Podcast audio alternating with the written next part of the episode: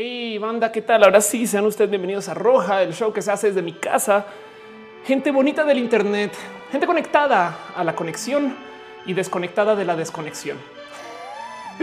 Gente usuaria de telefonía móvil, gente usuaria del Internet rápido de megacable y gente que algún día le dijo a Telmex, sube más tus pinches 2 megabit porque yo necesito más. Y hoy en día tienen 2.5. Y mentiras. Hoy en día hay conexiones de 100 megabits y así las cosas, no? Roja es un show que se hace todas las semanas desde mi casa, literal desde mi casa, donde yo hago absolutamente todo, aunque tengo que admitir que ese yo hago es una mentira. Le acabo de pedir apoyo a Noelia, mi novia, quien está acá y me acompaña todos los lunes sin falla, porque eh, yo creo que es extremadamente masoquista y no me voy a quejar por eso, porque me da mucho apoyo y cariño. Ella se quiere castigar sola, no le voy a decir que no. Pero roja, roja sucede para vernos una vez para por lo menos darnos un pequeño abrazo entre todos, todas, todes y todos, y para que por lo menos sepamos que el mundo no está tan mal como lo pensamos, porque en últimas, pues así son las cosas. Este show se transmite justo en varias plataformas, todas online. Solía ser un show en la radio. Y hoy voy a hablar un poquito de eso, pero pues ahora que tenemos todo el Internet a nuestra disposición, podemos hacer muchas cosas más, como por ejemplo, en cualquier momento cuando me dé la regalada gana, les puedo mostrar el escritorio y podemos ver websites y cosas así, así como también hay tres, no uno, no dos, tres sistemas de chat porque se está transmitiendo en youtube.com slash of course, en twitch.tv slash of course y en mixer.com slash of course. Entonces con esto comienza formalmente este show, show de shows es que es una palabra decirle show, cuando la verdad, verdad, yo prefiero que consideremos que es una, una gran convivencia, un diálogo, una conversación, un espacio para que nos veamos cómo funciona con un sistema de chat entonces hay varias como dinámicas que mucha gente que no es usuaria del Internet o que no es tan usuaria de YouTube no entiende. Por ejemplo, primero que todo, sí, sí estoy leyendo los shows, los shows también. Sí estoy viendo los chats y los chats en vivo.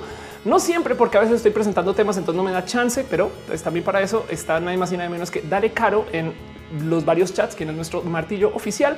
Caro se encarga de moderar que no se esté pasando de Gaber para que podamos tener una discusión sana y amable y bonita. Y de paso también eh, Caro eh, le gusta que la gente no hable con mayúsculas porque si no se vuelve esto un griterío y ya suficientes criterios tenemos en la vida como para ahora tener que lidiar con esto aquí en el YouTube en YouTube, en Twitch y en Mixer. Si algún día se apiadan de mí, hay sistemas de monetización donde básicamente podrían ustedes dejar donativos. Lo digo porque no es obligatorio para absolutamente nada. Hay gente que transmite en el Internet que literal sí condiciona, que de repente dice, güey, es que eh, si a los que estén donando no sé qué, yo les dejo entrar como a la transmisión en alta definición y así en HD.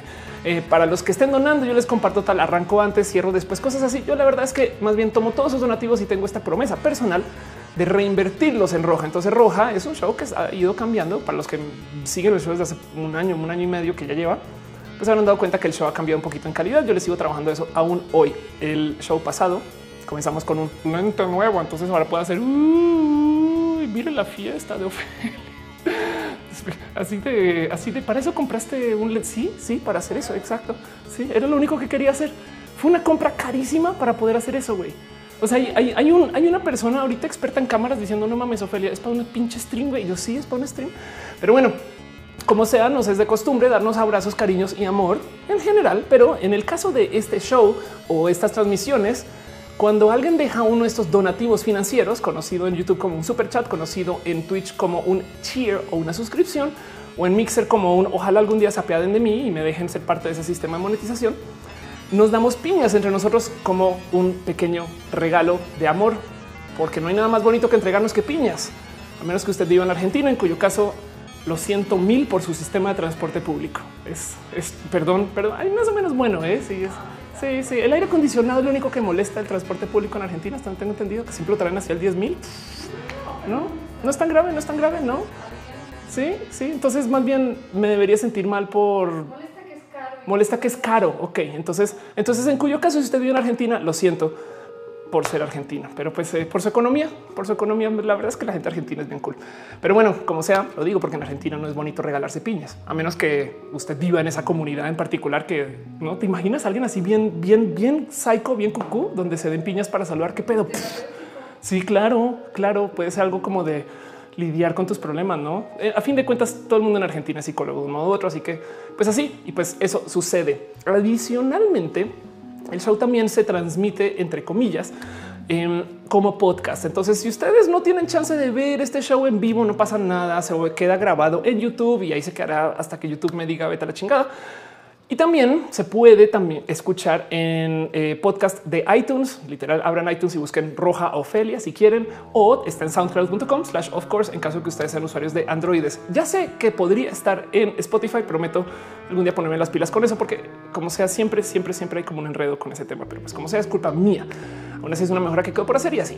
No más. Eso es todo lo que les quería decir. Y pues bueno, em, a raíz de varias peticiones de varias personas, hay un Discord. Es un Discord em, de Roja Livers. O sea, no, es un Discord que manejo yo, sino más bien es un Discord de fans. ¿Qué es Discord? Es un espacio para que ustedes puedan platicar, chatear, ver y demás. Yo entro al Discord de vez en cuando, esporádicamente cuando tengo la chance, por si quieren, y tener un poquito de plática extra oficial por fuera de Roja. Y eso es todo lo que es. Eso es todo lo que hay.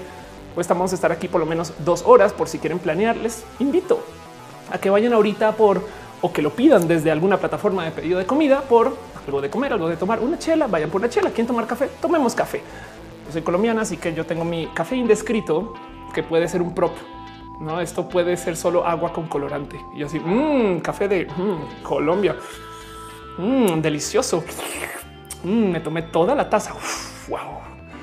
Y así las cosas. En fin, dice Penuncari, se nota mucho el aumento de calidad y de calidad en contenido. Muchas gracias. Le trabajo mucho a eso. Intento que esto sea algo que dure para mucho tiempo, sobre todo porque en alguna época me pasaba que veía los rojas viejos y decía y los viejitos y decía, güey, qué feo que presentaba, se veía, te como que me da un poco de pena, no como que un año después era de no manches, esos son videos que ni tú verías. Entonces decidí cambiar de eso. Dice Jenny, la piña ayuda a bajar de peso. Qué chingón. Dice Aaron Montiel, hoy vamos a hablar de tacos de canasta. ¿Por qué vamos a hablar de tacos? Ok, vamos a hablar de tacos de canasta solo porque sí. ¿Por qué le llaman tacos de canasta a lo que en Guadalajara se llama tacos al vapor? Entonces decídanse tacos sudados, suda, pero ¿por qué suda? ¿Qué sudan? Que se sudan los tacos en la canasta. Entonces, eh, ¿por qué? Porque quién fue el genio que dijo, mira, estos tacos sudan? Pongamos una canasta que no es exactamente, no es exactamente hermética una canasta. De hecho, es todo lo opuesto a un espacio hermético. ¿Estás de acuerdo? se mantiene el calor dentro de la canasta. Ok, para que sude. Ok, entonces la canasta es como una pequeña sauna para los tacos y por eso sudan. Ok, salen más relajados. Ok, es como el Bikram de los tacos. Entonces, ok, son más suaves. Claro, sí, claro, y, son más flexibles también. Claro, exacto. Ok, pues eso todo pasa. Ok, dice Nani González, ese lente se ve culero. Espero que eso sea bueno o malo. este, de hecho, ahorita que le estoy moviendo ya, justo seguro me que vamos a cambiarles un poquito. Em, pero bueno, em, dice Tamara Sandino, este, están diciendo que eh, aguacates y esas cosas. Pues bueno, eh, Dice el Alex, después de medir esos tacos son cultivo de bacterias, un poco posible, ¿no? Dice Carla, si me mudo a Guadalajara, yo no puedo decirles tacos de canasta. No, no van a entender, no van a entender. Pero es que en Guadalajara todo les gusta mojado a fin de cuentas, porque llueve, llueve mucho, ¿no? Porque también hay hot dogs bañados y, y tortas ahogadas, ¿no? Exacto. Y el metro está bajo agua literal. No, en fin, chistes, así las cosas. Em, y adicional también hay una plataforma de monetización que aprecio mucho que se suscriban. No es de nuevo para nada obligatorio que se llama Patreon. Patreon es un espacio que investigan en general y hay muchas personas eh, de quienes ustedes conocen que seguramente están en Patreon. Patreon es este lugar eh, donde pues, cada quien decide que quiere entregar a cambio de su suscripción a Patreon. En mi caso en particular hay unos como tiers de suscripción que pues en últimas de nuevo. Todos son para mí grandes abrazos financieros de altísimo cariño y nada más.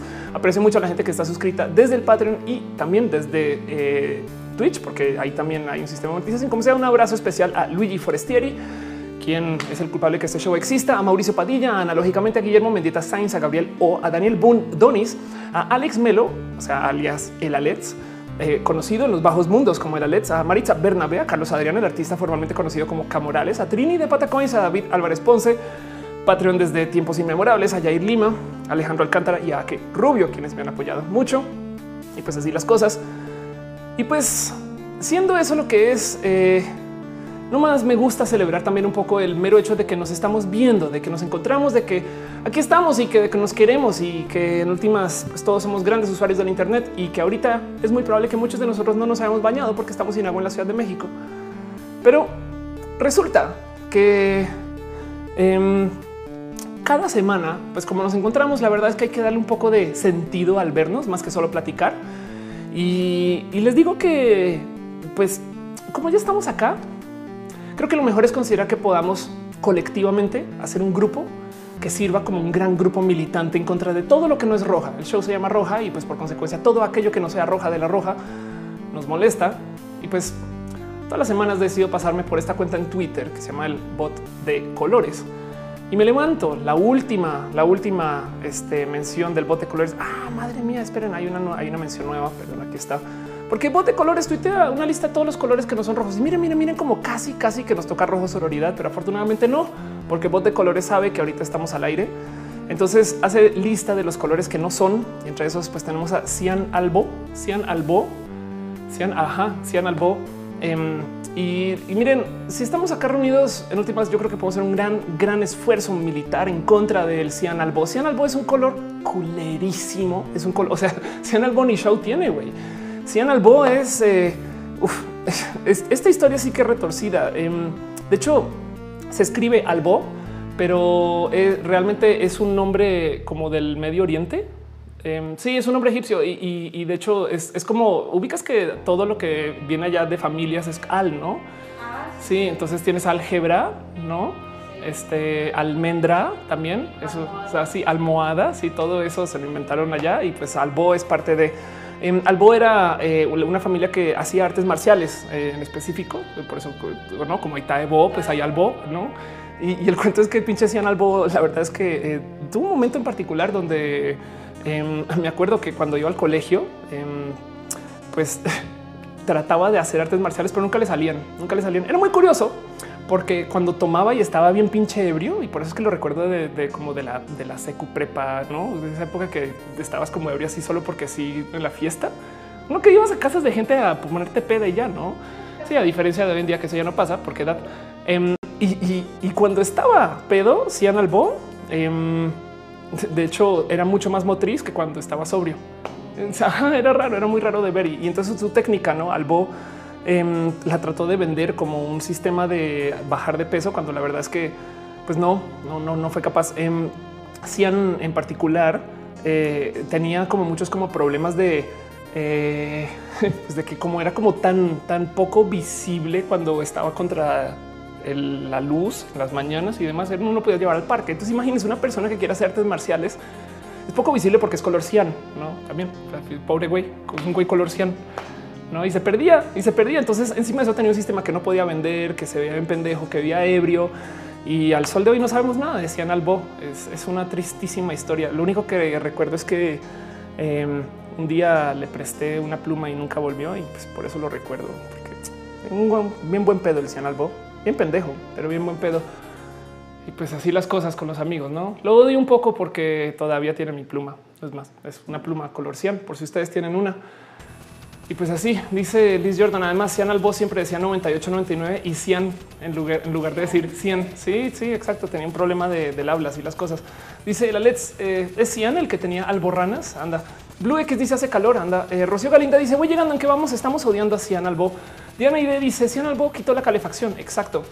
Em, dice eh, veo chiste la puerta de Alcalá de que hablamos. Dice la división de Arisa. My name is Bo. Cian Bo. Sí, exacto. Sí, y, fíjense que no me metí a su cuento de que se rumoreaba mucho de que, de que Cian Albo era este, homosexual, no? Pero pues no vamos a hablar un poco, vamos a hablar nada acerca de su acercamiento a, pues a todo lo que tenga que ver con lo que no es fálico. Pero pues así las cosas. Perdón, Buda se suscribe a Twitch Prime. Muchas gracias, muchas gracias, muchas, muchas gracias. Eraret dice eso se llama el puño alegre. Consiste en emborracharse para luchar. Sacado de Naruto. ¿Cuál sacado de Naruto? Hay una película de artes marciales que se llama La leyenda de leyenda de Drunken Master, la leyenda del maestro ebrio o algo así, em, que, eh, cuenta eh, acerca de un maestro de artes marciales que se hace pasar por ebrio, pero sí, pero no, nunca sabes y como en las artes marciales, sobre todo las artes marciales muy, muy, muy eh, de Japón y, como que muy estructurales son eso, son muy cuadraditas.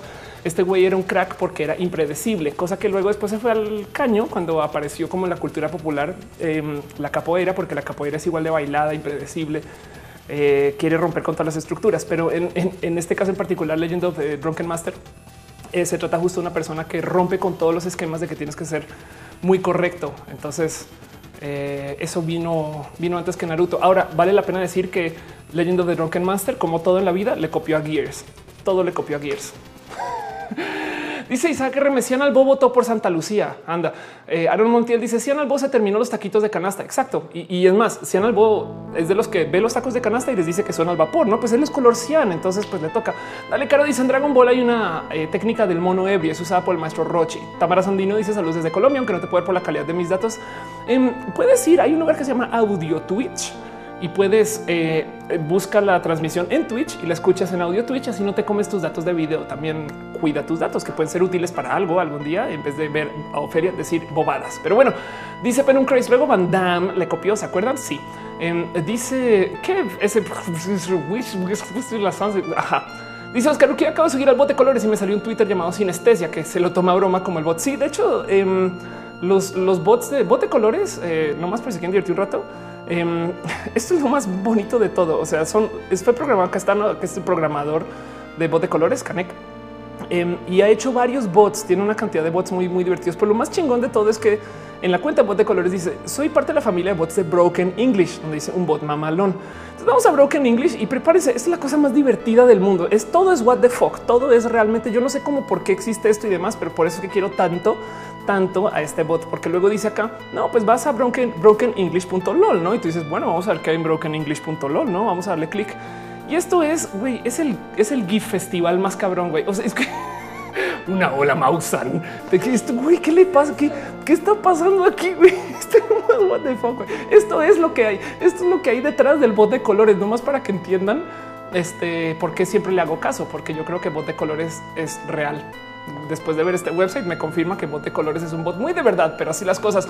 Dice Nani González al borracho le dieron cianuro y falleció. Terrible. Ay, Nani, lo máximo. Dice, eh, pues bueno, Romino Morado dice, Oli, Romino Morado, ten cuidado que te puedes convertir en un color en este show. Y así las cosas. Carlos Gutiérrez dice que yo tengo aquí un shiny. No, no lo tengo. Lo siento, lo siento, lo siento mucho. No he estado encima de mis Pokémon ese, es del momento, así que soy de lo pure dirían. Pero bueno, sea como sea, eh, arranquemos probablemente con lo que es este show y por dónde va. Em, bueno, mentiras. Una última parada, ya que estamos hablando de Kaneki y demás. Kaneki está relacionado con la gente bonita del Centro de Cultura Digital. Yo, por mera costumbre, siempre me doy una pasada por la página de actividades del Centro de Cultura Digital. No porque me patrocinen y demás, sería muy bonito, pero no necesito. Soy bien pinches fan de lo que hacen. Y, mm, y es porque tienen cosas tan cool que la neta, neta me rebasa que la gente no esté más al tanto de esto. Ahorita están haciendo o bien una cosa que se llama el Congreso Internacional TTT, que son las otras T's que no son travesti, transgénero y transexual. En este caso es tabú, transgresión y trascendencia. Em, y se llama el eh, N Festival que como dice acá es una, iniciativa de arte y ciencia de la UNAM bioescénica con apoyo especial de Cultivamos Cultura de Portugal. Ya había hablado de ellos un poquito, pero no más todos esos nombres. Entonces, ¿qué es esto, güey? Em, para el domingo 11 de noviembre tienen econarrativas, teasing, privación, tickling. ¿Cómo así que tickling, güey? ¿Qué pedo? En la tercera conferencia internacional tiene disputado transgresión. bienvenido a Casa Eugenia la ecología de los medios biohacking CRISPR-Cas9. Vamos a hablar luego un análisis sentimental de los biohackers en las redes sociales. Cree. luego sistema de árboles en ingeniería. Que bueno, pensé por un segundo que tickling era que literal se encierran a hacerse cosquillas, que no, no es, son así en el Centro de Cultura Digital, que es probable que tengan un programa así. Me explico, son así de cucú, o sea, son bronca en inglés. Me explico, son, son canex, son ese tipo de personas.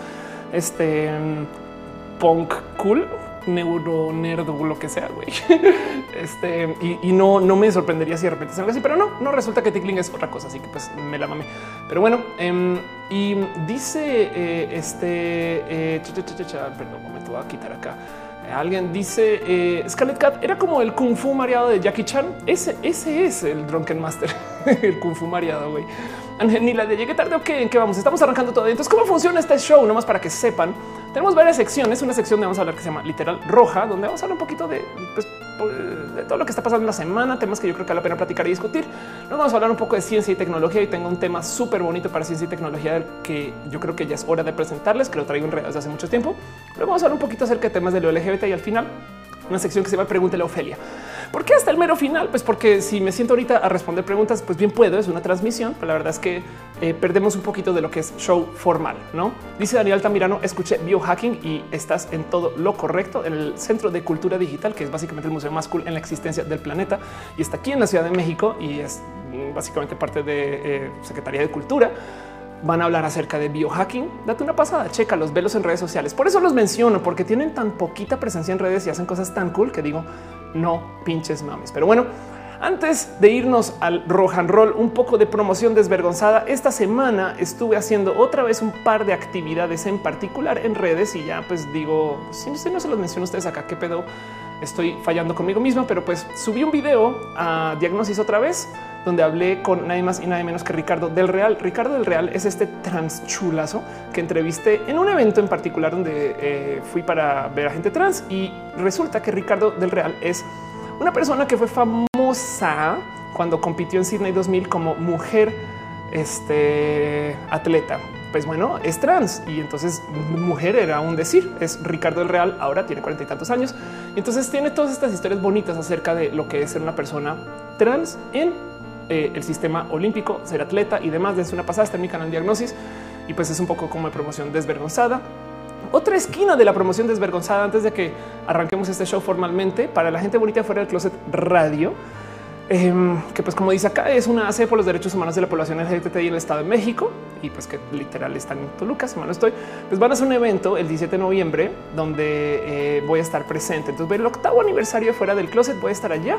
Estoy casi segura que no hablo, solamente voy por ir, aunque dice presentación especial, pero bueno, como sea, si hablo, pues ahí daré una conferencia y me, me, me, me Ophelia aprende a hablar. Ahí me invento de que eh, voy a presentar, pero si no, nos vemos allá para el abrazo y así las cosas. Dice Dale Caro que eh, el CC de la suave y crema. Exactamente. Y pues bueno, la última, em, la última eh, cosa que tengo por aquí como para hacer un poco de promoción desvergonzada, puse el link mal. ahí les va. Em, ok, aquí está. ¿Dónde estás? Pues bueno, la última que, les tengo aquí eh, para la promoción desvergonzada es, eh, es que esto ya esto sí es real, literal promoción desvergonzada. Pues bueno, estuve viendo esta semana una serie en particular colombiana que se llama Distrito Salvaje. Em, y, lo quería mencionar nomás por encima porque primero que todo yo no sabía em, y vi a mis amigos tuitear de Distrito Salvaje y resulta que tengo muchos amigos literal cercanos que están en Distrito Salvaje. Eh, esta serie la protagoniza Juan Pablo Raba, quien le tengo mucho cariño y mucho amor. Em, y, sucede en Colombia y es una histeria, es una también es una histeria, es una historia colombiana acerca de eh, un cuento que puede ser muy real de una persona guerrillera que se está de cierto modo ingresando a la vida de ciudad.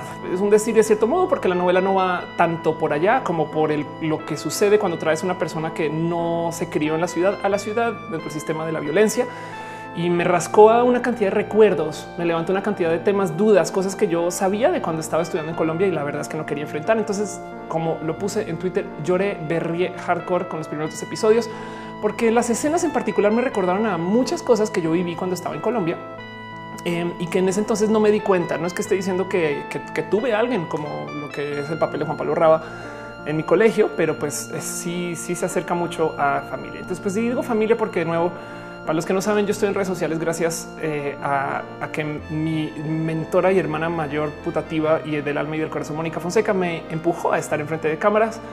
Y pues todo eso es una larga historia que yo creo que no he contado en ningún video, pero pues como sea, es muy bonito ver a toda esta gente estar ahí. Y además, encima de eso, pues tiene muchos talentos colombianos.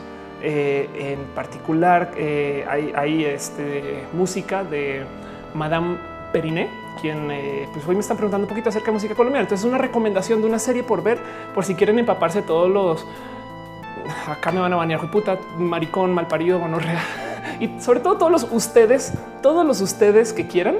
Eh, porque está muy cabrón. Es gente que está ligando. No, y usted qué pedo, no, y no, y pues usted qué, y usted queda para donde de wow, wow, quieras un poquito, no, pero pues bueno, es Colombia donde se usted ve a la gente por amor o algo así. Em, y también eh, por si quieren esto va a ser un poco raro, pero por si quieren entenderme, quizás no sé, es, para mí es bien pinche real esta serie. Está, está muy loco, es, me trae muchos recuerdos. Y pues bueno, eso no me has atrapado dentro, dentro de eh, todo esto de las promociones desvergonzadas y nada más. Perdón, dice Moisés Juárez. Hola, Ofelia, gran inspiración. Yo siempre he escuchado tu recalentado. Estoy puedo ver qué bonito que estés acá. Yes. mamá dice hablando de la ciudad. Soy diseñador gráfico y de provincia. Dice revalidación. Mi título va a tardar años en llegar. Me quiero mover a la Ciudad de México a buscar trabajo. ¿Crees que sea muy indispensable? Te voy a decir desde ya que no. Si, si no es, si estás totalmente dispuesto a trabajar como freelance o en el mundo de las startups que no se fijan. mira, sobre todo como diseñador va a importar más tu portafolio y tu trabajo previo que tu grado en sí, no? Pero bueno, ciencias naturales dice un consejo para tratar con gente metiche y envidiosa. Ut, aléjate de todo lo, aquello que consideres que sea tóxico para tu vida. Fin. No es más. Em, dice eh, Figueroa, otra cosa que creo que debería tener más visibilidad, promoción desvergonzada, es el coloquio internacional de lo translúdico que organiza la ENA cada año. Madre mía, voy a googlear eso rápido nomás para mostrar. Desde hace siete años que hablan de cosas queer y de hecho estoy casi segura que me invitaron y yo acá estoy bien, bien en la lela. Em, que no, eh, que o sea, si no lo puse en la escaleta, pero vamos a buscar aquí rápido. Eh, esto va a estar mal de fecha, va a estar mal de fecha, pero pues lo que encuentro en, literal Google, el coloquio internacional de lo translúdico 2018 esto tiene fecha el 2017, pero pues para que vean más o menos qué tipo de evento es, ¿no? La comisión CDHDF, madre, CDHDF. comisión de Derechos Humanos del Distrito Federal, ahí tienes, y la ENA. Entonces, pues ahí dice, no, ahí, ahí, está. Y yo lo busqué igual, no? Muy bien, muy bien, Ofelia, muy bien. Que se note tu grado, que se note que eres educada y que además eres activista, no? Que tienes que googlear qué quiere decir CD. En fin, bueno, perdón, todo eso, todo eso y así las cosas. Em, dice Nicolás Valencia, veré la serie solo porque tú me la recomendaste. Viva la lógica influencer. Dale chance al primer episodio y ya. Desde ahí en adelante formen sus propias opiniones y estas cosas. Dice María López, ¿es malo crear un nuevo Santa Fe? Em, no más para levantar ese tema en particular, están hablando del nuevo aeropuerto. Yo todo lo que tengo que decir que me da un poco de tristeza acerca del nuevo Santa Fe y toda esta discusión acerca del supuesto nuevo Santa Fe es que se supone que si estamos pensando en grande hacia futuro, pues esa es una inversión en nuestro futuro. Dejando eso de lado, lo que yo saco de toda la situación del aeropuerto es que queríamos comprar una compu nueva y teníamos el dinero en la tarjeta de crédito y el cupo y además el cómo pagarlo. Pero llegó nuestra mamá y nos dijo no no te voy a dejar que compres una compu nueva, simplemente voy a dejar que le pongas RAM a la vieja. Y cuando aprendas a cuidar la vieja, ahí vemos si te mereces un aeropuerto nuevo. A ver, a ver, a ver, porque por ahorita las cosas pueden no estar mejor a futuro. Y entonces da un poquito de chin.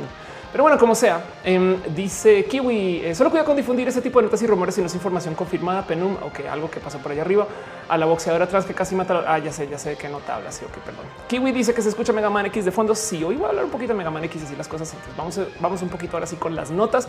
Arranquemos formalmente con esto que se llama el Rohan Roll. Sean ustedes bienvenidos a Roja.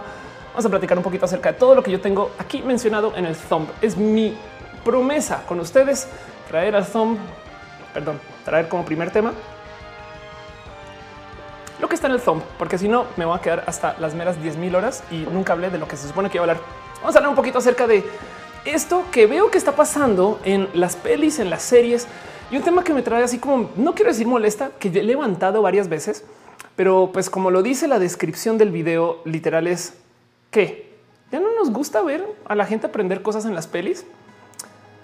Recordarán ustedes que hay un chingo de pelis que se tratan acerca del aprender. Y, cuando digo acerca del aprender, Rocky puede ser una película que se trata acerca de cómo una persona quiere hacer algo y le dedica literal una escena inmensa de, desarrollo personal a volverse aquel quien en últimas va a tener como el acceso para ganar. No em, estos, estos, estos como eh, momentos, estos espacios de entrenamiento, pues son parte del camino de la historia del, del héroe Em, son a veces muy trilladas, muy formadas, son demasiado formulaicas para algunas personas que puede ser parte del motivo por el cual no lo vemos. Pero son de esas cosas que hoy en día se ven muy poco. Yo sé que ustedes van a decir, güey, yo acabo de ver ahorita 10 mil Avengers y pelis de superhéroes que todos tienen el camino del héroe y la verdad es que no tanto, ¿eh? porque mm, hay algo que yo me he dado cuenta no más siguiendo los medios en lo general y que vi que estaban comentando en redes. Entonces arranco toda esta como plática acerca del aprender en series y aprender en, películas. Según este cuento que está tuiteando Salem arroba Volkova, que le tengo mucho cariño. Em, que, bueno, tengo una entrevista por ahí con arroba Volko con Salem eh, y dice voy a hacer este hilo sobre Sabrina, ¿no? la bruja adolescente, una de las series más vistas a finales de los 90 hasta casi mitad del 2000 y sé que es un mundo aparte de las Chilling Adventures of Sabrina y en eso está bien. Que no se nos olvide que hay dos series diferentes. Está la serie que conocemos de Sabrina, la teta, este, la, cute, amable, bonita. Em, este con Melissa John Hart, que muchos conocemos o conocerán si no la han visto. Y está lo que nos están dando ahorita en Netflix, que es esta Sabrina, muy bien loquita, cool, con muchas cosas que muestra demasiadas diferencias. Está bien, está bien. Yo le tengo mucho cariño a la nueva serie, se siente muy bonita. Pero pues hay un, hay un punto en particular acerca de eh, cómo se desarrolla esta serie que como dice eh, arroba Volkova, em, ahí les va. Eh, dice, pues bueno, ambas series están basadas, ninguna es fidedigna al cómic, es verdad. Sin embargo, sin embargo, la primera Sabrina es más apegada en tono y ambas series comparten los personajes principales. De acuerdo. Sí se trata acerca de Sabrina Spellman, pero dice, la gran diferencia entre la Sabrina de antes y la de ahora es la personalidad. Sabrina del 98 era un claro reflejo de la generación X, insegura, queriendo sobresalir sobre el resto, pero de la forma aceptada de sobresalir. Sin embargo, el personaje es un underdog, que básicamente es esta persona que no se siente normal, aunque es una persona espectacular que tiene un pinche gato que habla. güey. Y dice, eh, Libby Chesler es el personaje constante que, que, ridiculizaba a Sabrina cuando tenía 16. Era nueva en la escuela. Sabrina tenía que convivir con sus tías hasta obtener su licencia de bruja sin ver a su mamá mortal, porque si no se convertiría en una bola de cera. Y luego en la Sabrina de ahora, ella vive con sus tías porque sus papás fueron asesinados. Está bien. La nueva Sabrina es bastante más oscura y es una este, como locurita. Dice su dinámica en la escuela es de empoderada a la que salva a sus amigos casi eh, todos underdogs de los adolescentes malos. A pesar de ella ser bulleada, soporta todo eso como sin esfuerzo. Y ese es el punto, que es un punto muy bonito. La nueva Sabrina siempre supo que era bruja. La antigua lo descubrió a los 16 y no pasó por un bautizo de Satán. La Sabrina de antes tuvo que conseguir a su novio Harvey, que se entere que fuera bruja hasta ya muy avanzadas las temporadas porque se hizo inmune a los hechizos de olvido. Y luego la nueva Sabrina es una muestra de los cambios generacionales entre la generación X y la generación millennial y centennial, ¿no? Y se muestra más una serie de evoluciones sociales que se han vivido. Sin embargo, aunque me gusta esta perspectiva, hace que la historia se desborde en una cantidad de storylines que no necesariamente son parte de la historia de lo que yo creo que quería comunicar Sabrina como en el subtexto de lo que Sabrina tiene un punto muy válido. Dice que ahora tienes a esta amiga queer, la amiga que se va a quedar ciega, el feminismo que está bien, pero distrae de la línea principal de lo que era Sabrina en ese entonces. Ahora, ojo, la Sabrina de ahora no tiene nada que... Eh, eh, compensar ni hacer, ni me explico. No tiene por qué explicar nada de esto y está bien. Puede ser algo, una oferta totalmente no y no pasa nada. Pero Sabrina en los 90 también abordaba el feminismo, pero de forma más sutil y hasta los privilegios de género, porque hay un momento donde se convierte en hombre. Sabrina en los 90 poco a poco hizo el personaje más seguro y tocaba también un tema crucial. No es malo ser diferente y junto al personaje veías el proceso de aceptación a través de sus errores percibías un crecimiento. La palabra clave ahí es crecimiento. Mientras que como dice aquí, roba sale, es que me divierte mucho que esté como sale. Eh, Sebas, la nueva Sabrina parece que ya tiene todo de una. Dice las cosas clarísimas, más bien el ruido en su personaje no es interno, es circunstancial. Eso me parece un poco aburrido. Y pues sí, yo honestamente en lo personal no lo encuentro aburrido, pero sí me gustaría decir que esto es de nuevo un reflejo de algo que está pasando en los medios. Y esto ya tiene un rato em, que antes de arrancar un poquito con esta discusión, me gustaría nomás dejar en claro que refleja mucho de lo que es la, mentalidad millennial, que a mí me parece que está bien. Hay algo acerca del cómo se bulea la gente millennial, lo que de repente hay gente que dice, oh, esos millennials lo quieren todo fácil.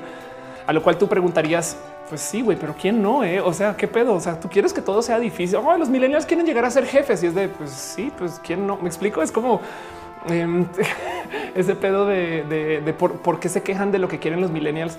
Este, cuando, en fin, eh, cuando pues son cosas cool que quieren los miles, no quieren, quieren que quieren llegar a un lugar y que todo esté solucionado para ellos. Pues sí, güey, eso no es, no, en fin. Y el, cuento es que esto acerca del cómo, se forman las personas, cómo eh, se desarrollan en los medios, en las películas y demás, me trae con intriga desde hace la neta, neta, mucho pinche tiempo. Em, es un tema que me despierta interés porque es más, ahí les va el motivo. Soy fan de Rocky. Fin. Entonces a mí me gusta mucho esta como estructura que te presentaban en Rocky de un personaje que no la tiene, tiene que trabajar y eventualmente pues sí la tiene. Y esa es la película, esa es la narrativa.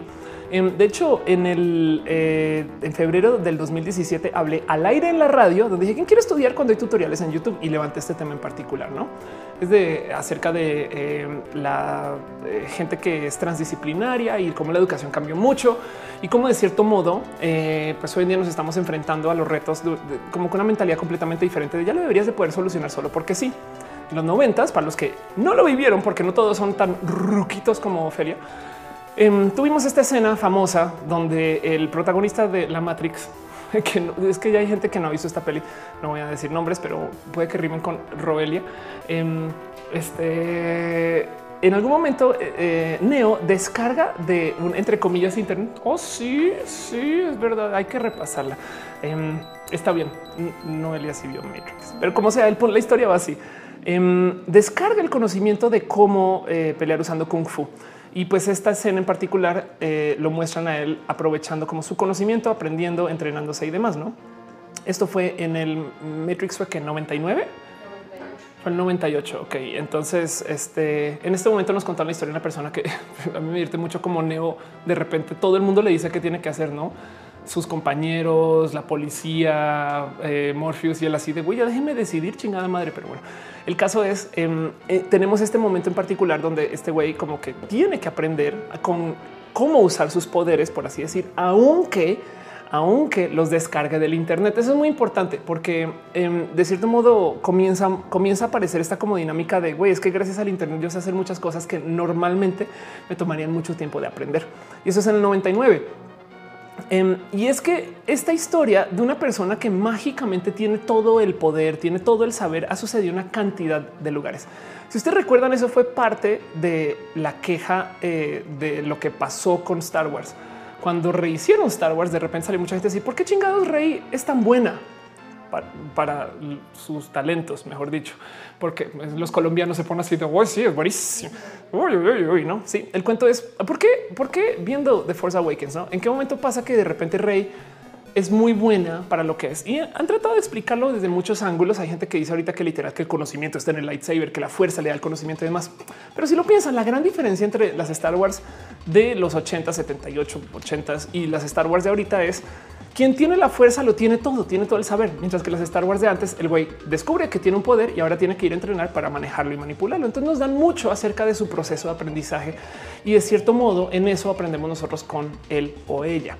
Esto de paso también pasó en Spider-Man. Eh, ahora tenemos esta situación donde, eh, bueno, Homecoming le dieron una vuelta un poquito, pero en las Spider-Man, en eh, la, el Toby Maguire y la otra es eh, Amazing Spider-Man. ¿Con quién?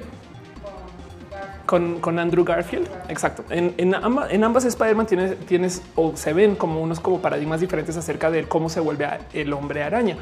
Em, y de hecho también el personaje se desarrolla muy diferente, ¿no? Amazing Spider-Man es un, personaje creído, como sobrado, mientras que en el otro sigue siendo como muy teto y todavía se la pasa tratando de aprender cómo usar sus poderes. Y nos dan un poco de eso, ¿no? Es un, es un, lo tienes, pero güey, no lo vas a poder manejar. En Star Trek también sucedió.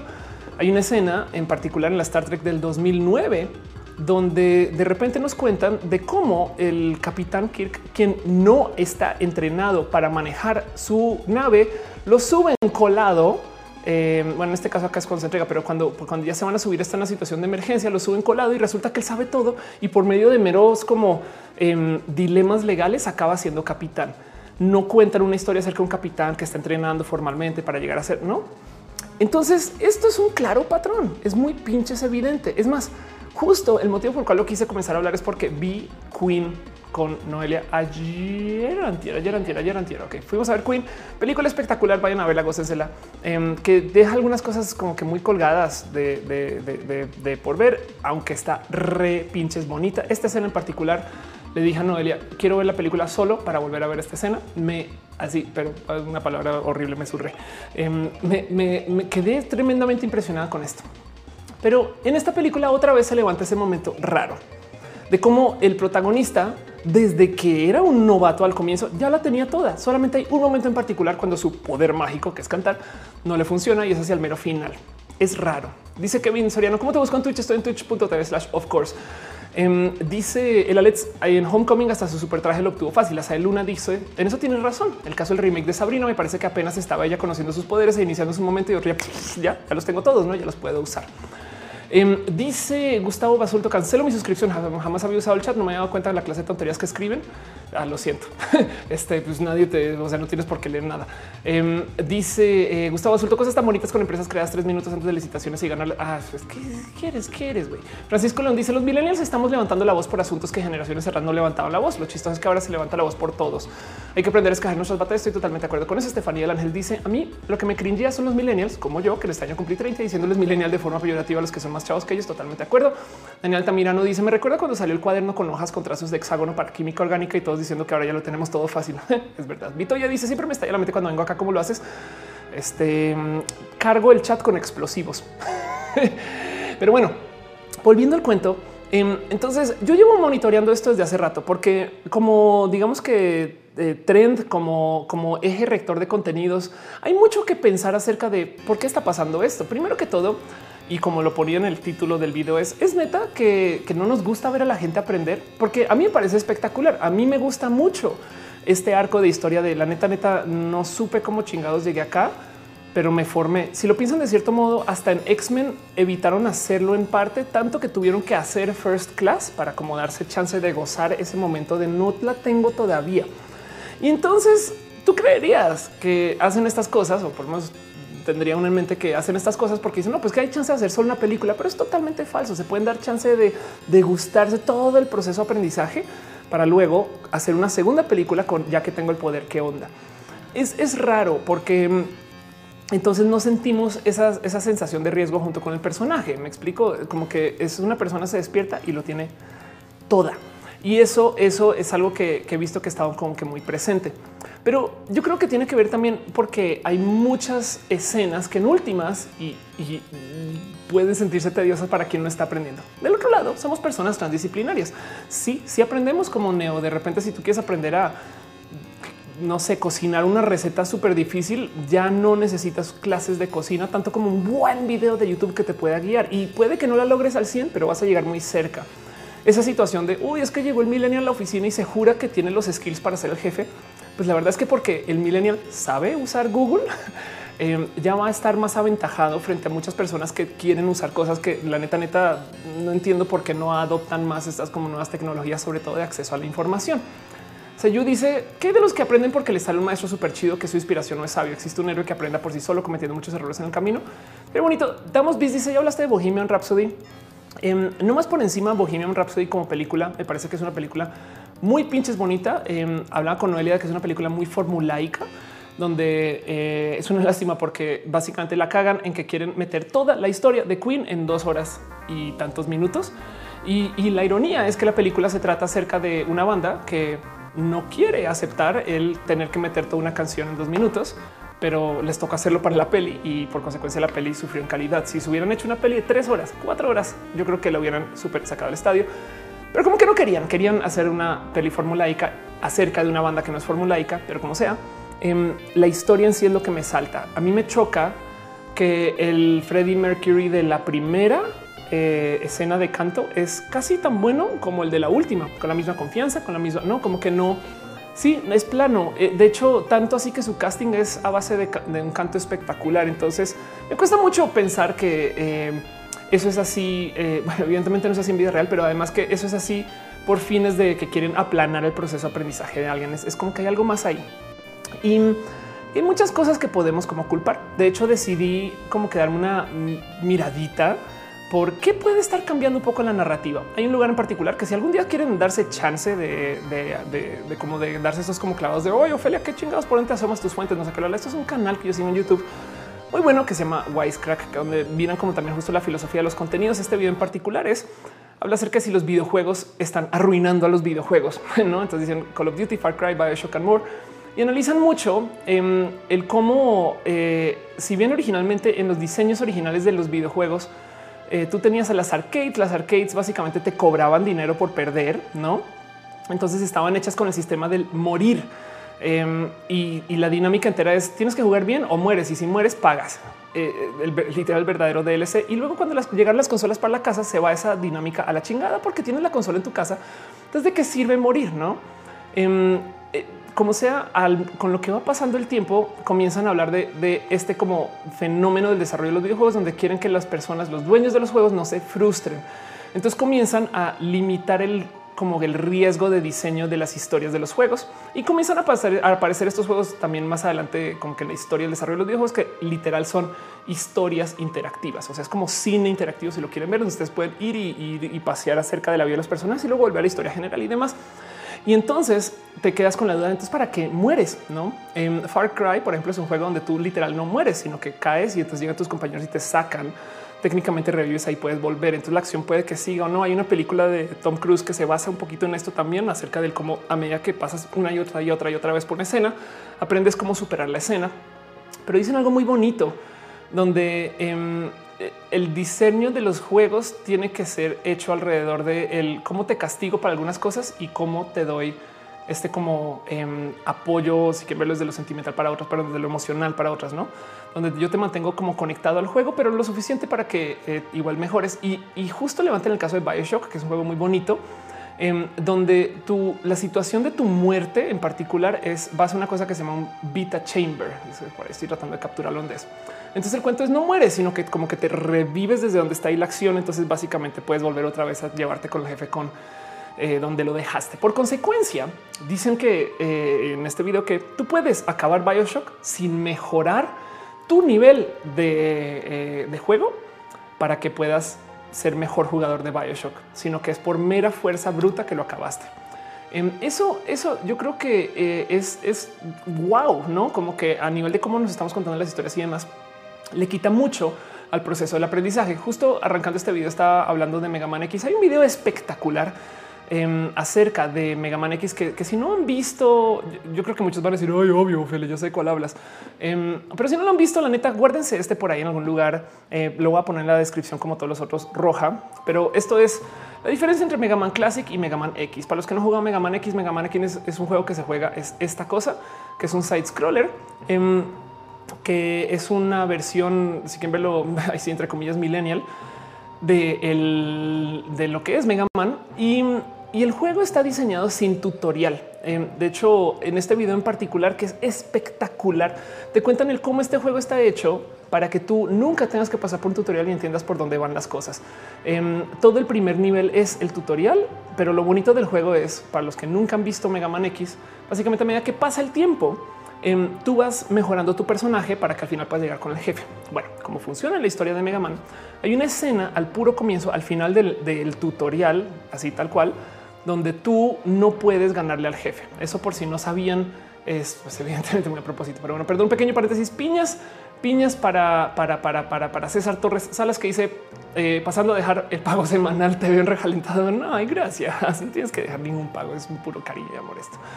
Pero bueno, el caso es en, este video en particular. Eh, justo aquí está el video. Este buscan Ego Raptor Mega Man X Cuentan de eh, esta escena del comienzo donde tú estás peleando contra este jefe que por más que le dispares no lo puedes ganar.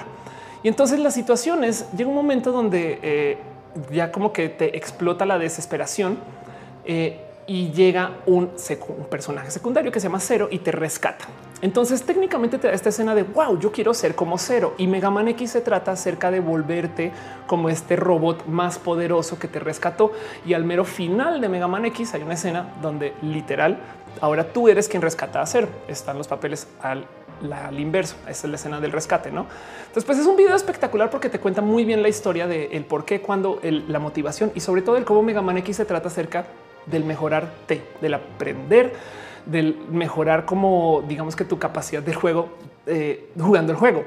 Em, y eso, eso de cierto modo se pierde con los juegos de hoy, porque los juegos de hoy están hechos para que no te frustres. Entonces, este balance entre frustrarte y no frustrarte, que pues por un lado pueden existir porque hay muchos pinches juegos. No sé si sabían, pero la gente que juega videojuegos hoy es muy adulta, digo, a comparación de lo que se piensa.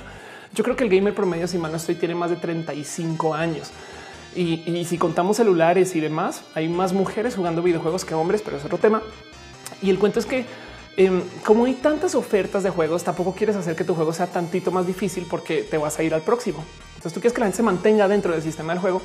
Y yo a veces pienso si esto luego se derramó al cine, si de cierto modo el que tú hagas personajes que por algún motivo tienen que lidiar con frustraciones pesadas, entonces ahora tú no te vas a sentir tan bonito con la peli porque no estás dispuesto a aguantarte tres eh, Señor de los Anillos y tres Hobbit para aprender de cómo esta persona está mejorando para llegar a su situación. ¿No hace sentido? Em, dice Luis Tuda, vaya frustración que había con Mega Man X. Totalmente de acuerdo. Pastel Cocoa dice: ¿Será que tiene que ver con la oferta de videojuegos con su dificultad? En los 90 solo teníamos muy pocos juegos, los jugamos hasta el fin porque no teníamos de otra. Es verdad. ¿eh? Victoria Ladum dice: Como escritor, el problema con ese tipo de narrativa es que rompe el pacto de verisimilitud en el cual se corre el riesgo de conectar con no conectar con el público. Anda. Daniel Castillo dice: eh, Recomiendo el canal Extra Credits. explican cómo funciona el desarrollo de videojuegos contemporáneo y es verdad. Extra Credits es una chingonería. Leandro Militante dice: ¿Cómo volver la fe a la gente de la comunidad que han apostatado por el prejuicio cristiano? What? eh, yo quiero apostatar, no que no la fe ahorita, sí, fe ahorita es el tema. En fin, este dice eh, damos. Los juegos están diseñados para no frustrarse, pero entonces llega eh, Fortnite y similares que te frustra chingos por no poder matar a todos. Exacto. De hecho, en eso, los juegos que se juegan en línea, que técnicamente no tienen historia, son los juegos más juegos, por así decir, no bajo esa como lógica, porque es donde más te enfrentas con situaciones donde sí tienes que mejorar o mejorar a tu personaje para progresar en vez de que simplemente te obliguen a pasar por la historia. Entonces me salta mucho el cómo desde eh, la situación de que vamos a crear un personaje que es supra capaz se omita del total y no solo, no solo se omita su proceso de aprendizaje, sino que literal nos digan, pues ya la tiene, ¿eh? o sea, ya la tiene desde ceros. Perdón, pequeño paréntesis. Dice Mario Pérez Martínez, eh, eres astro más grande del universo. Lo dices porque mide 1,90. Muchas gracias, muchas gracias. Eh, piñas, piñas para ti. Luego la otra cosa que yo he estado pensando acerca de por qué las pelis se sienten más básicas hoy. Bueno, lo primero es que hay un, hay un tema en particular acerca de eh, las pelis y lo que se está haciendo en las pelis, digamos que lo levantan muy bonito eh, en este canal Nerd Writer, que por si no conocen, es un canal espectacular donde dicen tenemos una pequeña epidémica de películas que son pasables, donde dice están haciendo películas que no quieren ser épicas, quieren solamente existir para llenar un vacío. Em, tiene un tema repinches bonito em, donde dice que eh, hay un par de escenas en un chingo de películas que tú sientes que ya viste o sabes o que medio puedes predecir. Eso es muy bonito de ver. Entonces lo que dices, hay películas donde tú llegas y sabes que el personaje va a decir alguna frase en particular. Ya puedes como medio predecir que va a ir por un camino, por otro y te quedas con ese por, o sea, ¿por qué sabemos tanto de las películas? Y es que resulta que hay como un mundo paralelo dentro de las pelis que usan el mismo lenguaje, palabras, formas, métodos, códigos, no estas cosas que las vemos muy evidentes en, em, en como estos chistes de cosas que solo pasan en Hollywood, no como el güey que llega y estaciona enfrente de la casa y casual hay un estacionamiento. No lo mismo pasa con el diálogo cuando van a hablar. Eh, a veces, pues bueno, de entrada tienen que hacer uso de esta cosa que se llama diálogo exposicional, que es que te tienen que explicar qué está pasando. Em, entonces eh, es como este cuento del monólogo con el villano, pero luego hay literal situaciones y momentos que estos, perdón la palabra cabrones, están usando en un chingo de películas por literal darle copy paste.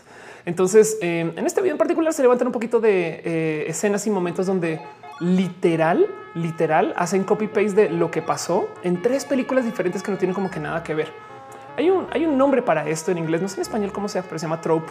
Em, eh, por si no saben, algún día empápese de TV tropes, donde literal pueden ustedes darle seguimiento a todos, todos los como las fórmulas en, particular que se usan para escribir cuentos e historias. Entonces acá agarré una así al azar de la portada. Dice uno de los tropes es la, tropa, la fórmula. Sí, las fórmulas de la tele, si lo quieren decir, donde una es vamos a, reclutar este chavales que tienen mucha actitud, no como los Power Rangers. Entonces te dice justo en cuántas, eh, en cuántos videojuegos existe esto y pues ahí está la lista, no? Em, en cuántas, eh, a ver, otras películas. Aquí está live action TV, Power Rangers, pelis que sean como todos los Power Rangers, Buffy, Justified, Class, que se hizo en el 2016, em, literatura, cómics, anime y manga, Tokyo Mew, Messenger Z, Combatler V, Neon Genesis Evangelion, Bokuran, no? Entonces, como que tan puedes ver qué tan común son varios eh, métodos de escritura y demás. Y, también suele suceder que eh, como que se forma un como estándar de cómo decir y hacer las cosas. Y, el cuento es, queda la duda de necesitamos tener algo que no sea formulaico también, porque igual y si lo piensan acercándose a Halloween, toca, es obligatorio que hay que hacer tres películas de terror, porque si no las haces, pierdes dinero y la gente quiere ver pelis de terror y no van a ver pelis viejas. Entonces tienes que rehacer las pelis viejas de tal modo que eh, sientan que son más o menos nuevas. No la misma gata revolcada. División de Arisa dice: Creo que le pasa lo mismo con la música. A nadie le interesa hacer himnos como los que hacía Queen, sino que el mercado está más orientado a crear hits que se oigan mucho y en muy poco tiempo. De acuerdo, Oscar Osuna dice: Yo por eso le pienso en videojuegos. Por ahora estoy con Hollow Knight y es un juego pequeño, pero difícil y no es para eh, pasarse a base de perseverancia. Ándale. Sayu dice: eh, Precio las tramas con mucha facilidad. Aparte de que leo mucho, ya está difícil que me sorprendan. Hasta en las series, totalmente de acuerdo. A mí me pasa mucho. Esto es, a veces me pasa que a veces cacho para dónde va el personaje antes que todos. Entonces me río jaja, y después todos, ¿no? Pero es porque yo digo, ah, este güey obviamente la va a cagar en tres, dos, pum, y la caga, ¿no? como que, como que ya, ya, ya, ya, ya estoy como usando predictive risa. Em, pero bueno, otra cosa. Entonces, justo, justo el tema es las pelis de cierto modo están hechas porque, porque sigue siendo la industria de la peli. No, a fin de cuentas, em, esto fue hace tres años que esta peli eh, Paul Blart Mall Cop 2 eh, justo este, este post donde decían, güey, es neta que esta sigue siendo la peli más taquillera del año. Pues sí, no? Entonces hay que entender que, bueno, también es como esa industria. Y hay una cosa más que me gustaría añadir a la mezcla acerca de qué chingados puede que esté pasando.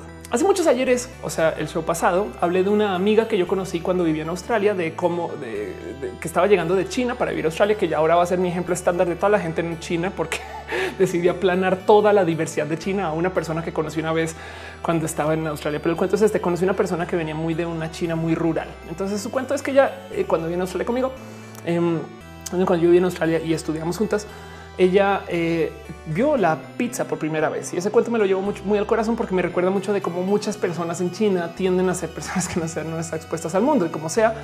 El tema es que el, el mercado de consumo chino es muy, muy, muy, muy fácil si puedes entrar. Y ahí les va. Es gente que no se va a quejar tanto o no se va a quejar punto, que va a consumir lo que hay, que no va a ver tantas películas y que encima de eso no ha estado expuesta a casi nada. Entonces pensaba yo que luego este, este cuento de cómo em, la verdad es que eh, hay una cantidad de películas que no nos entendemos por qué chingados siguen haciendo, por qué siguen sucediendo. Em, pero es porque resulta que están hechas para el mercado chino. Esto es Age of Extinction, esos Transformers. Si, lo piensan, hay eh, este en The Dark Knight en Batman.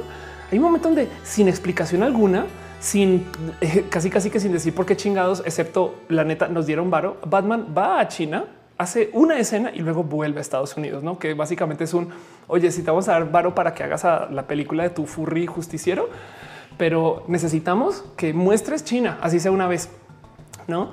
Em, y el cuento es que estas pelis, pues de cierto modo, a ver si lo ven, si lo ven, eh, acá lo explican, que está muy bonito. Em, estas pelis están hechas por un mercado chino que es sumamente grande. es en el 2020 y ven mercado de 472 millones de personas que pues por primera vez van a tener acceso a estas historias que nosotros venimos viendo desde hace mucho tiempo. Y hay algo más que sumarle a las películas y es eh, de los últimos como tres o cuatro años para acá se creó una pequeña industria de los trailers, los cortos que hacen hacen los cortos de las pelis para venderlas por fuera del estudio que hace la peli. Entonces por eso tenemos esta situación donde los cortos son mucho mejores que las pelis, porque hay unos como Óscares de cortos, de hecho, si mal no recuerdo, que, se dan premios por quién hizo el corto más vendedor y demás. Pero bueno, como sea, el cuento es tenemos estas pelis que están hechas porque también de cierto modo no están hechas para nosotros, como que les vale gorro em, que nosotros nos vayamos a quejar porque en últimas no representamos absolutamente nada de esto y esta gente no está expuesta al mundo. Entonces son cero, cero críticos de estas cosas que nos cansan mucho. Dice Gamer en los animes me pasa mucho eso. Como ya vi muchos, ya puedo predecir lo que va. Aún así me encantan. Fabi Hernández dice la actualidad es más importante mantener la atención de las personas por medio de algo ya conocido que arriesgarse a intentar algo nuevo para saber si puedes tener la atención de la población. Ándale. Em, dice Carmen, Carmen Sabri, ¿por qué andamos de blanco y negro? No sé. dice Alfredo Albiter, tengo una duda, eh, te, la, puedo dejar acá, te la pongo en diagnosis. Pues, si quieres, si es urgente, eh, pónmela quizás en Twitter después del show. Si no, igual aguántate, ahorita hacemos preguntas y respuestas, no pasa nada. O si no, pues por ahí adelante a ver si alguien te lo puede responder. Pero bueno, el caso. Dice la locomotora. Además, muchas tramas están basadas en clásicas. Eso estoy totalmente de acuerdo con eso. Pues bueno, entonces el cuento es que también puede que el otro motivo por el cual estamos teniendo estas películas que tengan que ser simplificadas, que tanto nos chocan, que tanto nos molestan, es porque están hechas para un mercado chino. Em, y de cierto modo les vale gorro. Por eso es que la nueva Star Wars, si bien las nuevas Star Wars se tratan acerca de asesinar a las viejas Star Wars, literal, Kylo Ren básicamente es una persona que dice, güey, es que no puedes seguir radicalizando a la base de toda tu creencia, porque entonces vas a seguir peleando de bien versus mal. Y mientras más creas que existe un bien versus el mal, más vas a radicalizar este el debate y por consecuencia no se va a progresar y no podemos progresar esta pinche historia. Eso es todo Kylo Ren en un tarrito. Em, eh, porque él dice yo estuve en el bien y en el mal y la neta no quiero seguir viviendo como este Darth Vader a la chingada con la máscara. Em, eh, si bien de eso se trata un poco de eso, también levantan la historia vieja y te la vuelven a pinches contar. Y eso es porque se le están contando a gente que la neta neta no le tocó chinos que no vieron la Star Wars en su momento y gente que ahora llegó al universo de Star Wars y no quiere chutarse el ver seis películas para de repente tratar de tener que decir hoy me va a gustar más o menos. Em, eh, porque de nuevo igual igual venden igual venden, pero me queda la duda de si todo esto está pasando justo porque, porque, porque la gente en China no, no le quieres contar historias de aprendizaje, eh, porque la gente en China no le quieres contar este, historias de, eh, de la gente que pues, de cierto modo se tiene que formar y porque en la época del Internet, pues de cierto modo tú con tener un dispositivo que te conecta al Internet te haces mucho más capaz. Entonces tampoco estamos tan dispuestos a pensar que tenemos que estudiar 10 años para ser cinematógrafos cuando realmente puedes agarrar una pinche cámara y ponerte a trabajar. Y yo creo que por ahí va la cosa y quería preguntarles a ustedes si ustedes también sienten lo mismo. A mí me dio mucha rabia en, chiquito ver esta escena de, de, Queen donde ellos realmente no se gozaban el volverse Queen. Me explico. Te comienzan la peli con esto, perdón el spoiler, y luego te comienzan a desarrollar el personaje en orden, no? Em, pero hay muchas escenas que literal sí lidian con el aprendizaje. Acá hay, una, acá hay una escena en particular que sale en el tráiler, entonces espero que no sea mucho spoiler, donde cuentan como las locuras que hacen ellos para grabar, em, eh, para tener como sus ruidos épicos únicos y demás, ¿no? Estos, estos momentos de sí, es que ponemos cosas en los instrumentos, ponemos todo tipo, hacemos ruidos, nos formamos, nos forzamos y nos obligamos que, no, no se gozan. Me explico, no, no, no te dicen un pero por qué, cuándo, dónde, cómo llegamos acá. Eh, la, historia de Queen, de hecho, sí la deforman tantito para contar la peli, que es una lástima y no. Em, la peli es muy bonita como todas. La verdad es que también a fin de cuentas hay tiene una actuación de mm, no mames de Mr. Robot, pero em, sí me da un poquito de rabia que no se gocen, no se gocen ese aprendizaje y quería platicar un poco de eso. Vito ya dice me vence el sueño, me retiro y termino de escucharme. Vaya, descánsele. Vito, por eso queda grabado. No te preocupes, para eso y recalentado. Monserrat dice mi mundo se llama arquetipo. Gracias. Dice Anonymous Folie, me encanta oírte hablar rapidísimo porque así funciona tu cerebro cuando haces pum, el tema se me interesa. Gracias. Dice Alejandro Polanco, tienes tiempo sin verte. Qué bonito que estés acá. La locomotora dice, tengo bastante problema con las obras de teatro que tienen un fin extremadamente ideológico y no por tener ese fin, sino porque están tan sesgadas que terminan siendo repetitivas y aburridas. Totalmente de acuerdo.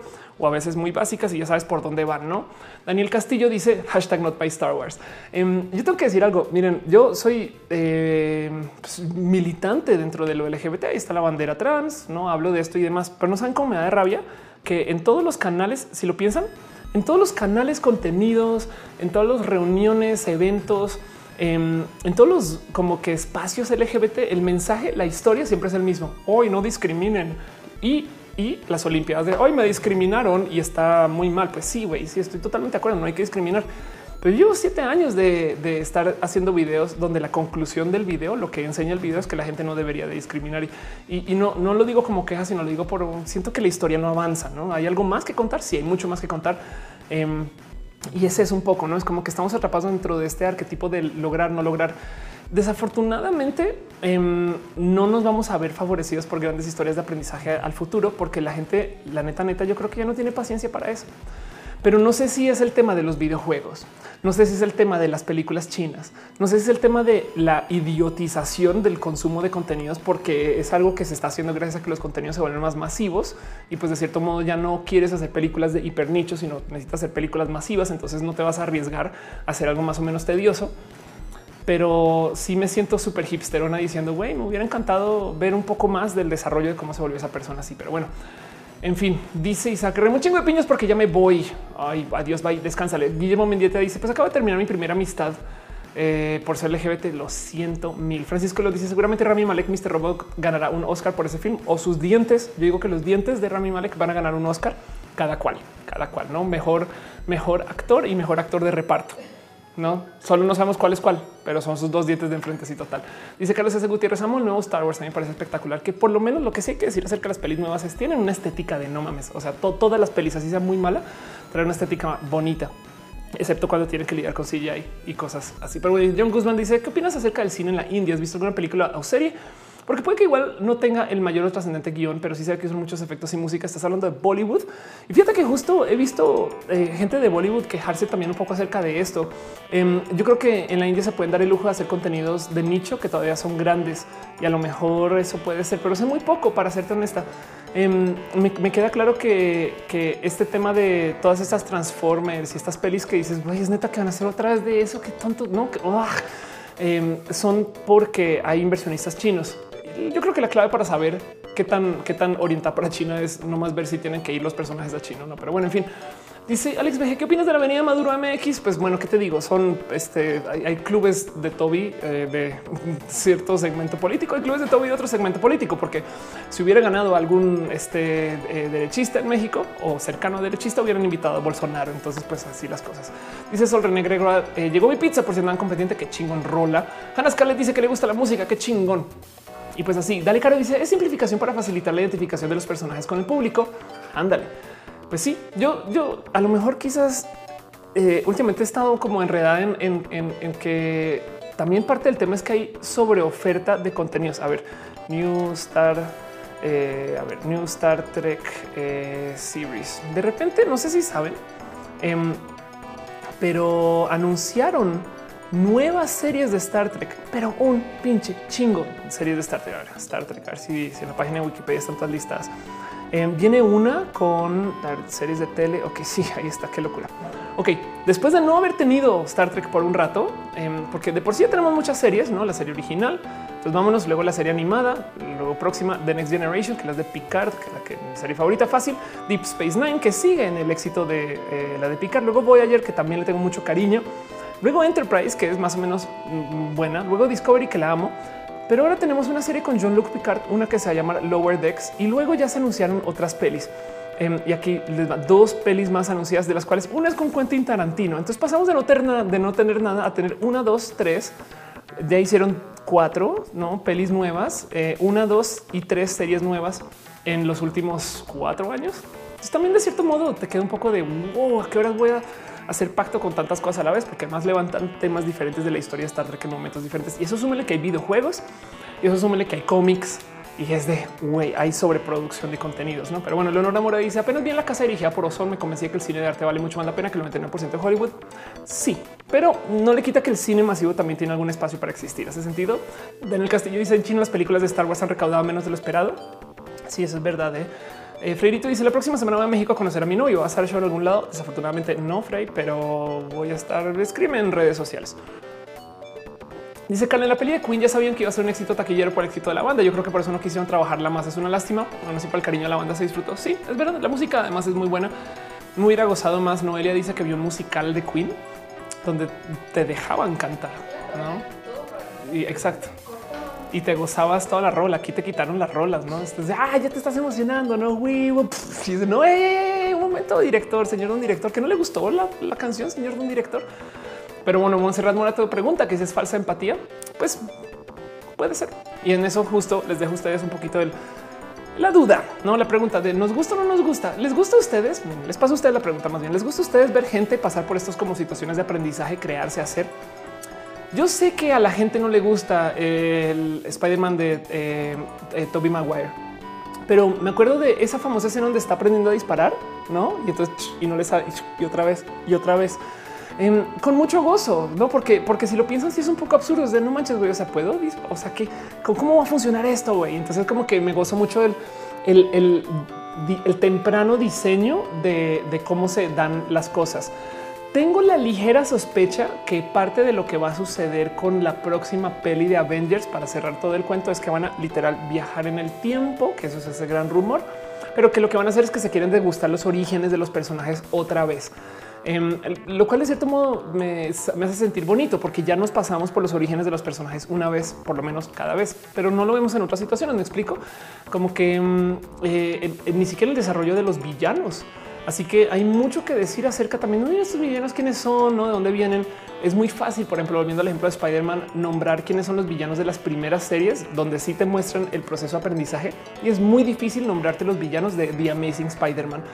Eh, donde hay una película donde tienen también tres. Bueno, en, la primera serie también es otro cuento, pero en el caso de la Let's dice: Me encanta el cine comercial, pero sí, el cine se ha convertido en una industria que fabrica genéricos para que la mayoría lo pueda consumir. Pastel Cocoa dice: Les va a salir el tiro por la culata si no tratan con respeto a sus audiencias. Em, dice Alfredo eh, Albiter. Eh, acabo de ir al Coral Fest, un excelente festival de cortometrajes de animación muy bueno. Hice proyecto una película llamada La Casa Lobo, una película que tiene varios niveles de lectura. Qué chingón. En el castillo dice, ah, no, ya, ya te leí, Marillo, que en China le fue mal a Star Wars. Marillo González de castellanos nos acostumbraron a dos, dos terceras partes, entonces todo es tan rápido que nos parece tan interesante. Puede ser. Em, y Diana León Reyes dice que nos suscribamos a su canal porque tiene un video con un duende. Ok, Sol René Gregoire dice, excepto Pastel Coco a la tele sufrió lo que le agarraba la onda HBO de Netflix. Bueno, hay algo más acerca de las historias en Netflix en particular. Por si no se han dado cuenta, em, las series de Netflix no son series. Les voy a decir algo que eh, fue shock en su momento, pero en Netflix descubrió que la gente hace algo que se llama binge watching. Em, este binge, a ver, vamos a ver, buscar statistics. ¿Cómo se dirá binge en velas de natascado? sí, velas de natascado. Ok. Em, el cuento es eh, binge watching es esta práctica que para nosotros es muy normal de yo no veo solo un episodio, sino los veo todos de corrido. Y Netflix, entre comillas, descubrió esto. Si ustedes fueron usuarios del Internet desde hace mucho tiempo, la verdad es que pues, cuando Netflix salió a decir, oiga, sí, es que la gente ve más de un episodio a la vez, pues para nosotros era de, pues sí, obvio, güey. O sea, por eso veo, no, pero para ellos que vienen de la industria del cine, que eh, traen como esta como cultura de eh, hacer contenidos como con otra mentalidad, les causó shock cuando estaba comenzando Netflix eh, en línea. Me explico, cuando era en DVD era otro cuento y yo, yo hasta estuve suscrita a Netflix en DVD cuando vivía en Estados Unidos. Pero el cuento es, ellos descubrieron que la gente consume los contenidos de una sentada. Entonces, no sé si se han dado cuenta, pero todas las series de Netflix, o por lo menos las grandes y sobre todo las originales, no son varios episodios de cada serie en una temporada, sino es un gran episodio. En Star Trek es muy evidente en todas los episodios de Star Trek se comienza la escena con una lectura de la bitácora del capitán, no bitácora del capitán, fecha estelar 72, 146.3 o algo así. No, no sé si esa fecha estelar apunte a algún lugar o no, pero bueno, el, en algún momento. Pero el caso es lee la fecha estelar y luego comenta un poco de la historia de no sé qué. Y cuando se acaba el episodio, vaya Dios a la chingada, listo, credits, listo. Cuando arranca el próximo, otra vez vuelva a leer la bitácora. A veces hay bitácoras de varias personas a lo largo del episodio, como sea. En todo Discovery se leyó la bitácora una vez. Y eso es porque todo el episodio es realmente un episodio sote de 10 horas que parten en 10 episodios. En la casa de papel en particular fue una historia que estaba hecha como varios episodios y decidieron atar del total y por eso rompieron la estructura y volvieron los episodios más largos porque ellos saben muy bien cuánto tiempo dura la gente viendo cada parte de episodio. Y eso rompe un chingo las historias. La nueva historia de Matt eh, Groening, em, ¿cómo es que se llama? Em, Disenchanted. Dice, exacto, Disenchanted eh, se rompió mucho porque este, eh, después de veintitantos años de hacer historias como los Simpsons o Futurama, que están hechas súper cortas y compactas, que de repente te digan no, no, no, no te preocupes. Los episodios ahora van a ser de 10 horas y solo haces uno. Eh, rompe un poco la, dinámica de alguien que no sabe contar historias así. Entonces, pues eso dice Valeria, que queda tengo, tengo 36 años. Raúl Mollado Sandoval dice un TV Tropes en donde el protagonista responde sus dudas mediante Yahoo Respuestas. Anda, em, dice Enrique acá con In, Uyasha hice mi primer binge watching. Ándale. Em, yo he hecho mucho binge watching en la vida en general. Martín Olguín dice qué opinas sobre el cambio de género del protagonista en la adaptación de libros clásicos. Hace poco vi que adaptaron un libro de Dorian Gray y el protagonista será mujer. Em, me parece chingón. Yo, de hecho, ahorita que estoy medio metida en música, estoy haciendo cambios de sexualidad y género en algunas rolas y es muy divertido. Pero pues bueno, eso es, es una actividad no más de modernizar un poquito algunos contenidos. A veces, a veces ni el caso son, son libertades. Este, eh, si quieres verlo, a veces no, no son meritorias, otras veces sí. Entonces, pues puede cambiar mucho, pero como sea el caso, el punto es Netflix cambió los contenidos también porque Netflix está haciendo episodios súper largos hechos para que la gente los consuma, como Netflix descubrió estadísticamente hablando que es que se consumen los contenidos en Netflix. Un gran episodio cortado entre 10 o 13 pedazos. Hay algunos que sí son como pequeños, como documentales en trocitos. Hay otros que sí, pero la gran mayoría que lo que quieren hacer son grandes historias partidas. Entonces, técnicamente, la segunda temporada de Stranger Things es el episodio 2. Técnicamente, la segunda temporada de Star Trek Discovery es el episodio 2 y así. Pero de todos modos, eh, eso rompe mucho el cómo se cuentan las historias y Netflix en particular sí se da chance de contar historias de aprendizaje y eso y eso, porque todavía no lo están haciendo. Entonces me salta mucho y quisiera preguntarles a ustedes qué sienten, qué opinan, cómo se sienten. ¿Sienten ustedes que el Internet ha hecho del cine un medio bastante más simplista? ¿Es necesario? Me gusta mucho el comentario que apareció por ahí arriba donde decía que pues sí, al fin de cuentas Em, pues si quieres hacer algún tipo de pacto, eh, si te vas derecho a la historia del aprendizaje, capaz si no pactas tan rápido como decirle, pues ya es esta persona que está muy definida y así son las cosas, no tanto así como no todas las historias tienen que ser de aprendizaje. Solo me salta que se desapareció y era muy pinches común. Todas las historias de los 60, 70, 80 de como superpoderes y demás tenían un gran componente del aprender a usar esos poderes. Eh, y ya no. de repente ahora los personajes se despiertan y mágicamente tienen toda su capacidad Em, pero además de modos que no son congruentes con que la tengan. Porque una cosa es contarte una historia de un Spider-Man avanzado que está en su año 17, pues ya, ya, ya aprendió. Otra cosa es contarte la historia de cómo aparece eh, Spider-Man y ya, uh, ya la logró, ¿no? Y fin, se acabó. Solo porque lo puede tener. Ahora, ¿es un poco más congruente eso con cómo vivimos hoy? Sí, la verdad es que sí. Si tú quieres eh, ser una persona que puede, de cierto modo, aparentar ser muy prudente y tienes tantito de capacidad de adquisición, puedes. Em, eh, a ver, eh, rent, eh, luxury cars. Entonces, así por ejemplo, no con mucho dinero, podrías tú, así sea por un, día, una noche, una semana, rentar un coche súper de requete mega lujo, rentar un Airbnb, un Airbnb, quemarte unos tantitos dólares y simular que vives bastantes veces mejor de cómo vives este, digamos que en la vida entre comillas normal, no? Em, también asimismo puedes tener acceso a una cantidad de lugares. Sí, solo con literal rentarlo, no? Entonces, estas son cosas que digo, y esto es un coche. También puedes hacer lo mismo con aviones, eh, helicópteros. Puedes, eh, me explico, por, por un tiempo muy cortito, puedes darte una vida muy de lujo que no te darías normalmente. lo digo como por dar un ejemplo así random de cosas a las cuales podrías tener acceso sin necesariamente haber desarrollado una vida que conduzca a eso. O sea, eso se ríe un poco en el modernismo, si lo quieres ver así, digo, para lo que es, ¿no? Bien, bien puedes comprar un traje carísimo y de estafar a es otro cuento.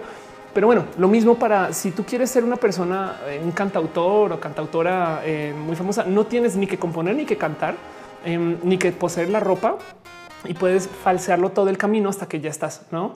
Entonces, eh, puedes sí, y, vamos a hablar un poquito más acerca de eso, de los falsos digitales más adelantito.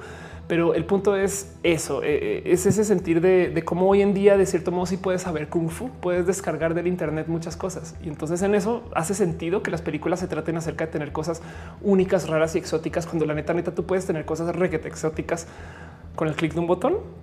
Les dejo a la pregunta, pero bueno. Dice Alex BG, ¿cuál la diferencia entre un capítulo cortado en partes a una temporada?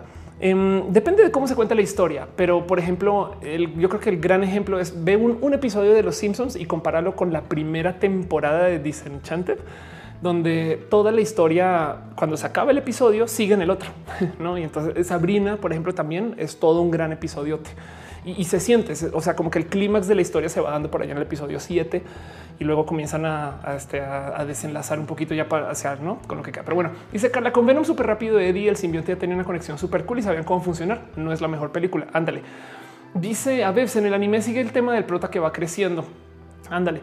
Eh, eh, perdón, Valeria Chan dice estudio para psicología. Que chingón. Alfredo Arbiter dice no hizo la tercera temporada de Daredevil, pero es una historia de aprendizaje. Cada temporada tiene un nuevo gadget, una nueva habilidad que mejora con personaje. Que chingón. Mario Murillo dice lo que podemos ver claramente es que el cine es una manera de aprender y educar, así como las telenovelas educar a nuestras abuelas y nuestras mamás de una mala manera, pero sí, wow, qué pesado eso. Pero pues sí, la verdad es que sabes que hay mucha gente que aprende acerca de eventos históricos por medio de su película del evento histórico y no el documental, ni hablar de, de la lectura de o cosas así, no? Eh, me incluyo. Hay muchos eventos históricos que yo eh, aprendí literal por ver la peli de no. Pero bueno, em, dice este eh, Cristian Lembrino, ¿qué opinas sobre los empleos que se perderán con la y creo que perdiste el empleo porque no acabaste la frase? Pues sí, su empleo era de, de póster de comentarios y lo perdió. Este dice Enrique acá, Venom es una película payasona, alejada un personaje principal que lastima a Londra, amor, enigma, nada que ver con la locomotora. Dice, disculpe, me había mencionado una serie que es educativa para los adolescentes, por recordar el nombre. ¿Sabrán ustedes cuál será? Eh, Sabrina, la... no, no sé, perdón, perdón, no sé, no sé, no sé, no sé. Y Caro dice, los invito a que al Discord, que qué chingón, gracias. Eh, Leonora Mora dice la pregunta importante aquí es cuándo ponen más temporadas de RuPaul en Netflix. Ándale, exacto. Eso sí suena muy bonito. Twin Peaks están preguntando por Twin Peaks en eh, Valeria Chanel dice que si tengo novia, mi novia está aquí. Noelia está este, ya siempre viene con mucho cariño, amor. Ahorita, eh, ahorita, ahorita, ahorita la saludamos cuando no estamos haciendo show, show for tan formal.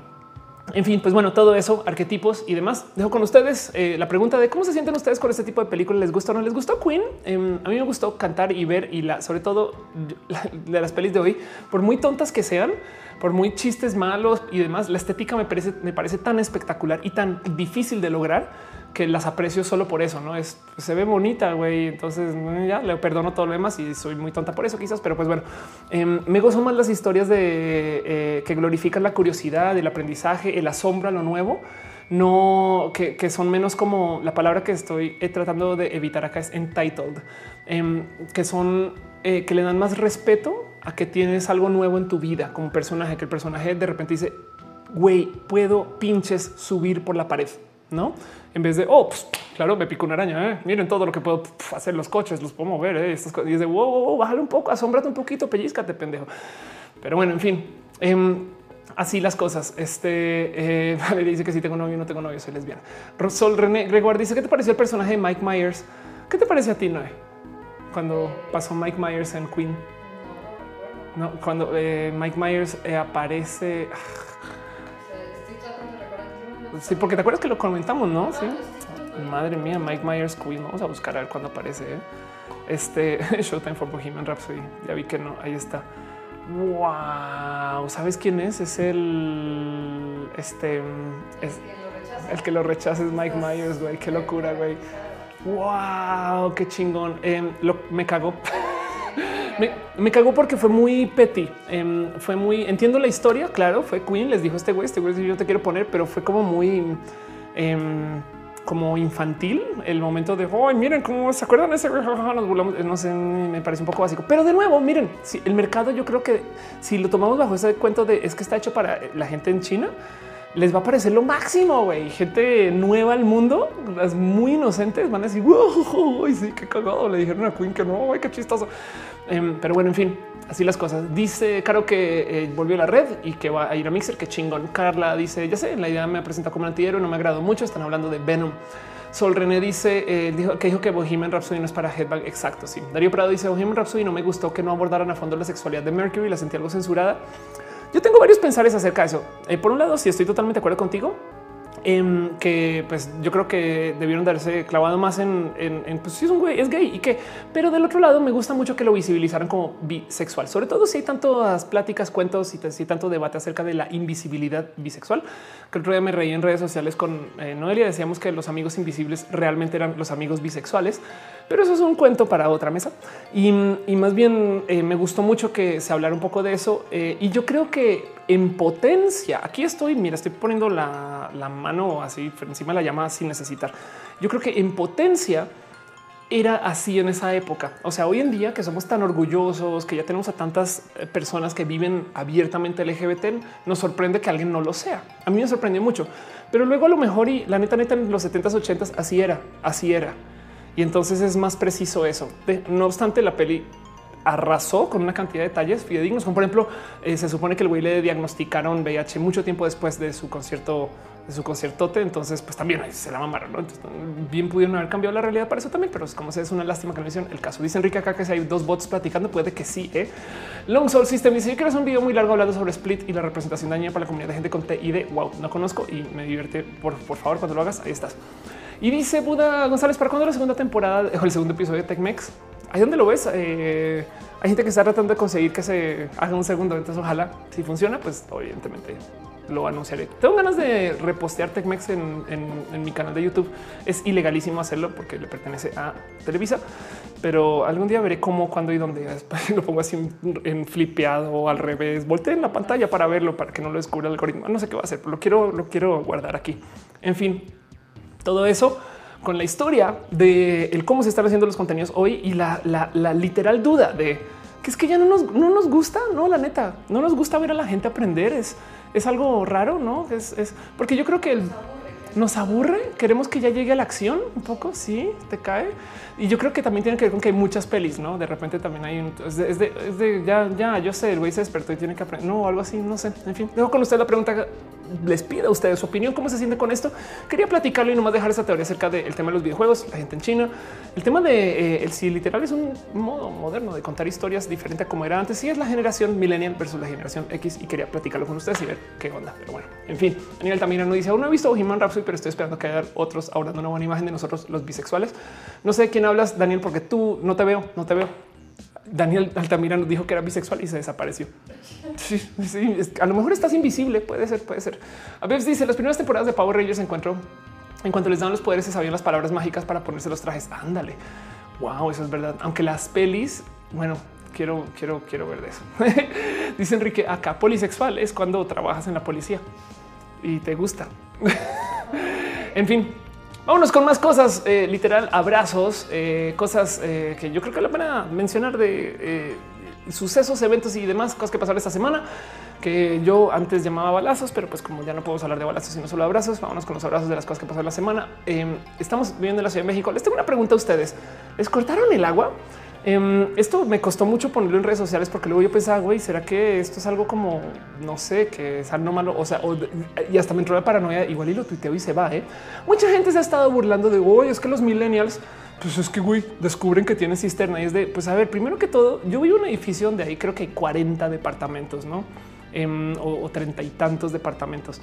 Em, y sé que no mucha gente se ha ido y hay agua normal, güey. O sea, totalmente normal. Estoy en la Benito Juárez y se supone que acá íbamos a tener corte, pero como sea, mucha gente en redes sociales está diciendo, güey, nunca se fue el agua ¿eh? y como que nadie lo ha querido comentar de lleno o no. De repente, algunas personas me dicen si se fue no se fue y ahí está. Y, pasó algo muy divertido y no. Eh, hoy en la mañana justo supone que ya habían reactivado y de repente salieron a decir, oigan, que creen? Vamos a prolongar 40 horas más el corte de agua. Entonces eh, ha sido la cosa más pinche rara del mundo. De entrada, miren, yo me gozo mucho cuando tenemos estas situaciones como de eh, vida compartida en la Ciudad de México, como cuando hay alerta sísmica, prueba de alerta sísmica. Evidentemente no estoy este, emocionada por los sismos, pero como que de repente acá sentí que no quedó claro si sí se cortó o no se cortó, cuándo, dónde, por qué. El tema de las cisternas es eh, sí, bien, bien puede mucha gente tener cisterna, pero, pero tres, cuatro días de cisterna me parece amazing, que en cuyo caso también me parece asombroso el pensar, pues bueno, igual y tenemos una ciudad que está más o menos cableada para aguantar tres días sin agua. Eso también, wow, qué locura. Em, dice Luis Castillo, acá el agua, quitan el agua en las mañanas, ponen la cisterna en la noche. Leonora Mora dice, yo no digo que sí tengo agua para que los que no se han bañado no sientan feo. Yo no me baño por eso. Yo no me he bañado en cinco días teniendo agua, pero pues es que, ¿qué te digo? Es, mentiras. Dice... Em, eh, yo vi pasando galones en el metro. Sol René Gregoire dice una amiga que quiero mucho. Me dijo que su terapeuta le dijo que no podía ser bisexual, que tenía que elegir y eso hizo. Tiene 49 años y está medio Uy, qué lástima por ese terapeuta. Dice Francisco, no, a mí no me cortaron el agua, pero porque vivo en Guanajuato. Ándale, dice Cuyito, soy de la Ciudad de México, tengo agua. Exacto, no? Entonces, pues bueno, eso está pasando ahorita, no más como sección calidad de abrazo. Este, mm, eso, eso, eso me, rebasa un poquito. Em, luego, eh, a ver, eh, un momento, voy a buscar un tema así rapidín, rapidilín. Eh, Luego eso, eso pasó ahorita. A ver, Grinch. Otra cosa que quería mencionar, así como a calidad, a calidad de eh, tweets, em, fue un pequeño, una mención que me compartió. ¿Qué pasó aquí? Eh? Esto de paso, esto sí sucedió o no? A ver si aquí está. Eh. em, esto me lo compartió eh, nada más y nada menos que eh, Ari, Ariel U Rosas, que tiene de nombre de The Devil Eyes Can See Through, through, Your Lies. Ok, vas. Em, y me dice, oye, vamos a hablar acerca de esto, la nueva campaña del nuevo Grinch. Y ahí les va. Esto está literal. Esto está, esos anuncios son reales. Em, donde no más quería nomás mostrarles y compartirles está para el 9 de noviembre, que es ya en cuatro días y es una campaña que está siendo sumamente pinches agresiva. Eh, este meme de paso no lo supero de Pikachu diciendo oh, qué, pedo. Em, y, el cuento es eh, este, este, esto me suena, me suena primero a que es troleo de 4chan, eh, porque literal estamos poniendo algo que está enfrente de una pantalla verde a que esto sea real. Em, lo acabo de googlear así rapidín y no parece ser real, pero bueno, como sea, eh, me lo compartió Ari y pues solo por Ari eh, le asigno su espacio de realidad. Pero ahí les dejo, no? Ahí les dejo. vean esto. ahí les va. Eh, Mikey 50 is louder than yours. Ok. Sí, entonces esto evidentemente, esto es una evidentemente broma, pero ahí les dejo. Esto, esto no parece broma, ¿eh? ¿Qué pedo, güey? Pues bueno, como sea, ya viene un Grinch, quiere decir que viene la Navidad. Hoy estaba, me estaba compartiendo arroba Mota, me decía, ¿qué pasó con el año? Eh? Porque luego y eh, fue a Starbucks, a ver si creo que lo tuiteó, fue Backmota al Starbucks y decía aquí está. Y de repente dice, yo no sé qué chingados pasó porque estamos en noviembre y ya hay rosca de reyes, güey. sí, o sea, no es pan de muerto, no hay rosca de reyes, güey, están locos. Sí, es como qué pasó con el año que, no se, fue año punto sí. Yo me acuerdo cuando era el 2018, era muy chingón, ¿eh? ya que estamos en el 2032. Pero bueno, en fin, este dice Daniel Castillo, Green for Smash. Smash. Eh, dice Dari Caro, ok, están otras cosas. Dice eh, Caro que es la rosca Reyes del Starbucks es buena. Dice Jorge García, yo soy Grinch, yo soy Grinch de un modo otro. En Italia Ramírez en Tijuana quitaron el agua por una semana hace un mes. What? Andrea Pérez dice mi amor platónico. Tijuana, Tijuana. Qué, locura. Eso es otra cosa. ¿eh? De paso, yo le decía a la gente, no puedo creer que se tomen tan a la ligera un corte de agua en la ciudad. Y todos me decían, güey, estamos súper preparadas por la historia que nos ha quitado el agua tantas pinches veces. No, entonces, pues esas cosas. Dice Enrique acá que es la manterroncha, la manterroncha. Ay, pero bueno, el caso sí está ahí nomás a calidad de abrazo. La campaña eh, del Grinch que la compartió Ari está bien pinches divertida, sea troleo o no. Em, como se hace pues digo, eh, el mero hecho de que hablen del Grinch me parece espectacular. Es una historia divertida. Em, y pues los anuncios sí te, que sí te dejan con un poco de esto, que también levantan un poquito la pregunta de por qué no pueden decir estas cosas, no? Eh, bueno, pues porque es para niños, pero el mero tema de la censura en general en el lenguaje, eh, simplemente no estamos tan acostumbrados a esto. Dice claro que si el amante rosca puede ser Elisa Sonrisas. Yo me bañé como gato para que mis gatos no se quedaran sin agua. Qué cagado, ¿eh? Dice Andrea Pérez que si me disfrazo de Halloween, hace muchos ayeres no me disfrazo y no existo para Halloween, desafortunadamente. Pero bueno, vámonos con nuestro próximo abrazo. Más bien, primero que todo, eh, un poquito de cariño para Ari, que me comparte cosas para hablar en roja. Em, solamente quería compartirles que esto está pasando, no tenganlo ahí nomás en el azar. Y si algún día tienen una nota o algo así que quieran que platique, pues avísenme y me asomo. En lo peor, peor de los casos, lo que puedo hacer es mostrarlo así medio escueto como ahorita y a ver si alguien sabe algo más. Em, les quiero compartir también este tráiler que me compartió hoy nadie más y nadie menos que Dana Carvelas, a quien le tengo mucho cariño también. Es esta personalidad del mundo LGBT de la Ciudad de México em, que me dice esto se va a estrenar ahorita y es esta historia que se llama Estrellas Solitarias. No, entonces literal está presentada como ópera prima. Em, entonces se los quiero pasar porque literal es ver gente trans en el mundo de la producción del cine, como sea. Esto, esto yo creo que siempre, siempre está para celebrar. Em, desafortunadamente, aquí el mero se llama llamar estrellas solitarias. Lee los comentarios y las primeras preguntas dicen no puedo ver esto. güey. Eh, entonces, eso yo creo que es una lástima que no lo muestren. No, no es el trailer que quiero ver, pero aquí está. Em, pues, ¿qué les digo? Güey, pinche Nana hace cosas bien pinches bonitas. Güey, le tengo mucho cariño con que todo su trabajo y demás. Y es una persona espectacular, muy divertida. Me invitó para, para estrenar esto el viernes. Los comparto a nivel también de abrazo, eh, con pequeña nota de cosas que pasaron la semana que yo sé que era lo que yo presentaba antes al inicio del show, pero ahora los presento justo después del tema de lo que se trata el show, porque la neta siempre me dicen, güey, ¿por qué te toma tres horas llegar al tema importante? Entonces, ya así las cosas. En fin, dice, no puede ello, hablé del tema tarde. Tengo un familiar que trabaja en el gobierno, específicamente en la web Nepantla. Me contó que el corte de agua no afectaría ciertas zonas, pero no podían decir nada por si real afectaba. Ándale, eso hace mucho sentido. ¿eh? Es, como a mí me decía Noel en el momento. O sea, como hay gente en la Ciudad de México que no está pagando por servicio de agua y les está llegando agua, hoy sería la primera vez que pasa eso. ¿eh? Entonces, pues sí, también ¿eh? Em, a mí me da un poco de, no sé si quiero decir en redes que sí tengo agua y, y, no, pero veía tanta gente tuitear que todavía tenían agua que me quedé con el qué raro, güey. Pero bueno, en fin, dice Abraham Velázquez que le gusta la música que está sonando es Mookie.io por si quieres conocer el lugar y así las cosas. Dice Carlos Gutiérrez, yo no odio la Navidad, pero tampoco la celebro. ¿Qué soy? Racional. Dice DR, eh, siempre veo el recalentado. Pues aquí me tienes también en vivo. Qué chingón. Vámonos con nuestro próximo abrazo. Este, eh, perdón, perdón, vamos con esto también una pequeña mención que me pidieron hacer. Es un videojuego, eh, literalmente lo compartieron la gente bonita. también de nuevo, no desarrolladores de videojuegos este, independientes en México. Se llama Ronin Coleo, lo hace Golden Pie Studio. Em, es un juego literal, es para móvil, pero me dijeron, güey, nos puedes ayudar a compartirlo. Y quiero que vean esto nomás. Esto literal. Ahorita arrancamos con temas formales otra vez, pero me compartieron esto los mendigos. Em, es un side scroller para jugar en su, en su Android. Eh, no, desafortunadamente no he podido jugar porque no poseo plataformas androides, pero quiero que vean esto que me dejaron los mendigos aquí a la mano. Nomás, gente bonita. Me dejaron esto que está bien pinche chulo. Em, la gente Golden Pie Studio. Entonces, nomás les quería compartir la existencia de que esto está acá. Em, y pues ya saben cómo son estas historias de los desarrolladores independientes en México. Les tengo, me dobla el corazón saber que están haciendo este tipo de cosas porque hacer videojuegos no es fácil.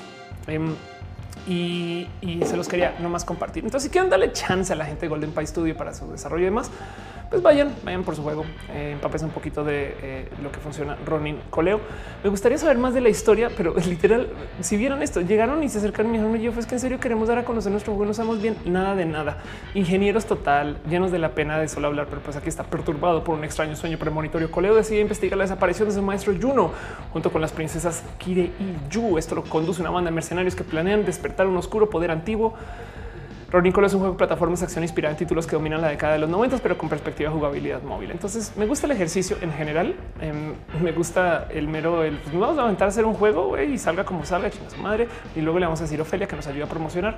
Y entonces, ¿qué les digo? Eso me gusta. En fin, dice em, este cha, cha, mirada geek. ¿Cuál la mirada? ¿Cuál? ¿De qué hablan? Entra el vivo de mirada geek. ¿Qué, qué pasó con mirada? Ah, es que están, me acaban. ¿Qué está pasando? Ah, ya llegaron los trolls. Ok, ya entendí. Bueno, en fin, diviértanse ustedes y como sea. Así las cosas, todo eso fue lo que pasó. Y vamos a nomás entonces cerrar un poquito con esto y hacer un pequeñitilín repaso latinoamericano, como yo les había prometido que lo iba a hacer todos los shows. Pero bueno, lo siento la gente en YouTube. Saben que eh, YouTube desafortunadamente eh, no podemos poner como slow chat caro. Eh, se puede hacer así muy fácilmente. No, chingada madre. Pero bueno, este mm, eh, vamos a bloquear gente por un ratito y así las cosas. así las cosas. En fin, pues bueno, em, como sea, vamos a hablar un poquito acerca de política y las cosas que han estado pasando en Latinoamérica esta semana. Calidad literal, calidad de abrazos. Y entonces hay muchos temas, muchos temas que yo creo que vale la pena eh, eh, repasar. Perdón, es que estoy viendo que en YouTube se pusieron un poquito locos. Están bien jodidos ustedes, perdón. Eh, adiós, adiós, adiós, adiós. Voy a bloquear gente un ratito. Escuchamos música dos segundos. Nosotros momos. Perdón si alguno de ustedes acaba siendo bloqueado solo por accidente, eh, pueden culpar a la gente que estaba llegando. Pero bueno, en fin. Ah, ok, dice Andrea, no todos somos troles, exacto. Em, dice Marcelo Romero, nosotros somos geek y vivimos en paz. impuestos en Colombia. Vamos a hablar de eso ahorita. Voy a hablar de una cosa más pinches bonita em, que me parece bien pinches rara. Y esto tiene que ver más bien con el tema justo de política y la eh, gente del ámbito religioso en Argentina. Y es que resulta que anunciado por los obispos, esto es el mundo, en el mundo donde eh, mundo al revés, los obispos le anuncian al gobierno que no van a aceptar su aporte económico del Estado. Y son de las cosas que yo digo así de, pero, pero, ¿qué? O sea, ¿cómo, güey? Em, eh, el cuento es eh, por lo que dicen en la iglesia, que es un bajo porcentaje de sus ingresos, pero de todos modos un porcentaje significativo. Me explico. Digo, ellos dicen que son el 7%. Están rindiendo 140 millones de, asumo que esto es en eh, moneda argentina, pero bueno, el caso es que están rindiendo literal dinero eh, solo porque sí. ¿Qué está pasando? Pues bueno, en Argentina sucedió el caso de eh, esta como apostasía masiva. Mucha gente después del tema de eh, los abortos salió a decir yo no quiero tener nada que ver con esta iglesia y comenzaron a hacer apostatar que a lo mejor entonces quieren de cierto modo rendir el apoyo al gobierno para que digan ya, ya no nos molesten, güey. Nosotros y el gobierno estamos desconectados y es pinches raro escuchar esto, no? Em, y eh, en fin, perdón, mucha gente está preguntando que por qué estamos bloqueando a tanta gente en el chat. Es porque llegaron pinches trolls al chat de YouTube. Entonces ignoremos eso y sigamos con lo demás. Dice Bude González: Cuando me mudé del desierto sonorense a Guadalajara, lo primero que compré fue un paraguas, sentido común. Anda Colorful dice: No entiendo por qué el chilango no tiene cisterna y tinaco en sus casas y los cortes de agua son muy comunes. Eh, pues porque no les estamos construyendo, quizás tú llegas a rentar. Pero bueno, en fin, eh, el caso es, em, volviendo a la noticia, me parece bien pinches raro esta noticia, noticia argentina, donde dicen, si no surge ninguna disidencia última hora, la iglesia producirá esta semana una clara señal que se encamina a prescindir de modo progresivo. La iglesia siendo progresiva del aporte económico del Estado, unos 140 millones este año, que según ellos representa el 7% del presupuesto eclesiástico, pero que conlleva una alta significación política. Es pinches raro, está pasando en Argentina, me encantaría tener más información, hay muy poquita. Y, me divierte mucho el pensar que, la iglesia puede decir así, pero no, pues no queremos su pinche sucio dinero que nos obliga a que seamos responsables con el Estado. Güey. Es raro. Normalmente es al revés. Y, en últimas también porque, pues bueno, evidentemente el gobierno, pues yo creo que eh, no se va a oponer a ese tipo de actividades. Es solamente raro escuchar que sea del lado de iglesia que digan ustedes por allá. Entonces ahí les comparto un poquito esto que pasó en Argentina.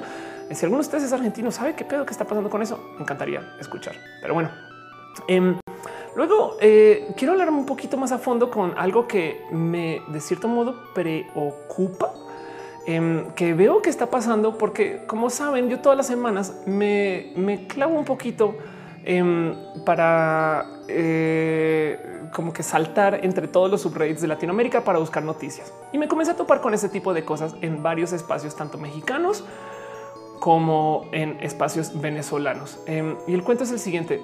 Mucha gente le comenzó a preguntar a los venezolanos en su subreddit que qué onda con su con lo que va a pasar en México. Esto es en el subreddit venezolano. Consejos y opiniones para una mexicana preocupada. Amigos venezolanos, recuerdo que durante las elecciones mexicanas muchos de ustedes comentaban acá y en el México que el peligro que es la victoria de López Obrador. Bueno, López Obrador de hecho estado tomando una cantidad de actividades que la neta neta, incluido lo del aeropuerto, sí pueden saltar un poquito la preocupación de muchas personas y está muy raro ver el que se está opinando. Entonces, primero que todo, los venezolanos de entrada dicen ya compra todos los dólares que puedas, ten tus papeles de inmigración, pasaportes a la orden del día. Em, luego, eh, justo eh, es el cuento de expropiación de Chávez y demás. Y, lo que pasa es que de entrada me divierte mucho ver este como esta como situación de hermandad, em, porque, porque de nuestro lado eh, salimos nosotros a preguntarle a los venezolanos, oigan, qué pedo, güey. Pero no sé si ustedes saben que también en Brasil y en Colombia y en Estados Unidos y en todos pinches lados dicen nos vamos a convertir en Venezuela. Venezuela se volvió como el ejemplo de lo que no se debe de hacer y con toda razón, no? Pero entonces también me divierte mucho que también hay gente preguntando, oye, soy de Brasil y quiero hacer unas preguntas. Mira, soy brasileño, pero aquí ganó Jair Bolsonaro. Este, y me preocupa pues qué, qué onda con eso, ¿no? Y entonces, ¿qué puede pasar y cómo, cuándo y dónde? Y ahora entonces resulta que los venezolanos se volvieron como el tech support de la mala política o de la mala percepción de política. Y el cuento es el siguiente. Em, si bien sí hay motivos para preocuparnos, eh, esto fue una noticia, aparte de lo que pasó en el aeropuerto, que la neta neta sí tuvo un impacto en el movimiento de la moneda cambiar el peso contra el dólar, una cosa que se acabó llamando el error de octubre. Luego comenzó a aparecer esto. Entonces vamos a hablar dos segundos acerca de esta eh, noticia, por así decir, que es un boletín que apareció presentado en la Cámara de Diputados que dice que se quiere modificar la ley del Banco de México para utilizar reservas internacionales en crecimiento económico y combate la pobreza. Hay mucho que hablar de eso, ¿no? Entonces, lo primero es qué chingados significa eso. Em, y es básicamente es una presentación de, una eh, la escaleta, una propuesta que quiere que el ejecutivo, o sea, el presidente, tenga acceso a este dinero que está guardado en reservas internacionales. ¿Qué es el dinero de reservas internacionales? Una cantidad grande de dinero, depende del tamaño del país, evidentemente, y depende de lo que ustedes consideren grande o pequeño que tiene México guardado, por así decir, en Estados Unidos o en bancos o en inversión o demás, pero es una reserva que técnicamente es lo que de cierto modo respalda eh, lo que nosotros podamos eh, tener como para, digamos, eh, validar la moneda país, para tener acceso a una cantidad de mercados de inversión y demás cosas así de ese corte. Entonces, primero que todo, y antes de que se enloquezcan de oye, Ophelia, ya habíamos visto esto en otros lugares. Em, y estás eh, esparciendo una cantidad de información completamente falsa y más. Esto eh, eh, no es tan así como se propuso. Em, justo el, futuro secretario de Hacienda de Crédito Público desmintió que el gobierno de Morena vaya a utilizar las reservas internacionales. Ok, entonces dicen no queremos tocar las reservas internacionales, son de Bancico em, y hablaron justo de que no se pueden tocar porque es del banco y pues, la verdad es que tú no le puedes restar autonomía eh, a, lo que es el Banco de México. ¿Qué es el Banco de México? Para los que no saben, básicamente es una entidad que funciona aparte del sistema gubernamental que controla sobre todo la disponibilidad de dinero en el país. Ellos tienen que ser independientes del Ejecutivo porque si el presidente quisiera generar más dinero solo por una orden, entonces pone en riesgo la economía y eso es lo que ha pasado en toda Latinoamérica. A fin de cuentas, em, explotó mucho ese cuento de, si debería em, este México estar haciendo estas cosas o, también si lo piensan de cierto modo la plataforma de López Obrador es güey, ¿por qué le damos el dinero a los fifis si los podemos estar usando acá para nosotros? No hace sentido. Sí, ¿por qué no tomamos tantito de ese dinero que tenemos guardado por allá en el banco estadounidense y lo usamos para nosotros? Y el cuento es que justo eso técnicamente también fue lo que pasó en Venezuela. Esto es literal. Si es el playbook de Chávez, el güey pidió en su momento un millardo prestado. Eso eh, y dice tenemos eh, casi 20 mil millones de dólares allá y quiero tomar prestado uno. Acabo tomado prestado seis y luego básicamente acabó imprimiendo dinero y se acabó toda su reserva internacional. Pero bueno, em, y entonces hay muchas gracias a la gente que está baneando en el chat. Muchas, gracias a la gente que está baneando en el chat. Este perdón y disculpas por eso, pero pues bueno, así le pasa a la gente si la transfobia y como sea. Em, el cuento es y, gracias, Caro también. El cuento es eh, lo que me preocupa de todo esto, porque el boletín de hecho ya pasó y sucedió y pues no resulta que no fue tan tan así ni, tan de otro modo, pero sí se propuso. ¿eh? Básicamente fue, eh, como lo tengo entendido, propuesto por alguien que quería de cierto modo aprovechar de esta ola de supuesta desconfianza que está sembrando López Obrador o real desconfianza que está sembrando López Obrador em, y, y volverla peor pero por medio de hacer una propuesta de tener acceso a la Reserva Internacional, que es justo lo que los inversionistas no quieren escuchar. Y es que el problema es este. No sé si ustedes ubican. Hay una película que se llama Paycheck. Eh, vamos a hablar dos segundos acerca de Paycheck en particular. Vamos a ver si la tengo por acá. Paycheck es una peli de ciencia ficción viejita del 2003, muy divertida de paso. Por si no lo ubican, vamos a ver. Aquí está. Se llama una adaptación cinematográfica al relato corto de ciencia ficción. La paga, escrita por Philip K. Dick, dirigida por John Woo, protagonizada por Ben Affleck. Es de John Woo, es de acción em, y ya pues es eh, Ben Affleck, Aaron Eckhart, Thurman. Y la trama de la película es eh, un un ingeniero, pero es muy divertido porque es un, ingeniero en reversa, un reverse engineer o alguien que le dan un equipo hecho y encuentra cómo se hizo. trabaja con un equipo que técnicamente puede predecir el futuro. El problema es que el güey descubre a lo largo, y perdón si les spoilero cosas, pero descubre a lo largo que trabaja con este equipo que el mero saber que un futuro puede venir hace que entonces la gente tome acciones para prevenir ese futuro y lo vuelve realidad. Es determinístico. El saber el futuro en esta historia es determinístico. Si tú sabes que la gente puede morir por una plaga, entonces, eh, entonces se encierran como seres humanos y, dentro del encierro eh, hay más alto, hay un riesgo más alto de que se propague esta plaga. Hace sentido. En Paycheck es una historia de acción muy divertida, viejita, pero el cuento y lo importante acá es que le rasca un poquito esta noción de cómo si tú realmente supieras el futuro, el que tú reacciones a ese conocimiento lo vuelve un poco más realidad. Em, no muy distante a lo que pasa cuando tú visitas a varias veces una persona que te hace lectura en frío para tratar de predecirte tu futuro, sabes, tarotistas y demás, ¿no? Que, luego te dejan la semillita y pues vas a conocer a alguien que te va a cambiar la vida y luego las próximas 10 personas que conozcas, a estar pensando, madres, ¿cómo me va a cambiar la vida? ¿no? Y entonces vas a estar receptiva a, que, a, que, a que suceda y cuando sí suceda te lo vas a validar con lo que te lo dijeron, ¿no? Entonces levanto eso porque de nuevo eh, el tema de, los diputados pidiendo modificar la ley en últimas es peligroso en que técnicamente están jugando con unas llamas em, muy capaces de quemar. Porque es que el tema es este.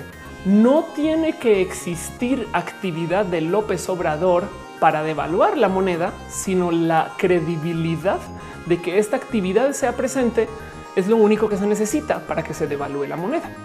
Entonces ahí les va. Imagínense que de repente todo el mundo comienza a perder fe en que la moneda va a estar sólida, no en que se va a mantener su precio y demás. Lo primero que van a hacer es comenzar a comprar dólares y a sacar la moneda lo más rápido del país, lo cual en últimas devalúa la moneda. ¿Hace sentido? Em, lo mismo con la actividad, lo mismo más. Y no quiero defender a López Obrador. De hecho, en últimas, la verdad es que no, no, quiero colgarme partido a partido, pero el punto es parte de lo que pasa acá. Em, este es, que justo eh, la mitad de, esta propuesta es no la tiene que hacer López Obrador. Pero si la gente se la cree, ya es peligrosa de por sí. Eso es jugar con llamas y hasta irresponsable. Perdón, dice José Antonio Hernández que me acaban de mandar saludos en el Barcade News. un abrazo a Asher, díganle a Asher que lo quiera. Dice Andrea Pérez y Uribe. Ándale. En Aldo RZ dice espectadores Noelia Matú da miedo AMLO porque tiene miedo que ya no cumpla, pueda cumplir lo que prometió. Ándale. Es muy probable. Miren, eh, voy a hacer hablar de política rápido segundos. El tema del aeropuerto es sumamente irresponsable en que eh, no sirvió para nada más, sino demostrar que él es el que está en poder, por así decir, no? Porque el aeropuerto, o sea, el lago nunca hubo lago, no hubo lago por salvar el aeropuerto. Eh, literal se levantaron esos contratos, se va a acabar pagando más por esos contratos de lo que se iba a pagar por acabar de ejecutarlos. Pero ustedes dirían, bueno, pues lo que pasa es que también estamos limpiando mucha corrupción y demás. Pues, ¿qué creen? Se le van a entregar muchos de esos contratos a las mismas personas para que lo pongan en eh, Santa Lucía, que de paso no se sabe si se puede poner allá. Entonces, en potencia, no hay aeropuerto nuevo en Santa Lucía o mejoras al aeropuerto ya existente y no vamos a tener aeropuerto en Texcoco. y luego, para rematar, tampoco vamos a tener lago y una cantidad ridícula de dinero que se tuvo que pagar solo porque sí, por comprobar que él tenía la capacidad de quitar el aeropuerto de ahí, ¿no? Entonces, si bien yo estoy ya dispuesta, ya bajé la cabeza con esto, pues bueno, lo que quiera, señor no obrador, a fin de cuentas, preocuparse por las políticas del líder em, son un ejercicio en frustración, si, si no van en tu sentido, pero, pero sí me, sí me salta que eh, en últimas quien ganó acá fueron los abogados intermediarios. Y, eso em, desafortunadamente ya demuestra un poco lo difícil que va a ser esta nueva, este nuevo modo de actuar. Espero que ojalá se limpie, sea más bonito y, quizás un tantito más transparente, pero por ahora estamos actuando con la palabra, la palabra de una persona que está diciendo pues, yo voy a ser mejor ¿eh? y, pues vamos a ver qué pasa. Pero como sea, em, ojalá se arregle. Y el punto es que, eh, lo, que lo que tenemos nosotros aquí es no tiene que cagarla López Obrador. Es si nos creemos que la va a cagar, lo volvemos realidad. Y eso, eso yo creo que es bastantes veces más peligroso y es algo que quería levantar un poquito acá, porque justo veo que me, saltó mucho viendo entre todos estos subreddits cómo les preguntan y les preguntan y les preguntan ¿no? a, los, a los venezolanos, oigan, ¿qué pedo con ustedes? ¿no? Y los venezolanos justo lo que dicen es, bueno, miren, si en algún momento así como cosas de cajón que tenemos que estar vigilando, si López Obrador llega a meter la mano en cualquier cambio constitucional, problemas, ¿no? Si López Obrador eh, llega a tener control o acceso al poder generar o, o crear dinero para poder hacer pagos de deuda, pánico total. Afortunadamente el país es muy heterotópico, la política también es más o menos heterotópica y va a ser muy complejo que estas cosas a pasar así en un vacío. Hay muchas trabas que quitar antes de que tengamos a un líder que haga este tipo de cambios, pero sí que me divierte mucho el ver cómo todos de repente voltearon con Venezuela de güey, ayúdanos por favor. Este, sean ustedes personas que apoyen a López Obrador o a Bolsonaro, no? Pero bueno, en fin, si es ayuda, al final fue una consulta ciudadana, eso ya es ganancia. Al menos preguntaron una vez lo que queríamos. Sí, aunque el tema de la consulta ciudadana lo que me salta es eh, quien decidió que no íbamos a tener aeropuerto en la Ciudad de México fue en gran parte gente en Tabasco. No es, que es como puedo yo votar por la construcción de una planta hidroeléctrica en Tabasco y, ¿no? y votar en contra de paso. No es, me explico, es como qué raro, no? Que, pero bueno, entiendo, entiendo el esfuerzo. Es solo, es solo que la verdad es que yo siento que no fue una consulta ciudadana en hecho que se hizo por partidos literal privados, entre bueno, pseudo privados Em, debió, o sea, no, no, no fue, es, tan irregular eso. Pero bueno, como sea, dice Andrea Pérez, la consulta de paz en Colombia perdió el sí. Verdad, es verdad. En Colombia hice una consulta que literal era algo así como quiero ¿Está usted a favor de la paz? Y la gente no.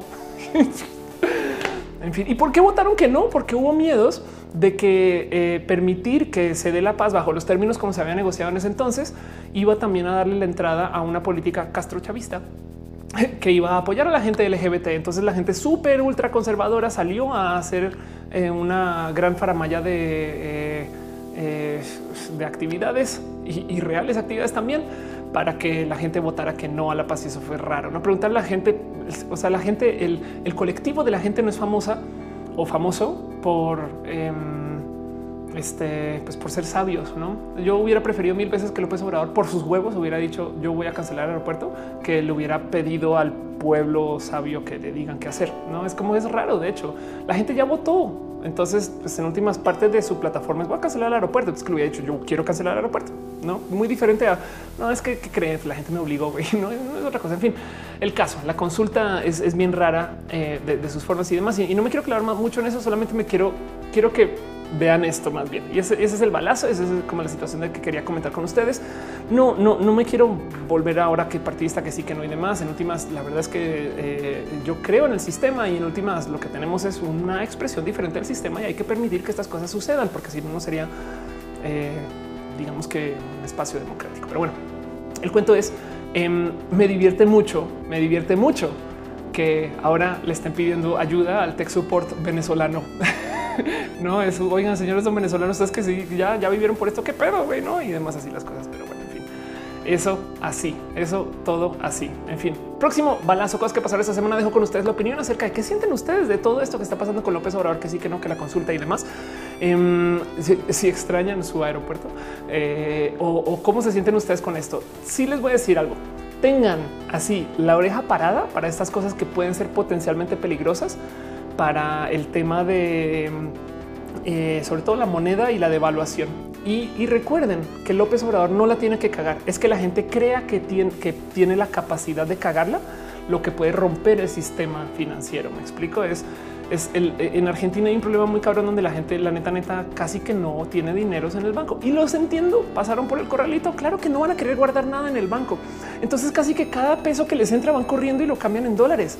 Por consecuencia, la poca estabilidad financiera que tienen se va del país, no se cambia, se cambia a dólares y ya no está bajo el control de lo que puede ser el sistema financiero interno. Y ellos tienen muy poco dinero en su sistema bancario a comparación de lo que se genera a comparación del resto de Latinoamérica. Y es raro y por eso Argentina todavía tambalea mucho, aunque su economía técnicamente debería de estar tantito más estable que como está ahora. En México tiene muchas anclas puestas con mucha gente del cómo y el dónde operar, no? Eh, se los prometo que el momento que México comience a hacer cosas muy a la Venezuela, eh, si es que las fuera a hacer, tiene a la comunidad global encima amarrada por todos pinches lados tratando de tener las cosas, no es arrancando por el acuerdo con Estados Unidos. Entonces va a ser mucho más difícil deshacer todo eso. Hay muchas trabas que deshacer antes de que llegue López Obrador y se pare encima de este no sé, una gasolinera VIP diga este text propio, no? Y entonces, en fin, pero como sea, es téngale ojo no a lo que hace López Obrador, sino a lo que siente la gente que puede hacer López Obrador. Ahí está el peligro. Y eso es lo que les quería comentar en este pequeño balazo y preguntarle a ustedes cómo se sienten con eso. No dice Jorge García, eso pasó el 94 en México. De acuerdo. Giselle Vargas dice: No importa cuántas consultas hagan, la gente siempre votará por lo que AMLO diga. O no, es que el problema aquí es como no tenemos cómo verificar de modos independientes. Es posible que la gente, es muy posible que la gente haya votado por Texcoco. Está muy curioso porque justo despuésito de que pasaron las elecciones, por eso, este acto seguido, Ofelia mañana este, en un meme hablando de las, eh, en fin, de justo despuésito que pasó la consulta, en redes sociales se calmó un chingo la gente que estaba en contra de Texcoco, muy con toda razón, pero em, como que yo antes ponía un tweet a favor del aeropuerto y la gente me respondía en ching así, pero en segundos. Ay, ¿qué te pasa, Ophelia? Eres una vendida, no sé qué. Ahora pongo tweets y pasan y después alguien me lo comenta una persona. De repente Twitter ahora resultó ser mayoritariamente pro Texcoco y eso me parece raro, no? Pero también yo creo que tiene que ver porque la gente que estaba en contra igual y dijo, pues ya, güey, ya y levanta las manos y no, no pasa nada. No eso también, también eso está presente, pero como sea, como sea, el punto es em, este no tenemos cómo comprobar no hay, no hay un modo de cómo comprobar si la gente votó más por el uno o el otro. No hace sentido. Ese, cuento de la consulta desafortunadamente se hizo de modos muy opacos y digo desafortunadamente no por los resultados de la consulta, sino porque la plataforma de López Obrador iba en contra de ese tipo de actividades. Hace sentido. Eso es lo que me da un poquito de rabia toda esta situación.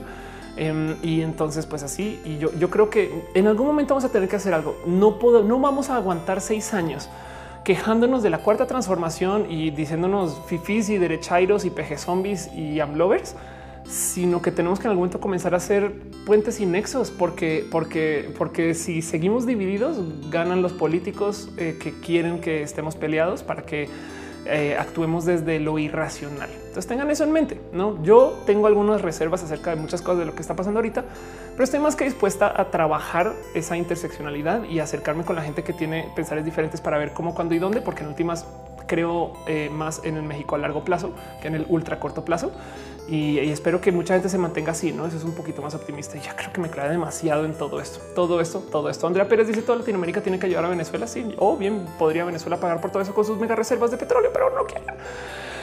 Dice Monsilio González por la consulta era tendenciosa. Habrá que ver cómo estará la del tren Maya. Dijeron que no iba a haber consulta para el tren Maya. San se acabó. Em, pero quizás me lo estoy inventando. Andrea Pérez dice Rappi explota a los venezolanos y ellos se sienten agradecidos porque al menos les dan trabajo. Eso es verdad. ¿eh? cuando los venezolanos, ¿qué tal que Venezuela se recupere y entonces se vuelve así súper cool y, los venezolanos vuelvan a su país y Rappi crashea? Ya, ya, ya no hay nadie para andar en bicis por la ciudad, güey, ¿no? Y, y Rappi de repente ahora vale, sabes, 150 pesos cada envío y entonces ya, ya nadie usa Rappi, se acabó, se acabó. Y Uber también, ¿no? desaparece. Maritza Bernabé dice, con relación al aeropuerto me resulta interesante que no se mencionaron los hechos de Atenco del 2006 que llenaron esa época los titulares y que la izquierda recurrentemente mencionas. Sí, de hecho, hasta donde yo tenía entendido, eh, lo que sucedió con Atenco es eh, culminó en la terminal 2 se iba a hacer un aeropuerto en Atenco, no quedó y entonces construyeron la expansión a Terminal 2. Estamos hablando de política. Vámonos a nuestro próximo tema. Em, quiero hablar un poco acerca de otro balazo. Dejo con ustedes la opinión. Cuéntenme ustedes igual y los leo con más detalle ahorita más adelantito. cómo se sienten y demás. Solo les voy a decir esto. Tenemos que dejar de, tenemos que buscar espacios intermedios. ¿eh? Em, y yo a través de tener la oreja así muy puesta para ver dónde, dónde, dónde nos vamos a encontrar en esta pelea de los fifís contra la gente que me explico. Es como que no me gusta, no me gusta alimentar tanto esta división ¿eh? y, yo, yo, creo que eso no puede ser sano a la larga o por lo menos va a ser muy pinches desgastante. Em, me voy a ir a la próxima nota. Dejo con ustedes un poquito la opinión. Eh, y dice Andrea Pérez: el petróleo en Venezuela no es tan bueno, solo puede procesar Estados Unidos que sepamos.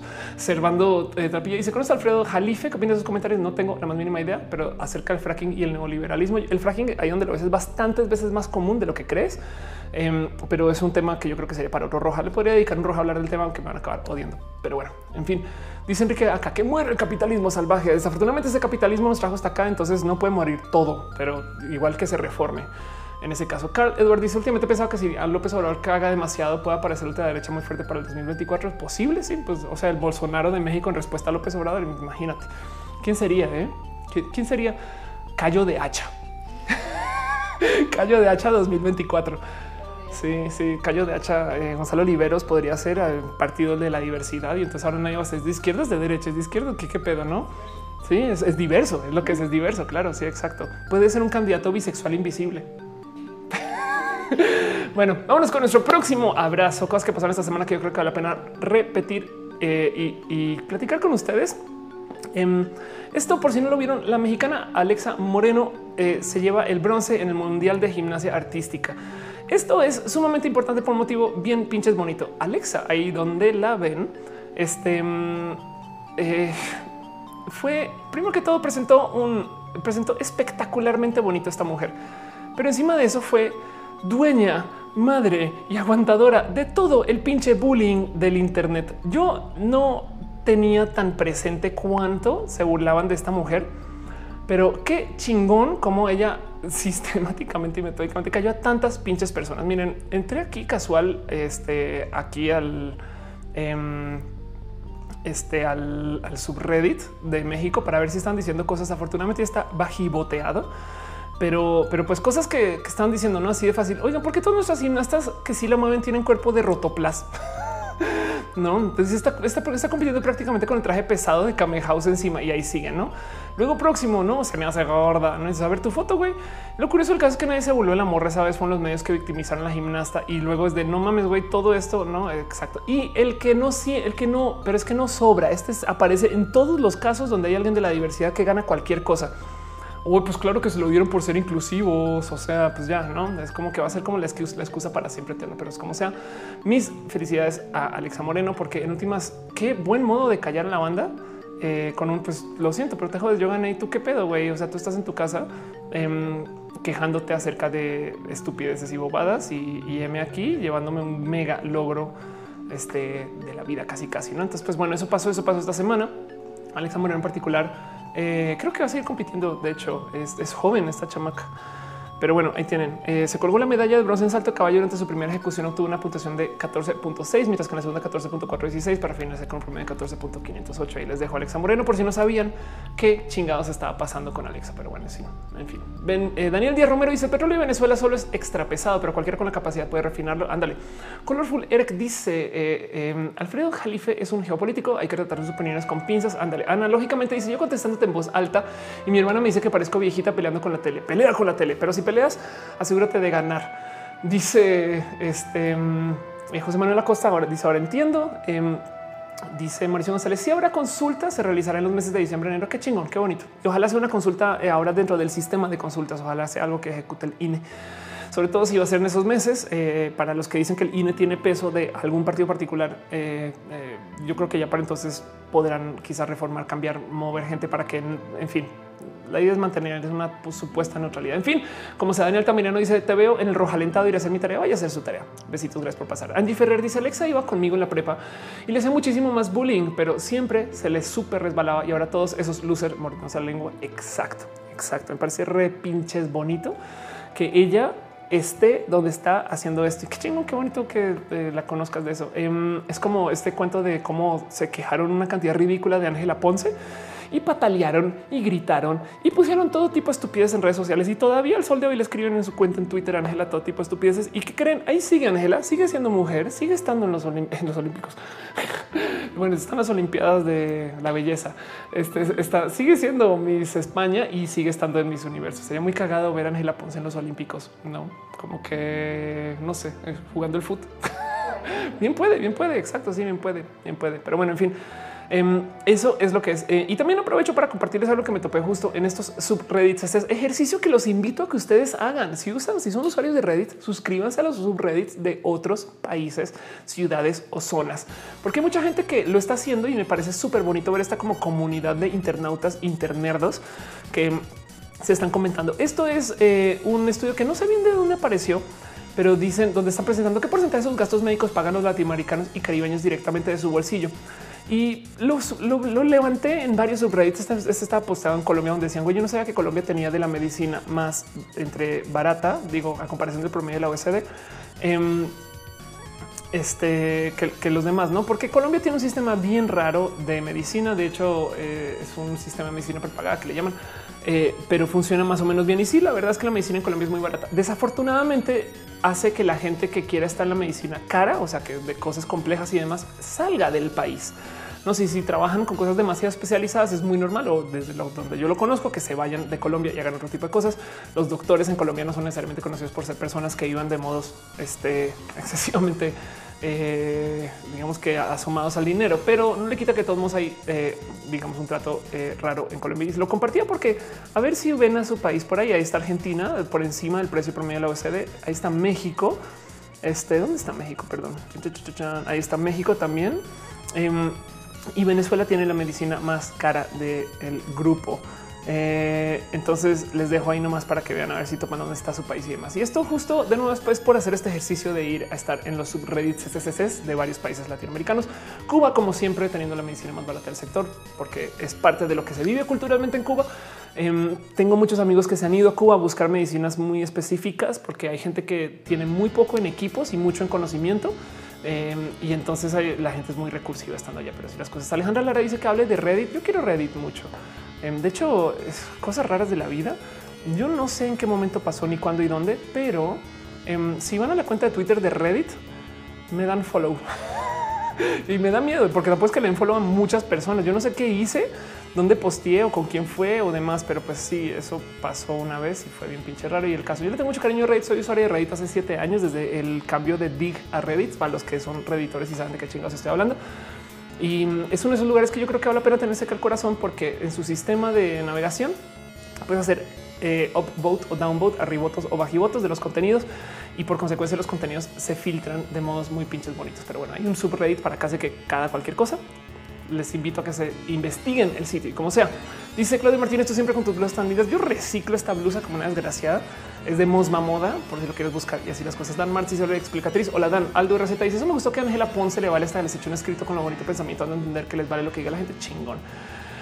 Y dice eh, Servando Tralipa R México, la red social facha por excelencia. En Facebook son más chairos. Pues, como sea, está sujeto a sistema de votos. Entonces me parece chingón. Daniel Díaz eh, Romero dice: el sistema cubano puede ser barato para extranjeros, pero para los nacionales es bastante caro. Y Venezuela perdiendo como siempre. Venezuela tiene muchas cosas que mejorar. Yo todo lo que tengo que decir es em, no va a ser así siempre. Vamos a ver para cuándo y cómo y dónde y por qué. En fin, todo eso en la sección de abrazos, no más para repasar, porque fue una sección bien pinches larga, güey. O sea, hablé que una hora, dos horas, una hora, dos horas, dos horas. Hablé dos horas en la sección de abrazos. Wow. Eh, donde eh, me clavé un poquito el tema de gozar, aprender. Luego hablé acerca del de el corte de agua, el Grinch, gracias a Ari Rosas, eh, eh, Dana Carvela es una peli, Ronin Coleo. Luego hablamos acerca de todo lo que está pasando en países, Argentina, Venezuela, el Venezuela Tech Support este, eh, y lo que está pasando en México, los países y demás. Y vamos a hablar un poquito acerca de ciencia. Esto es oficialmente la primera sección, pero prometo que lo paso corto. Vamos a un poquito acerca de este. Vamos a poner música para ciencia, música diferente de ciencia. Ahí está. Voy a hablar de un tema en particular que mucha gente yo creo que me ha preguntado en algunos lugares o que yo he querido presentar en otros lugares. Yo sé que traigo este cuento. Ya hay gente que me dice, ya deja de hablar de eso. Yo no, güey, me parece que todavía es chingón y vale la pena monitorear. Em, pero es el cómo, el cómo eh, el negocio del futuro va a ser en validar, el, saber qué es verificado y qué no es verificado. Y lo digo porque em, tenemos mucha tecnología que está en nuestras manos, que en últimas nos busca o nos empodera para decir o no la verdad eh, según cómo lo vea la persona que lo comunica o la tecnología. Las fake news eh, que tienen un nombre eh, en español, las fake news son las paparrochas, las paparrachas. Sí, son, sí, a ver, voy a buscar eso, a ver, fake news, paparracha, papá, papá, papá, papá, madre mía, ya. las paparrochas, güey. Es que yo lo recuerdo, lo recuerdo porque justo Em, madre mía, alguien, alguien por favor recuérdeme cómo si sabe cómo es. Em, pero eh, el cuento es que es que yo me burlaba mucho en, Twitter y decía es que desde cuando acá Papa Roach es fake news y así las cosas. En fin, como sea. Em, el cuento es las fake news de por sí existen paparruchas. Gracias, las paparruchas. La palabra en español para fake news existe desde hace mucho tiempo. Muchas gracias. Lo más bonito es que puede no ser la palabra para fake news, pero ahora que se creó la leyenda, y de que haya sido fake, de que era la palabra para fake news, ya se volvió fake news, porque la verdad es la percepción de la realidad, como parecería. Pero como sea, les quiero hablar de una cosa en particular que me dijeron por ahí hace rato que se llama Beauty Gate, que por si no saben, es un pequeño problema que está pasando. Es muy curioso, es un problema muy divertido en, el cómo Apple eh, está haciendo uso de software para mejorar el look de la gente en las selfies. Primero que todo, el cuento es esto no es para nada nuevo. Em, de hecho, hay una cantidad ridícula de celulares eh, que hacen esto desde hace mucho tiempo. A ver, vamos, a buscar esto. Beauty Gate, yo había levantado una imagen de esto, pero ya la perdí. Pero bueno, como sea, eh, varias personas han puesto a hacer ejercicios con esto. Este es un video en particular que yo vi hace muchos ayeres, donde eh, este youtuber en particular se decidió tomar una selfie casi que al tiempo con varios dispositivos de Apple y se puede ver como a medida que te acercas al iPhone XS Max, que de paso es el teléfono que yo tengo, em, va mejorando como la foto y en cómo se ve, no, eh, no solo en, qué tan iluminada está, sino en literal cómo se ve. Entonces el cuento es que a diferencia de todos los otros creadores de, dispositivos celulares, en Apple no puedes desactivar el filtro de belleza. Y eso es raro. Apple normalmente hace esto y les encanta simplificar sus teléfonos. De hecho, literal, este el iPhone tiene uno, dos, tres, cuatro botones físicos y eso es todo. Em, y lo demás es interfaz. Entonces ellos les encanta hacer esto y, casi casi que lo toman como parte de su filosofía y cómo desarrollan sus equipos. Pero en este caso en particular, mucha gente sí se queda con el güey. Es, neta que me estás como que presentando un teléfono que, está haciendo como que ya cambios drásticos al cómo me veo. Es muy cagado porque em, digamos un modo muy fácil de, desactivar el filtro de belleza es eh, vayan, hagan como si se fueran a tomar una selfie em, y luego pongan un objeto enfrente de ustedes y luego quiten el objeto y vean cómo su cara se vuelve así llena de arrugas y se le quitan las arrugas. Ese tipo de cosas, güey, ¿no? En Beautygate en particular, este es un levanta un chingo de dudas de güey, un momento. Entonces, ¿qué estamos viendo y qué no estamos viendo? Y lo digo porque miren, de todos modos, em, los teléfonos en particular están haciendo tipo de cosas con sus fotos y con cómo nos eh, eh, guarda las fotos y lo que está haciendo. Ahorita hacen uso de una cosa que se llama Dynamic HDR, High Dynamic Range. Em, dynamic High ok, este donde, donde básicamente eh, toman varias fotos digamos que a la vez o un video y luego usando software, de cierto modo, él trata de pegar la foto para que se vea bien desde todos los pinches ángulos posibles. Acá una explicación muy bonita con Linus, em, que de paso si no lo conocen. Bueno, pero eh, ese tipo de fotos que estamos viendo acá, por ejemplo, eh, es una foto que usa High Dynamic Range, que básicamente son dos o tres o cuatro eh, fotos juntas. Si se hace no con un celular, sino con una DSLR, pueden ser 30 fotos pegadas. Y el mero software trata de decir qué es lo mejor para cada esquina Em, y te presenta ese tipo de fotos que despierta muchas preguntas acerca de, ok, pero pues entonces la foto es más real o menos real. Así la estamos viendo o no. Y hay mucho que hablar acerca de cómo las cámaras nos presentan la información y qué son, pero pues el punto es que no es para nada nuevo. Y nosotros también personalmente tenemos, la neta, neta, muchos, muchos motivos para em, modificar el cómo nos vemos. Eh, somos fans a morir de, los filtros eh, en, nuestras redes sociales y eso lo, hacemos por mera, o sea, lo aceptamos, ¿no? A fin de cuentas, nos gusta, nos parece divertido, es un juego y demás. Y lo importante aquí es que hay un pequeño factor de irrealidad en el filtro. Podemos ver que, por ejemplo, acá no le agarra la cabeza exactamente bien, pero dices, bueno, en ese caso es solo un juego, ¿no?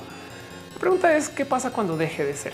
El software que tenemos ahorita, la verdad, la verdad es lo suficientemente bueno Em, para que esto suceda a tiempo correcto. Y miren, el cuento es, hay muchas cosas que pasan a nivel de software que nos modifican lo que estamos viendo. Si bien existe este precepto de la realidad que lo que nuestros sentidos nos digan no es para confiar, lo que nuestra tecnología nos comunique tampoco es de confiar.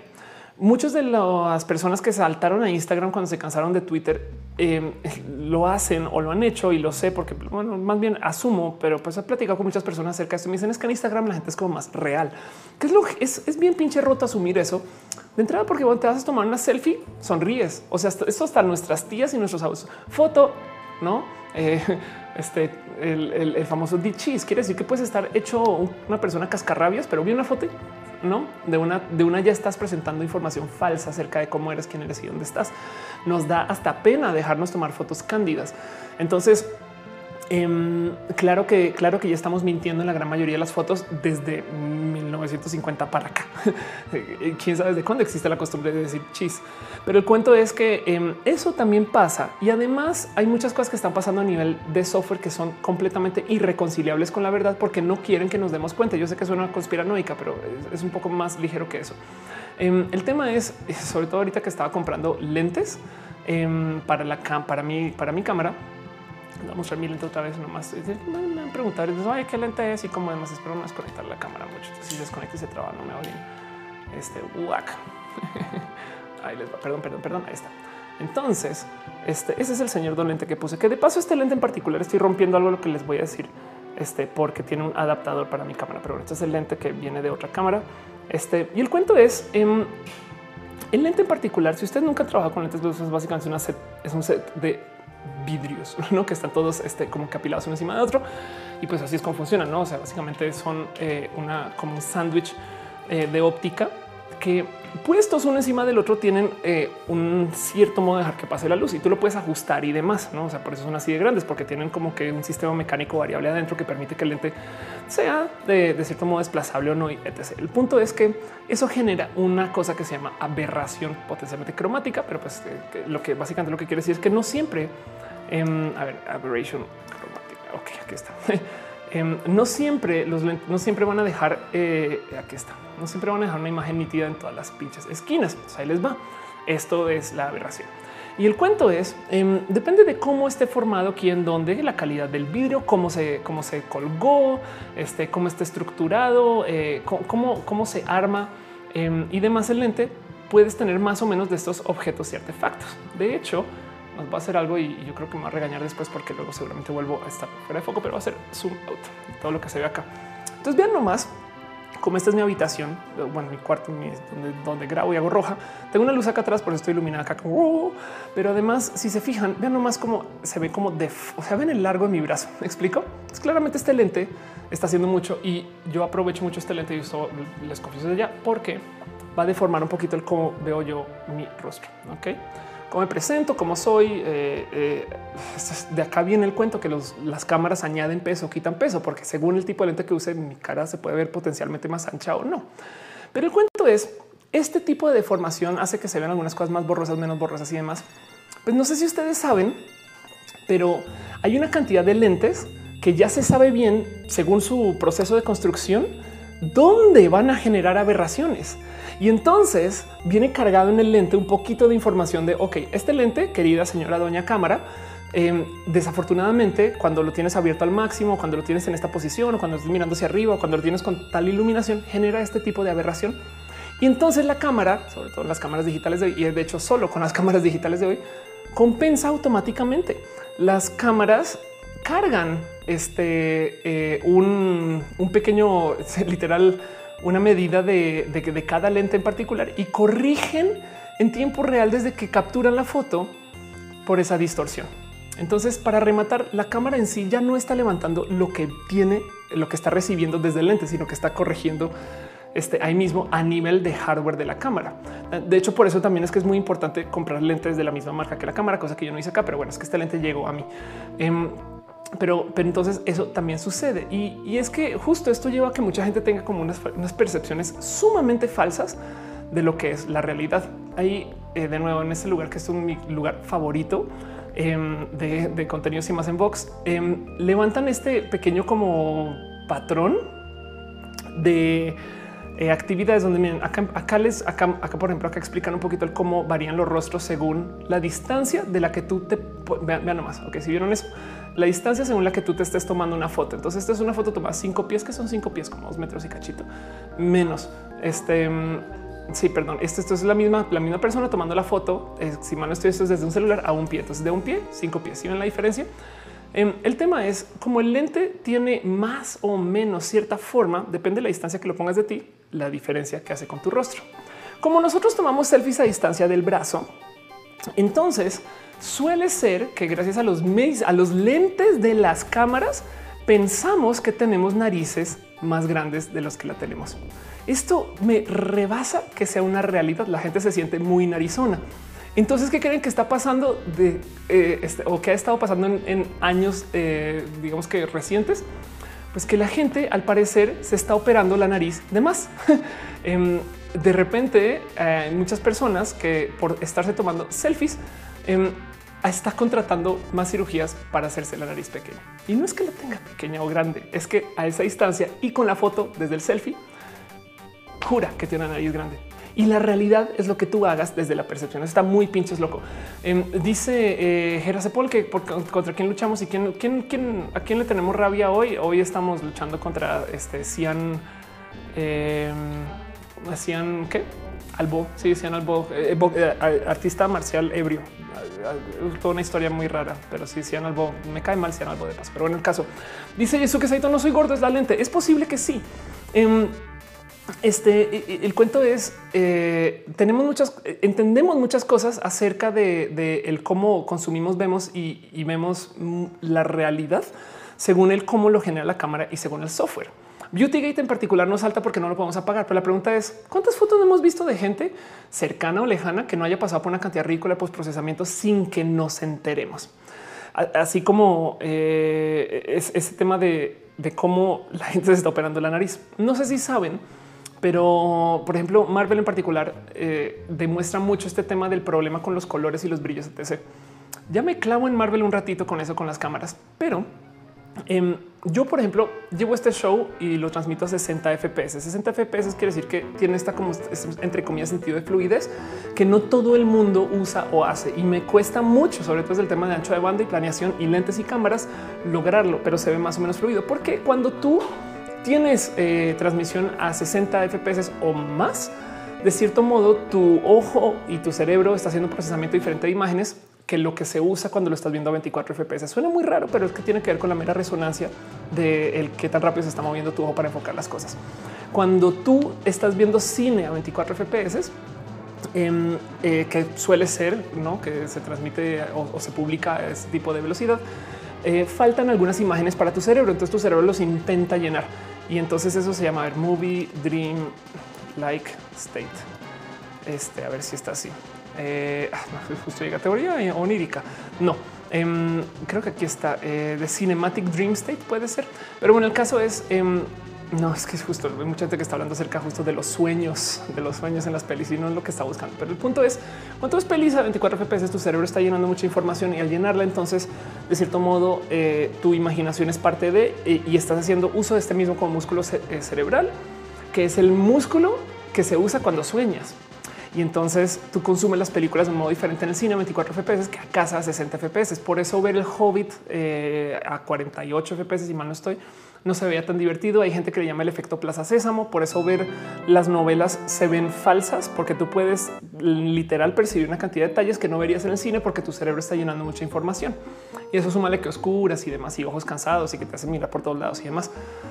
Yo hago esta transmisión a 60 FPS porque de cierto modo en que se siente más fluido, permite comunicar un poquito más que estamos todos en la misma habitación. Yo no les estoy tratando de dar a ustedes una experiencia de situación eh, que requiere que ustedes estén en un espacio entre comillas pseudo onírico. Son un poco raro eso, pero por eso lo hago eh, a 60 FPS.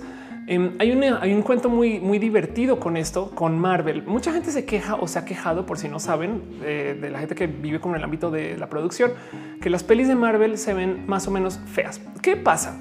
Marvel eh, en particular, esto ya cambió de paso, eh, pero Marvel en particular tiene un problema con el cómo genera su sistema de colores. no sé si saben, pero las películas suelen ser coloreadas después de ser grabadas, algo que se puede hacer desde que tenemos películas hechas con, con cámaras digitales. Las cámaras digitales en particular levantan toda la información posible en un como casi que gris, casi que gris, porque es que vean esto aquí. Eso es lo que dicen en una cantidad de estos análisis. Es, pues lo siento, pero es que se ve muy pinches oscuro. güey. No son superhéroes, como no pueden añadirle más colorcito a sus escenas.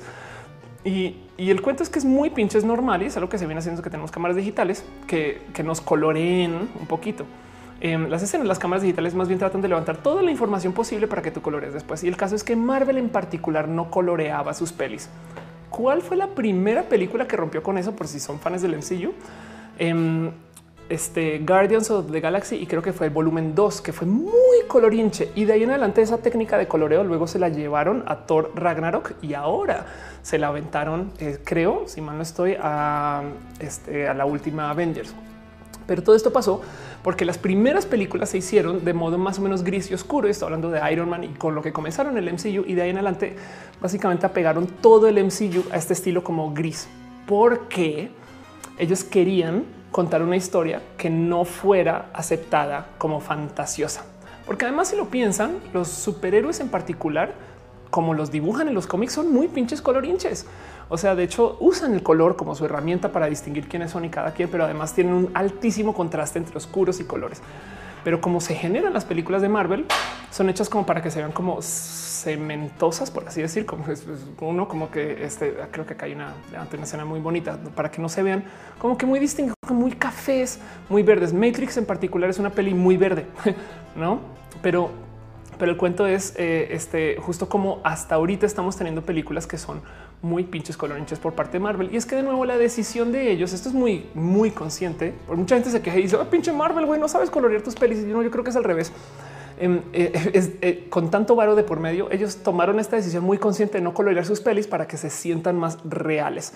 Ya que nos fuimos estas historias suprahumanas y que estamos viajando a Asgard y que ya que ya que se colapsó un poco la dimensión terrenal del MCU, entonces ahora sí estamos coloreando las pelis porque ya entramos a esta hiperfantasía. Yo creo que eso para mí es como el inicio del fin de la saga de lo que está pasando en el MCU. Pero, pero el cuento es eh, esto es algo que se está haciendo desde eh, el cómo se, hacen las pelis y cómo se levanta y cómo se, hace este como servicio de postprocesamiento. Ahora piensen ustedes cuánto se está haciendo desde el celular, porque no sé si saben que el iPhone de hecho está aprendiendo en tiempo real, según todas las fotos que se toman, cómo unir estas tres o cuatro fotos para que se vean bonitos desde el pasto, la luz atrás y tú. Por eso es que el iPhone puede tomar fotos a contraluz porque realmente está tomando como tres o cuatro donde sales tú en algún momento más o menos bien y sale el fondo más o menos bien y las pega y él sabe, güey, está muy pinches cabrón. Tanto así que también te permite hacer postprocesamiento acerca de si quieres tu fondo borroso o no. Em, dice Aldo Z, cierto que creo que mucho se fue colorear esas películas de MCU, fue darle como ese estilo retro de los ochentas. Anda. Andrea Pérez dice Sin City, me encantan los filtros de esa película. Ok, chingón. Andrea Pérez dice que saturación. Eh, tú, si yo dice sí, en mis clases de cine, el profe nos explica lo mismo. Usas 60 FPS si quieres que se sienta más realista. Exacto. Sí, sí, el cuento de, las novelas, por ejemplo, son a 60 FPS. Por eso, por eso las novelas se ven a veces chafa, porque puedes distinguir cosas muy finas. Para entrar más a detalle de por qué pasa eso, em, tengo un canvas muy viejito donde hablo de eso, pero, pero me topo con que cuando tus ojos están en la misma resonancia que lo que está presentando en pantalla, que es de 60 FPS para arriba, tú puedes distinguir mentalmente los bordes eh, de las cosas y cuando están a 24 FPS no, y te los tienes que imaginar y eso es parte de lo que llena tu cerebro. Pero bueno, volvamos a este caso. El punto es, este cuento de los filtros no solo pasa en el video. Algo, bueno, ubican que está el cuento entero eh, de los deepfakes. Ahorita vamos a hablar de los deepfakes en particular, pero Beautygate es una muestra más de cómo, de cierto modo, también nos estamos distorsionando la realidad por medio de la tecnología y cómo la consumimos. La verdad es, seguramente hemos visto, no solo estamos viendo fotos falsas y él sonríe en Instagram de todos nuestros amigos y además para nuestra baja autoestima las comparamos contra nuestras fotos horribles del carrete, ¿no? que esa es una mala práctica, no ver las fotos publicadas finales de alguien en Instagram y compararlas con las personales del carrete y cómo te sientes. No solo está pasando eso, sino que también esas fotos en particular de esas personas también son, si quieren verlo, photoshopeadas en tiempo real. Eso me rebasa que sea una realidad, pero también puede suceder eh, en muchos ámbitos por fuera de las imágenes. Por ejemplo, si ustedes son usuarios de eh, cualquier espacio de ciencia en el Internet, seguramente les ha tocado ver un anuncio de Grammarly. Estos yo los veo en todas pinches esquinas. Disculpen mucho por mostrárselo mucho, pero Grammarly es un servicio que te corrige todo lo que escribes. Este mm, eh, creo que funciona solo en inglés, pero el punto es que eh, te corrige en tiempo real básicamente cualquier esquina, eh, que si mails, que si mensajes, que no sé qué, básicamente es como un pequeño diablito de autocorrección que por si no saben funciona a base de inteligencia artificial.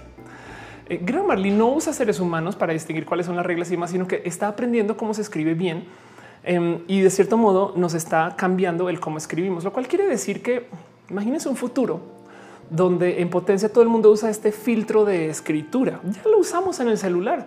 Si quieren ver qué tan mal escriben ustedes en el celular, porque de por sí escribir a mano ya muchos no. Si quieren, si quieren ver qué tan mal escriben el celular, desactiven el autocorrect, desactiven este, el autosugerir, desactiven todos los apoyos de la compu y se van a dar cuenta que están escribiendo muy pinches poquito y muy pinches mal. Em, entonces queda la duda de qué, quién está escribiendo, nosotros o la compu. Eh, y es una forma de filtro. Y eso que esto es filtro de ingreso de información. ¿Qué tal? ¿Qué tal si eh, más bien nosotros estamos eh, haciendo al revés? donde, donde qué tal que la compu también de paso aproveche y haga filtro de cómo consumimos contenido. Entonces hay gente que desarrolla plugins de Chrome o de Firefox o como sea para que les cambie texto en algunos lugares por motivos de diversión. Pero qué tal que la neta tú un día puedas decirle a tu celular, yo quiero que mi celular haga que todos los textos que se refieren a mí sean en femenino los hayan escrito en femenino o no. ¿Me explico o usan lenguaje incluyente o me caga el, lenguaje incluyente. Un filtro de Chrome que vuelve el lenguaje incluyente masculino listo la chingada y no vuelvo a leer a nadie. Pero entonces la pregunta es qué estamos leyendo ahí a la compu o a la persona que escribió. No. Entonces, bien, imagínense esto: una persona escribe una sartada de estupideces que las, el autocorrect las vuelve de un modo, pasa al otro lado del Internet y nuestro, luego tenemos un filtro de consumo de contenidos que los vuelve a traducir a otra cosa. ¿Dónde quedó el mensaje? No, e, eso, eso también puede estar pasando. Em, y eso es en texto. Hay, hay una tecnología que se está desarrollando desde mucho tiempo este, mm, también para el mero consumo del audio que se llama Master Quality Authenticated Em, que es básicamente, eh, eh, digamos, como un nuevo algoritmo de transmisión de información de audio que eh, ya existe desde hace un rato, pero que lentamente se ha estado como haciendo presente en servicios de transmisión. Eso es para hacer stream. Y el cuento es el siguiente. Em, es básicamente un algoritmo de compresión que permite que nosotros escuchemos audio en súper alta calidad por medio de nuestros servicios de streaming. Ahorita solamente Tidal lo ofrece y por eso es que Tidal tiene transmisión tan buena. De hecho, hace una cosa espectacular eh, para los por si les interesa este dato en particular nomás, pero lo que hacen ellos es em, eh, creo que acá tengo un video con esto. Lo que hacen ellos es esto es, esto es digamos que una gráfica de eh, audio en casi que todos los rangos posible.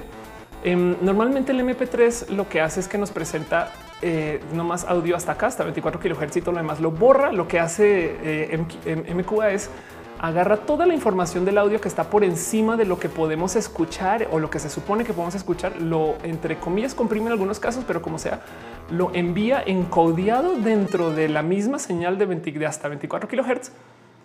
Y entonces nos da un MP3 que nuestro reproductor de MP3 va a ignorar las frecuencias donde pusieron la extra información, pero si está habilitado con MQA, entonces sí la va a encontrar y la va a volver a reconstruir para que podamos escuchar toda la música con los altos y los bajos sin que se hayan borrado. Es bien pinche listo porque sabe que los reproductores que reproducen música en MP3 están literal ignorando todo lo que esté por encima y por abajo de cierto rango. Eso es bien pinche raro, güey. Y entonces ahí metieron información. Pero entonces que la duda de cuántas veces no nos habrán enviado información colada ahí arriba y ahí abajo para otras cosas. Em, me explico bien, bien podrías tú enviar archivos MP3 que tienen literal datos ahí guardados para arriba y para abajo, como sea.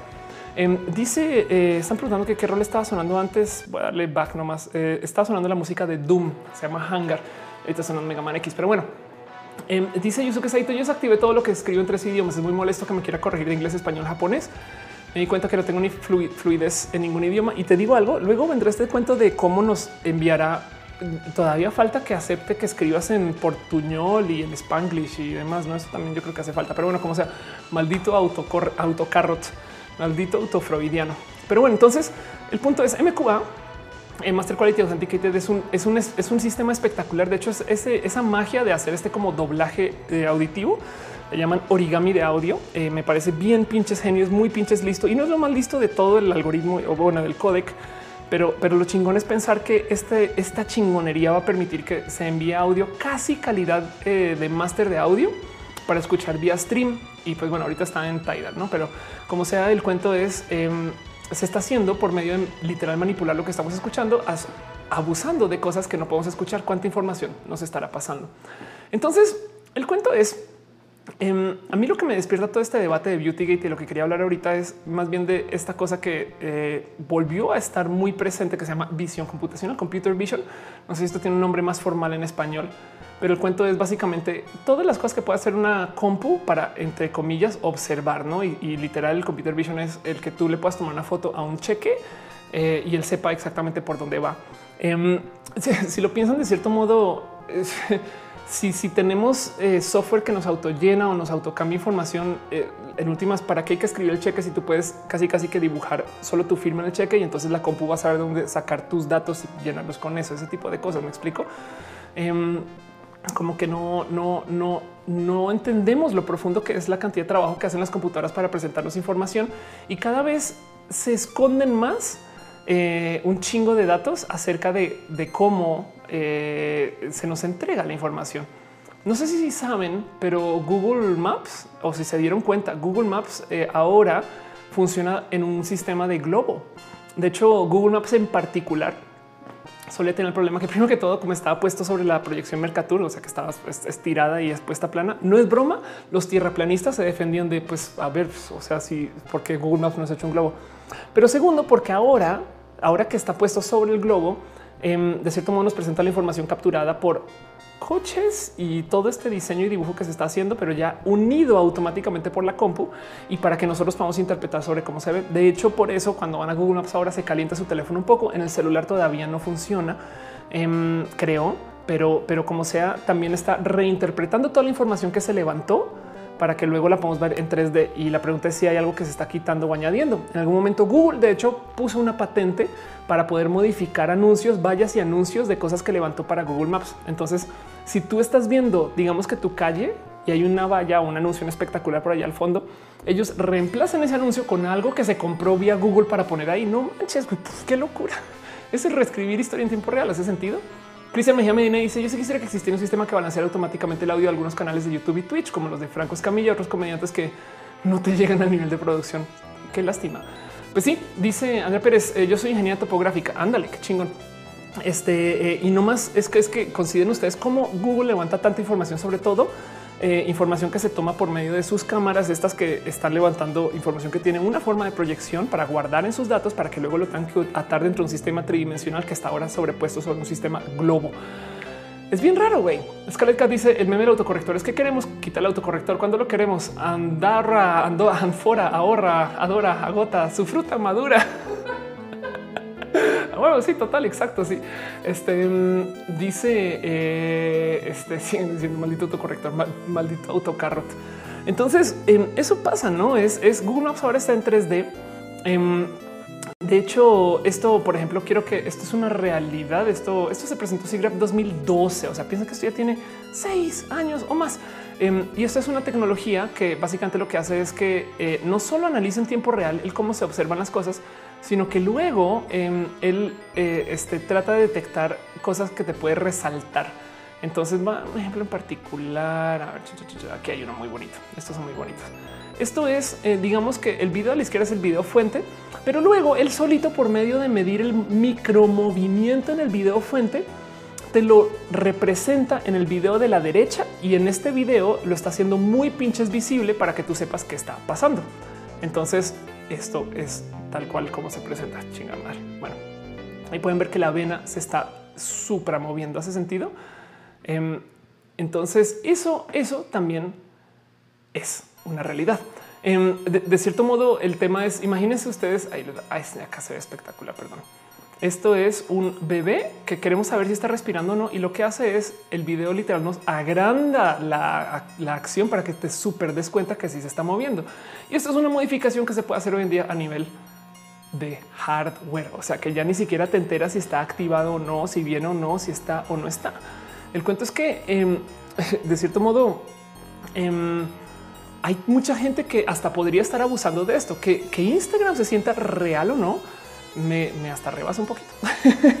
Em, porque de cierto modo eh, el cuento es que eh, cuando, cuando aquí, aquí está, este es un video de güey que se está quejando de cómo algunas personas que están como en el rubro digamos, de, la belleza eh, a veces, a veces falsean sus tutoriales. Entonces lo que dice este güey es, a ver, les voy a mostrar cómo yo puedo con literal prender una luz y usar un filtro en tiempo que funciona en tiempo real, me puedo maquillar. Esto que tiene el güey puesto, por así decir, es un literal filtro este, de maquillaje un filtro de maquillaje puesto en tiempo real por software. Ok, él ahí no se maquilló. Él solamente dice yo así estoy y voy a ir a mi software de edición de video y literal lo prendo y lo activo. Entonces él se queja porque dice a veces estoy viendo a personas que están presentando tutoriales de maquillaje y en tiempo real casi casi que dicen no, pues sí, claro, miren, esta crema está buenísima, no sé qué, nunca se maquillaron. Eso me pinches rebasa que sea esta como supuesta o real nueva realidad, no? Em, yo, creo que eh, esto, esto es algo que también hay que tener muy, pinches presente. En una época solía ser que lo mejor y lo más cool Em, de dónde está lo mejor y lo más cool de, del cómo se, se desarrolla esa tecnología. Lo tenía una empresa que eh, se llamaba o tenía un software que se llama Modiface. Modiface, de hecho, ya lo compró, si no estoy, eh, si mal recuerdo L'Oreal, pero el cuento es Modiface es un software para maquillarte en tiempo real, donde de nuevo esto que estamos viendo acá ya lo conocemos hoy en, en Instagram, pero esto es con una computadora haciendo el procesamiento. Acuérdense que en Instagram es su teléfono. Entonces la versión, si quieren verlo profesional de esto, ha de ser bien pinches perra. De hecho, yo a veces me preocupo cuando, si se fijan, aquí yo tengo, yo tengo mis luces puestas y demás y no sé qué, pero a veces cuando subo esto a YouTube, yo a veces digo, yo creo que el filtro de YouTube me está suavizando la piel un poco porque yo no, estoy tan, tan así como me veo a veces. Este, o es que estoy demasiado, o es que estoy sobre iluminada y me estoy quemando la piel. Digo en la, o sea, también quemando, pero pues digo quemando de, saben, como que estoy sobreexpuesta, es lo que quiero decir. Ahora piensen ustedes en esto llega una presentadora de noticias a presentar las noticias en canal Televisa Noticias, mm, porque es noticiosa y se, se siente en la mañana, no se ha maquillado, pero no importa porque el software le reemplaza todo el maquillaje y de hecho toda la apariencia. Y entonces queda la pregunta, ¿tiene que ser una persona para eso? no, de paso.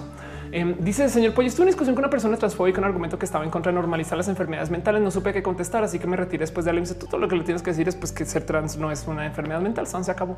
Em, y aún así, de eh, cuál es el pedo con, con, aceptar que hay gente que es neurodivergente o divergente. Marco Montoya dice: en las universidades tuvimos un proyecto en que eh, encriptamos mensajes en imágenes, pero al enviarlas por Facebook se perdían por la compresión. Ándale. Cristian Mejía Medina dice: Yo quisiera que existiera un sistema que balanceara automáticamente. Ah, ya, lo, ya te había leído, perdón. Aldo Receta dice: Depende con quién tomes el curso, maquillaje, demás. Ok, estamos hablando de maquillaje y estamos hablando de Mega Man X al fondo. Yusuke Saito dice: También lo usan para hacer que las sombras se vean más brillantes. Dicen que Nikki Tutorials hace eso por cómo luce diferente en su collab con Maybelline. Exacto, eso puede ser muy real. Que hay gente que literal y de plano este, están eh, maquillándose, si quieren verlo eh, en tiempo real con este tipo de software y este tipo de eh, este, como que aplicaciones de la tecnología. Esto me parece muy pinches cabrón. Em, porque entonces de nuevo, si se, Beauty, Beauty Gate tiene el cuento que la gente se dio cuenta, pero cuando no, no, cuando, cuando pinches no. Em, yo les había hablado de, los deepfakes, pero para los que no saben, deepfakes es un software que literal aprende, aprende viendo varios videos de otras personas y reemplaza el video en tiempo real em, encima de lo que ya se grabó para alguien más. Entiéndase, esto es eh, esto es lo último que hay en deepfakes. Es una pinche locura que es que son deepfakes para cuerpo.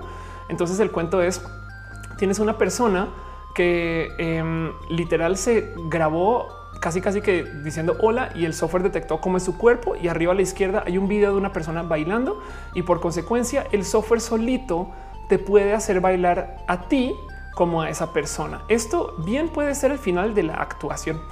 Esto bien puede ser este potencialmente eh, es el final casi casi que de la realidad en video, porque tú no tienes que estar ahí. El software solo te reemplaza. Em, y pues todo esto parece que es a nivel prototipo, pero de nuevo, esto es algo que se puede hacer. Bien puede hacer Instagram que tú bailes. Me explico. No solo es que muestres la cara, no solo es este tipo de cosas. Em, dice eh, Darío Prado, con lo que estás diciendo, todas las técnicas asiáticas de maquillaje quedan desvirtuadas un poco, un poco. Em, voy a, de hecho, es más, vamos a poner acá este Disney eh, Acrobatic Robot. Creo que ya había mostrado esto, le di retweet en algún momento, pero quiero que vean. Esto es un robot acrobático Em, se llaman Stontronics eh, y esto es algo que está haciendo Disney para sus grabaciones de películas, donde yo creo que ya por mostrar eso ya me demandaron, pero bueno, donde están construyendo estos robots que saben hacer movidas acrobáticas. Eh, no más quiero que vean esto. Esto es, acuérdense, no es un ser humano, es un robot. Y esto es esta persona que no es una, pero este robot que está haciendo estos movimientos que son muy de lo que haría una persona en la mitad del pinches aire. Em, es muy pinches raro, güey. Es, para una grabación. Tú podrías literal tener esta persona o bueno, esta figura haciendo este movimiento que es robótico. Vean cómo se, agarra para bajar. De nuevo voy a poner eso. Vean cómo va bajando y se agarra. así sin problemas, como si fueran cualquier ser humano. Está bien pinches raro.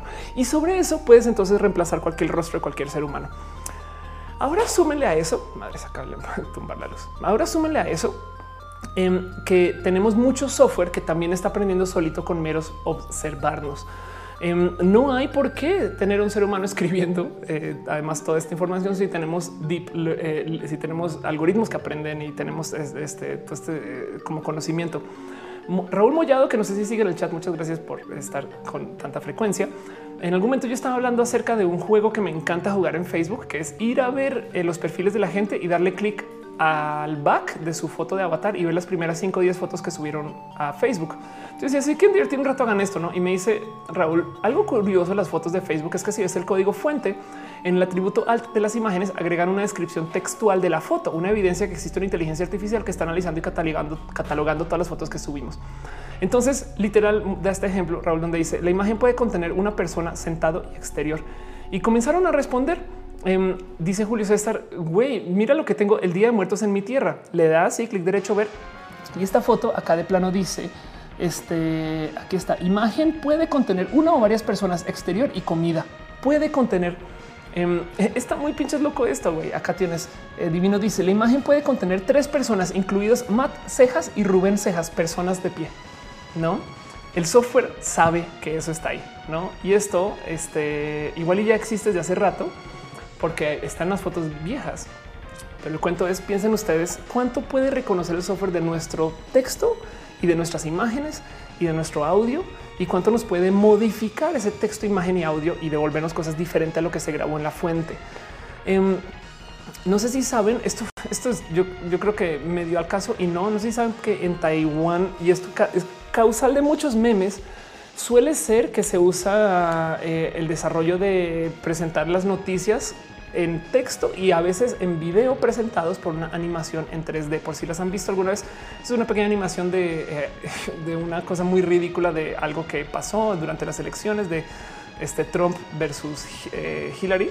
Em, y las presentan así, no? Entonces, entonces es muy pinches divertido porque son muy obvias y son hechas en tres pinches segundos. Entonces son muy crudas pero de todos modos es gente haciendo uso de su exceso de poder computacional para crear imágenes. Ahora imagínense si eso fuera un poco más fidedigno, si en vez de eh, contarnos cómo fue cuando se em, cuando se estaban buscando a los niños en el Repsamen, sino que eh, literal alguien creó una animación en 3D de una persona saliendo, eh, porque existe esa capacidad computacional. De hecho, em, este tipo de eh, generación de, digamos, de imagen se, podría hacer sin siquiera tener algún tipo de supervisión humana, porque si tenemos esta inteligencia artificial que está analizando las historias o el texto, podría de cierto modo dirigir. Hay una historia muy divertida acerca de una película em, escrita por un algoritmo. Y entonces piensen en esto. Esto es una película. Primero que todo, sabemos que el cine es formulaico para volver a atarlo con todo lo que estamos hablando. Sabemos que el cine es formulaico sabemos que hay varios modos en el cual nos pueden contar una historia que ya comprobado nos van a hacer reír, llorar, emocionarnos y demás. Sabemos que hay varias historias que por mera preexistencia en otra esquina van a tener cierto tipo de impacto sobre nuestra vida. Y entonces eh, bien tenemos software que puede escribir información, textos o historias basados en eso que se les ingrese. Del otro lado tenemos software que puede reemplazar ese texto por seres humanos, imágenes, movimiento y demás, sobre todo basado a que ya hay un acervo de conocimiento de cómo actúa el ser humano o también podría un robot actuarlo y encima de eso puede reemplazar la cara de esa persona y hasta maquillarlo. Entonces, esto es la literal automatización de todo el cine a una inteligencia artificial o dos o tres, no es eh, que además se puede hacer en todos los idiomas. Además, para repinches, rematar, güey. Eh, dice Scarlett, eh, bienvenido a material sin filtros. Eso esperamos. Ándale.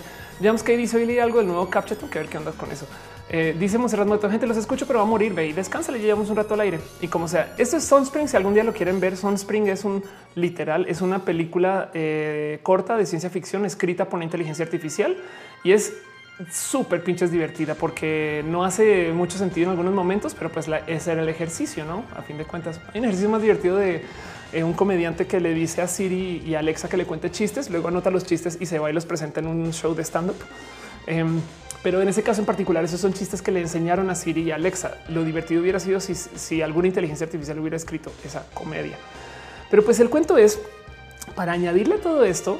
Em, una vez me encontré cada vez, no me ha pasado siempre, pero a veces voy cuando voy al cine, acá cerca a casa, sobre todo eh, acá cerca a mi casa hay un Cinemex. Eh, cuando voy al cine, a veces me topo con gente que trabaja en este caso, en este Cinemex que me conoce. Y una vez un güey que trabaja en el Cinemex me dice, es que te quería saludar, pero es que no podía porque yo fui muy de noche, sabes, en particular me dice porque había muy poquita gente en el staff. Yo digo, ¿qué tanto es poquita gente? Me dice, no, ya de noche a noche, cuando están solo presentando películas, hay cuatro personas para operar todo el pinche cine. Yo, wow, porque son un chingo de salas, ¿no? ¿Cuántas salas habrá? No más entre el, sí, como 14 o más, ¿no? Hay una cantidad ridícula de salas, pero el tema es que todas las salas se presentan de modos este, casi que pseudo automatizados. Entonces me divierte mucho, haya sido verdad o no, o que no me quiso comentar o que se le fue o, que yo le entendí mal. Me divierte mucho pensar que de ser así, de cierto modo el cine es esta práctica donde tú vas, te sientas frente a una pantalla y un robot nos está manteniendo entretenidos. Pero además para mantenernos entretenidos nos está contando una historia que potencialmente escribió el robot, que además el robot potencialmente la actuó y tienes a seres humanos. O sea, visto desde un punto de vista muy ciencia ficción, este postapocalíptica es vamos a, embobar a los humanos por un rato, no? Y entonces, claro que vayan al cine y ya ahí tienes, en fin, todo eso. En fin, dice Cristian Barrera, un roja sin roja en potencia puede pasar. ¿eh? En algún futuro estos guiones pueden ser todos automatizados y listo, se acabó. Entonces, bueno, les quería compartir todo eso en la sección de ciencia. Quería hablar un poquito justo acerca de eh, Beauty Gate y el que sienten ustedes, compartir con ustedes un poquito el, cómo las inteligencias artificiales de hoy, de cierto modo, eh, ya existen. Nosotros estamos más que dispuestos a mentir acerca de quiénes somos, porque cuando y dónde. Yo, por ejemplo, no sé si lo sabían, pero pues eh, la verdad es que no me bañaba en seis días, no en cinco. Entonces, pues así las cosas. Pero em, también el software nos está haciendo mentirosos sin que nos demos cuenta. Hay mucha gente que no se ha dado cuenta que su celular le está cambiando su apariencia. Hay gente que, y, no, necesariamente por el filtro, sino solamente por el tema del lente, la cercanía, no tanto que se van y se operan.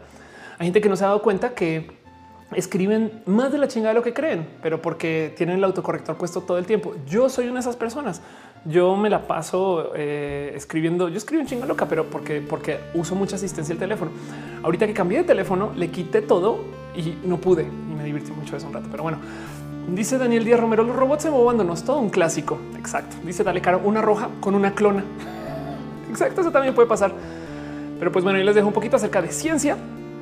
Díganme ustedes qué piensan, cómo se sienten o cómo, cómo procesan eso, ¿no? ¿Qué, qué, qué será de cuánto de ustedes es lo que tuitean y cuánto de ustedes es la fórmula de lo que tuitean. No, ya saben que cuando hay un partido o cuando hay un tren del mame, se van a subir el tren del mame y van a hacer el mismo tipo de chiste. Entonces, solito ese tipo de fórmula ya es un, sistema de automatizar lo que van a tuitear. Pero luego, encima de eso, cuánto de ustedes es lo que realmente le ingresan al teléfono y cuánto es la autocorrección, o sea, el software del teléfono. Y dejo eso este nomás a su discreción para que debatan en grupos de de 300 porque clones. John Guzmán dice qué opinas de las Spice Girls surgir este año sin Victoria Beckham? ¿Te gusta el grupo con cuál sientes que te identificas más? Soy súper, súper lejanísima a las Spice Girls. Eh, no, me, las viví bien en su momento. No entendí, no, nunca. De hecho, me enteré. Me, gusta mucho que em, se reviva mucho a la gente de. Eh, me gusta mucho que se le dé vida nueva a los artistas que se pensaba que ya no iban a existir más. Yo creo que tiene que ver con el hecho que eh, en ese entonces teníamos tan poquitas opciones a comparación de hoy que son una gran experiencia compartida que qué bueno que todavía se pueda volver a tener. Entonces eso me parece súper chingón. Yo soy muy fan de los reboots, remakes, relaunch, rehash, redo y demás. Em, pero bueno, no, no obstante, también hay muchas nuevas chicas que quieren cantar y pues ahora van a tener que competir con las Spice Girls, que antes seguramente no. pero bueno, todo eso. No más para cerrar el tema de ciencias. Dice hacia el dinosaurio, me siento perturbado con todo lo anterior. Yo también un poquito. ¿eh? Les voy a decir algo. Decía yo hace mucho tiempo que hay hate bots en Twitter. Eso es muy real.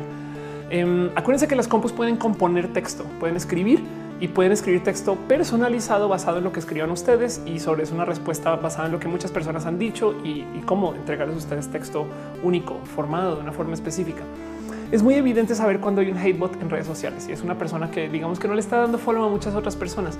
Es una persona que solo existe para darle retweet a campañas, a movimientos políticos y este, una que otra marca. Em, es, gente que en su nombre la verdad es que no tiene mucha coherencia con lo que hay en su foto. Es muy difícil saber quién es un ser humano de verdad en Twitter y en Instagram y, y la neta neta últimamente en YouTube. Em, a veces en YouTube en particular, porque también existe el concepto del actor. Entonces, mucha gente de plano no es lo que dice ser solamente porque buscan contar una historia de diferentes redes sociales y demás. Y eso existe desde hace mucho tiempo, pero ahora está hecho de modos que son completamente automatizados. Entonces, eh, pregúntense ustedes cuántas veces han peleado con alguien que realmente es un robot. Y les dejo eso nomás para cerrar el tema. Vamos a nuestra próxima sección. Vamos a hablar un poquito acerca de lo LGBT. Tengo dos otras cositas que presentarle. También son medio atadas al tema de ciencia. prometo que lo paso rapidilín, pero, pero no.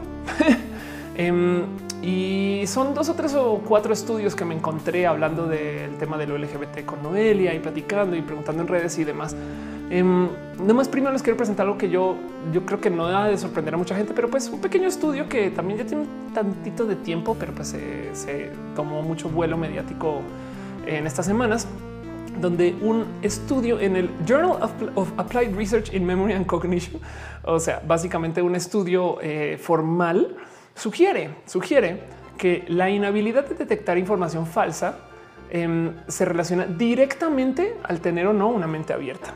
Puesto en otras palabras, es la gente eh, religiosa que no ejercita tener una mente abierta, la gente que tiene varios complejos pensares acerca de cómo es la dogma y, y que está muy atada al sistema de creencia, es más propensa a compartir las noticias falsas.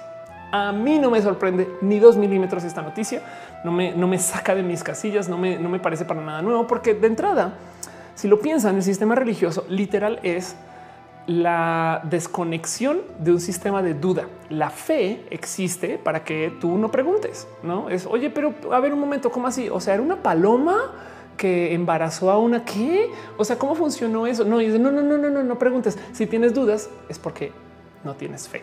Entonces no me sorprende que alguien que no se le enseña a ser curioso y que no se le enseña a indagar y no, que, no se le enseña a rascarle más a fondo y darle más valor a lo que digan las observaciones y lo que diga, este, digamos que la repetibilidad de un experimento por encima de lo que diga tu corazón y tu sentir y tu base psicológica de lo que tú crees que va a pasar.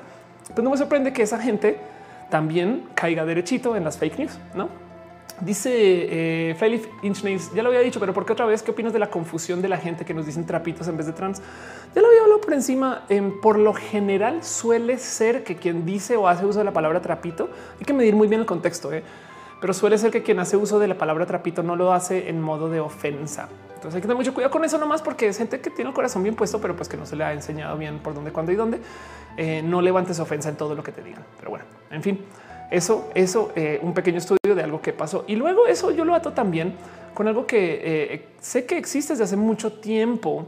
Em, no sé si ustedes sabían, pero este sí es un estudio bien viejito. Eh, esto es del 2012, pero también se, se topa el argumento que, ojo, ojo, tengan en cuenta que causalidad y correlación no es lo mismo. Me explico, no porque no porque tengan una correlación implica que uno mueve al otro pero se topan que suele ser dentro de lo que puede ser una potencial medida de inteligencia, que es la coeficiencia intelectual, que desde ya les digo, eso ya de entrada es un problema muy cabrón decir que una persona es más inteligente porque tiene más coeficiente intelectual o menos. Em, pero suele ser que la gente que está en el sistema religioso muchas veces tiende a ser personas de menor coeficiente intelectual en un promedio. Entonces eso, eso, eso no quiere decir que si tú te vuelves ateo eres más listo. Más bien es que la gente que tiene un entre comillas coeficiente intelectual, coeficiente intelectual, seguramente yo no, un coeficiente intelectual más alto, este, suelen ser ateas y quienes tienen coeficientes intelectuales bajos suelen ser personas religiosas. Pero yo creo que también está atado exactamente lo mismo. Podría uno argumentar que la coeficiencia intelectual está de cierto modo atada también a la capacidad de mantener una mente abierta y permitir que las cosas te sorprendan. Em, dice eh, Cristian Mejía, un tópico de ciencia y terminología es que el 3 de noviembre se cumplió 61 años del primer astronauta terrestre, la perrita laica. Ay, es una historia súper triste pensar que enviaron a perrito por ahí arriba a cocinarse, pero bueno, eso es otro cuento. Pero bueno, luego como os dice, yo siempre pensé que todos somos seres humanos inmortales y ya para qué se complican la vida. No, pues no, yo sí creo mucho en las etiquetas. A mí me gusta, me gustaría ser inmortal y una cosa más allá que ser humano. que le dice, pues sí, con que vean una noticia que encaje con su forma de pensar, lo van a difundir, lo van a difundir sin investigar más. Exacto, exacto. Em, eh, y es que el cuento es también por eso mismo, este eh, también se topa con que no solo tiene la gente religiosa, entre comillas, menor inteligencia, porque es que de, nuevo esto está atado a coeficientes intelectuales, también suelen ser quienes más discriminan. Esto no es sorpresa para nadie en la diversidad, pero que existan estudios formales que se sienten a ver, a ver, a ver, a ver, a ver un momento. ¿Quién sí discrimina y quién no discrimina? Y se topa que la gente del ámbito religiosa, eh, perdón, la gente del ámbito religioso, ya estoy cansada, la gente del ámbito religioso em, no tenga como que estos espacios para permitir que exista la diversidad, puede estar atado justo a su desarrollo. Entonces, encuentra una o este como patrón acerca del mero desarrollo mental y de cómo igual y capaz y el tema de la creencia religiosa es literal un gran bug de desarrollo mental. Em, no, no es el caso estándar. Hay gente muy pinches lista que es muy religiosa. Me explico. Ojo, es simplemente que estos son promedios y son asumiendo muchas cosas acerca de lo que es la inteligencia y lo que es ser conservador y lo que es ser religioso. Pero sí, sí creo yo que lo que realmente le hace daño a la persona del ámbito religioso y lo que les quería eh, compartir a ustedes es cómo em, la gente fundamentalista es gente que no está dispuesta a cambiar su pensar por llenarse de información o como dice como esta como definición original de lo que es la posverdad, es gente que está dispuesta solo a sentir la verdad, no los hechos. No, no quieren, este, no, no, quieren basarse en los hechos, sino quieren basarse en sus sentimientos. Y eso yo creo que es importante de saber no más eh, basado en cómo si algún día vamos a negociar, acercarnos, platicar, me explico. Quizás, quizás un modo de negociar y, estar cerca a la gente religiosa puede ser por medio del tema del cómo te sientes. Yo no te quiero hacer sentir incómodo, incómoda o sí. Me explico. Puede ser que em, eh, puede ser que esto no sé. A mí, a mí me da un poquito de esperanza de bueno, si entendemos que por ahí está el tema, entonces en vez de llegar de frente y decirle, pues, pues soy diverso y diversa, eh, o sea, te chingas. A lo mejor puede ser un tema más de Em, vamos a encontrar espacios donde los dos nos sentamos exactamente igual y ahí vamos a negociar, no? Porque entonces ya tenemos un sentimiento en común, el miedo, la rabia, la furia, no? Em, e, es, algo, es algo así de, del cómo eh, si queremos algún día desarmar esta bomba, tenemos que saber cómo está cableada. Y es que es muy normal dentro del ámbito religioso usar al miedo para promover C en general. Eh, suele ser que eh, mucha gente, por ejemplo, topa que justo, justo antes de los ciclos políticos, elecciones y demás, hay como emergencias y alertas y alarmas y demás. ¿no? En Estados Unidos em, suele ser que justo antes de unas elecciones siempre hay algo que los asuste, ¿no? Y eso tiene que ver porque tiene que ver con el hecho que cuando tú estás dentro del proceso del miedo no actúas racional, sino actúas dentro de cómo te sientes. Y si no estás actuando racional, pues casi que te pueden pasar cualquier golazo bajo la mesa porque, porque vas a, vas a de repente votar a favor de em, que se incremente, no sé, la defensa nacional siempre y cuando estés asustado y eso responda a ese miedo. ¿Hace sentido?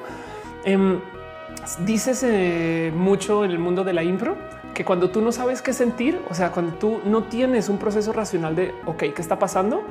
Automáticamente te vas a la rabia. En la impro, en el teatro, muchas veces presentan eso solo en que cuando tú tienes a alguien enfrente y te dice una noticia, si sentiste rabia y, no era para rabia, es muy probable que estás literal con miedo de estar en el escenario o algo así, o, deberías de rascarlo un poquito más y no es tan creíble hacerla de a pedo por cada cosa.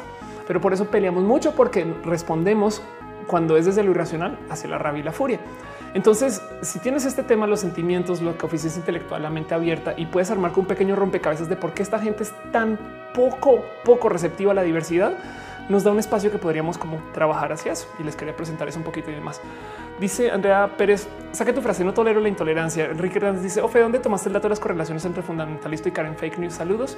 Em, aquí está, te lo muestro nomás para que quede. Eh, esto es side post, pero la verdad es que el estudio en sí está aquí. Eh, Journal of Applied Research in Memory and Cognition. Ese es el estudio formal, que por si quieres eh, buscarlo formalmente, está publicado por Michael B. Bronstein, Gordon Pennycook, Adam Bear, David Rand y Tyrone Cannon. Y pues bueno, aquí te lo dejo un ratito para que lo puedas como que levantar de, una, de un pantallazo o algo así o googlear para que lo veas. Perdón, perdón.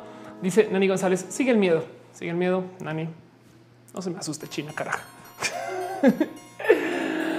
piñas para ti, piñas, piñas, piñas para ti. Este dice Tauki que si no he visto el video de Damaje de la religión, no prometo lo busco. Me cae muy bien Damaje. Cristian Mejía Medina dice tópico de ciencia y tecnología es que el 3 de noviembre ya te leí eso. Pasa lo del, lo del, lo del laica.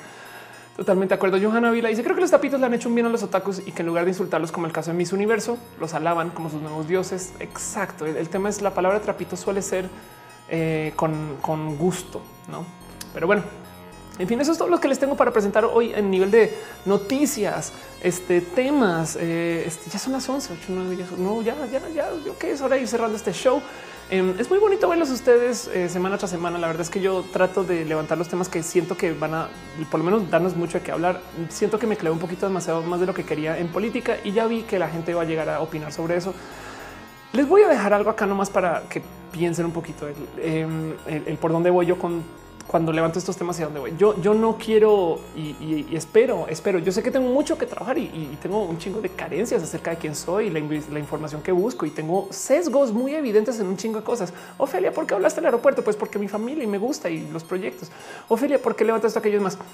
Em, pero en últimas, yo creo que por lo menos desde lo racional, mi misión ha de ser siempre buscar eh, espacios de unión y no de división. Hace sentido como que yo, yo no quiero Em, alimentar ni vivir en un momento de comunicación tribal. Me parece que es hasta un poco barato el, comenzar a dividir a la gente y, tratar de, buscar momentos de unión. Y en eso es que también me gusta que ustedes me corrijan a mí con cosas. Así que si aparezco como una persona que, tiene algún como sesgo muy marcado en un sentido, pues igual y díganmelo si ustedes no piensan con eso. Pues bueno, con eso vámonos a nuestra última sección, sección que se llama Pregúntele a Ofelia. Pregúntele a Ofelia. Yo voy a levantar sus preguntas, lo que sea que me pongan acá y así las cosas. Este dice David Llanos, no me quiere saludar. Sí te quiero saludar. Dice Scarlett Castillo, yo creo en Matú. Eso me hace matuólica. Sí, sí, matuólica, gatólica, este y gato astriana. Exacto. Sí, eso exacto. Y. Mira que luego, como dice, está viendo videos de Sabrina. Me acaba de suscribir a tu canal. Qué chingón. Gracias por pasar por acá. Tengo que dice, no has visto el video de magia. Ok, inclusive un sacerdote respondió al video y no lo dijo como hate. Es interesante. Qué bonito. Crisis dice, ¿Crees que va a preguntarle a una mi amiga sobre su transición que acaba de empezar? Quiero que se sienta cotidiana, pero que tampoco creo que no importa. Uy, es un tema. Ok, vamos a hablar un poco de esto. Entonces, Chris pregunta: le debería preguntar a una amiga acerca de su transición. Eh, si es una amiga desde hace mucho tiempo, em, eh, puede ser un factor. Y la otra es si esta persona además justo, justo está comenzando su transición. Lo más difícil de la gente trans es hay personas que están demasiado castigadas por su transición, tanto por su vida, su familia, sus padres, su entorno y demás. Entonces es muy difícil medir qué tan empoderados o empoderadas pueden estar en este proceso y eso puede ser dañino hasta para ti si quieres demostrarle hasta apoyo.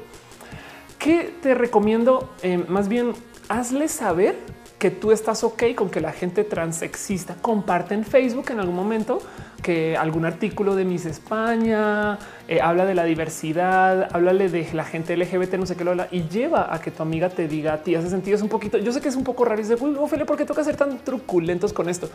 Es porque si tú le preguntas em, y es una persona muy nueva dentro de lo trans, capaz y le da mucho miedo hablar del tema. Uno o la otra es capaz iba a encontrar el cómo tornar eso para el negativo, em, porque de repente dice, eh, claro, me está preguntando porque se me nota. Me explico y, pues nada que ver con eso, pero es, la paranoia que tienes cuando estás comenzando tu transición.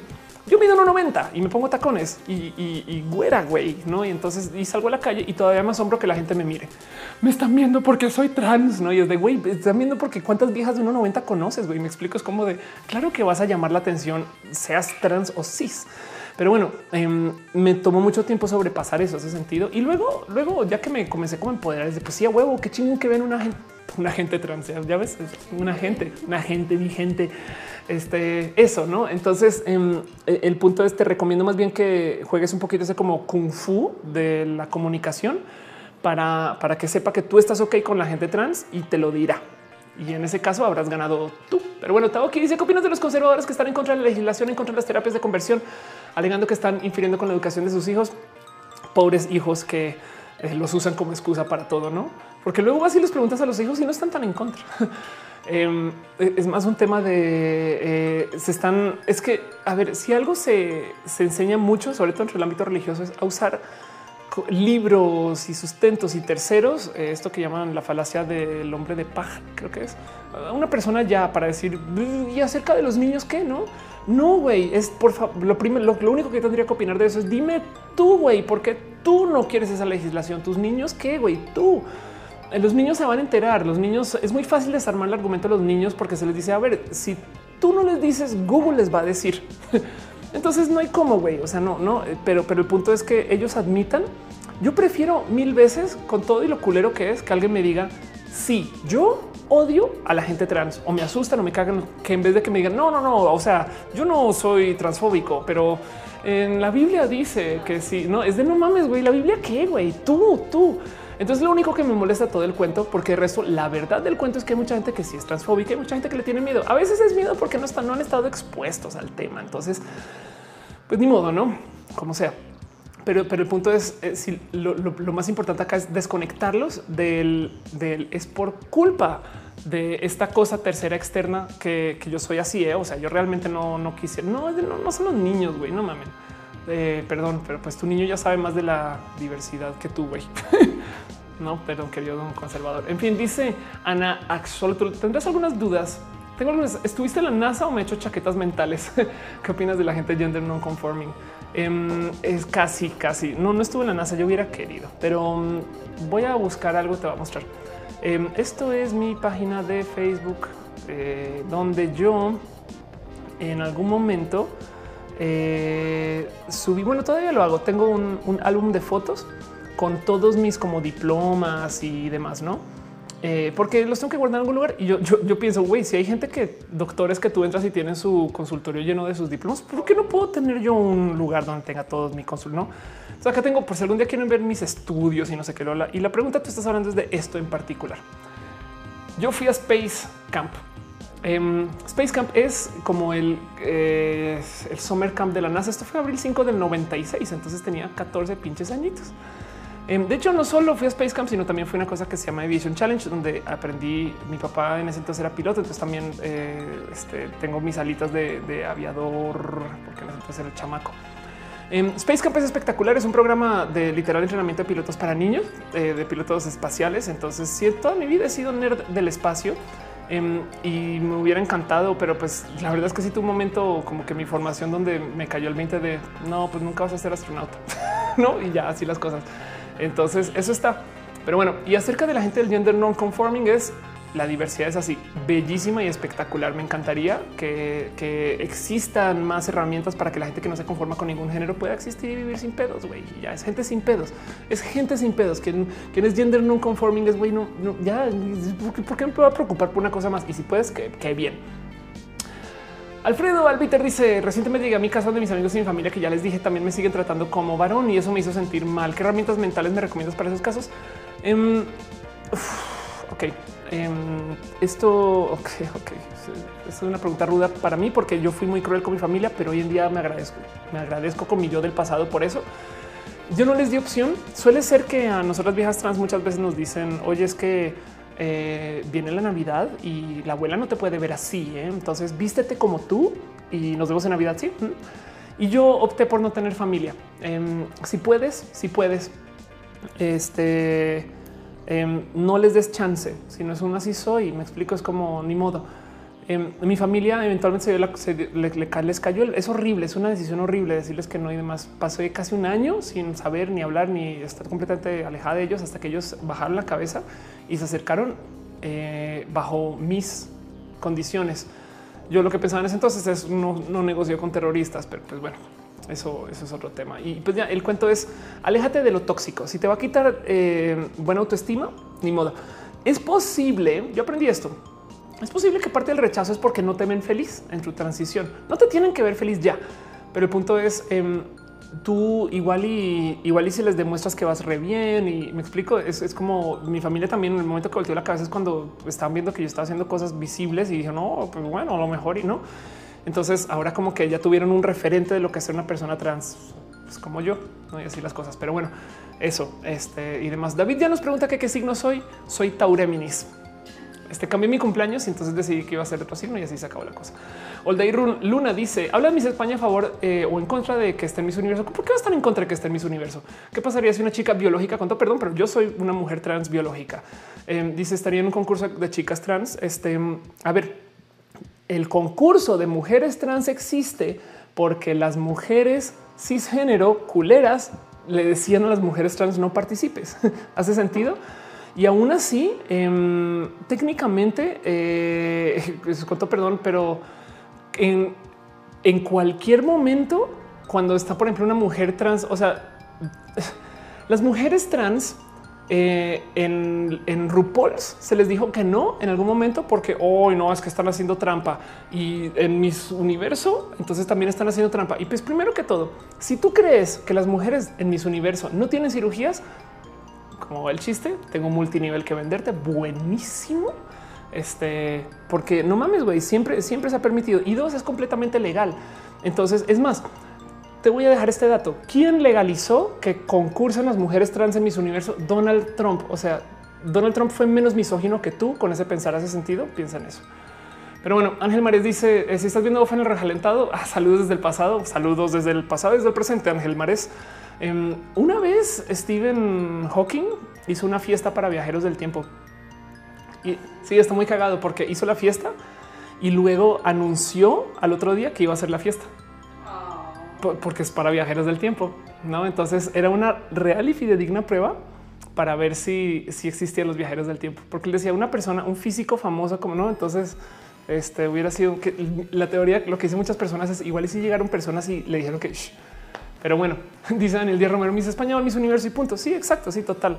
Em, es, es, es, es, eso. Es, un em, mis universo no es un espacio, o sea, no es mis genética XX. Es no arranquemos por ahí. Em, es un espacio para mujeres y Miss España es una mujer. ¿Cómo ves? Mary Chan dice: Estoy lejos de tener nada en contra del trans. Me choca, de hecho, como las TERF insisten tanto con el tema, pero que no todo esto, tema de género, también tiene que ver con defender más un sentir. Eso no cambia que te admiro mucho. no entendí tu pregunta en particular, pero ok. Dice Marco Montoya: Soy un viajero del 2030. Perdón por llegar sin avisar. Em, tú solo dime una cosa, ¿vuelve el agua a la Ciudad de México o no? Necesito saber, no es no nomás por mera curiosidad. Este dice Andrea, pero este año le hice un disfraz a mi mejor amigo de Rick Sánchez. Que chingón. Crisis dice exacto. Siempre pensaba que si llegaron a su fu otra vez fu. Em, dice eh, ¿Qué más tienen ustedes por ahí? Dice Cristian ¿para ¿qué nos dices de, ah, de Google AdSense? Ahora sí, ¿qué te molesta de Google AdSense? Yo ubico muy bien Google AdSense, me parecen... Mira, es más, Google es una, es una plataforma que creo que más del 95% de sus ingresos son de Google, de, de vender anuncios. Entonces es lo más importante. AdSense es AdSense y AdWords son lo más importante de Google. Ahora, el cuento es este. AdSense es una plataforma de monetización que vende tus videos a precio de huevo porque no tienen por qué venderlo más caro.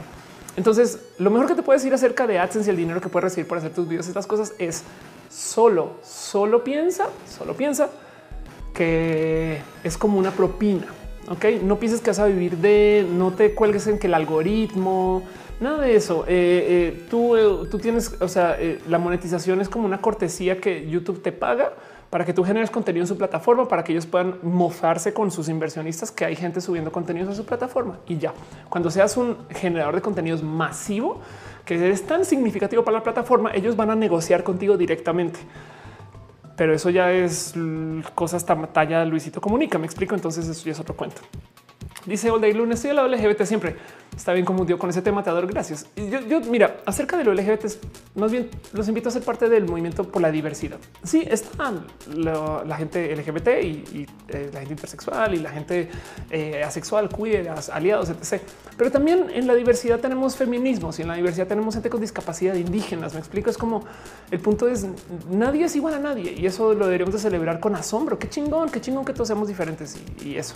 Yo, yo, yo quiero celebrar las etiquetas y así. En fin, em, dice Sol René veo que si veo a ContraPoints, por supuesto, y algún día desearía ser más o menos parecida, similar al no al medio, medio, medio como ContraPoints. ¿no? Y así las cosas. En fin, este creo que eso es todo lo que es. Em, dice Jasmine Vizcarga, ninguna mujer cis otras debería participar en algo tan superficial. Pues que te digo, em, somos, eh, somos bichos competitivos. Y entonces, pues este es un modo más de competir, no mostrando nuestros cuerpos o los cuerpos que nos dan nuestros doctores o la ciencia que tenemos para eso.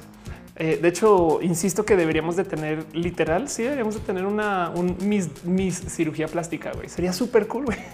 Entonces los doctores no se trata de las viejas y los cuerpos, sino se trata de los doctores. O sea, yo creo que es súper ultra deshumanizante, pero güey, imagínense las locuras que, ay, en fin.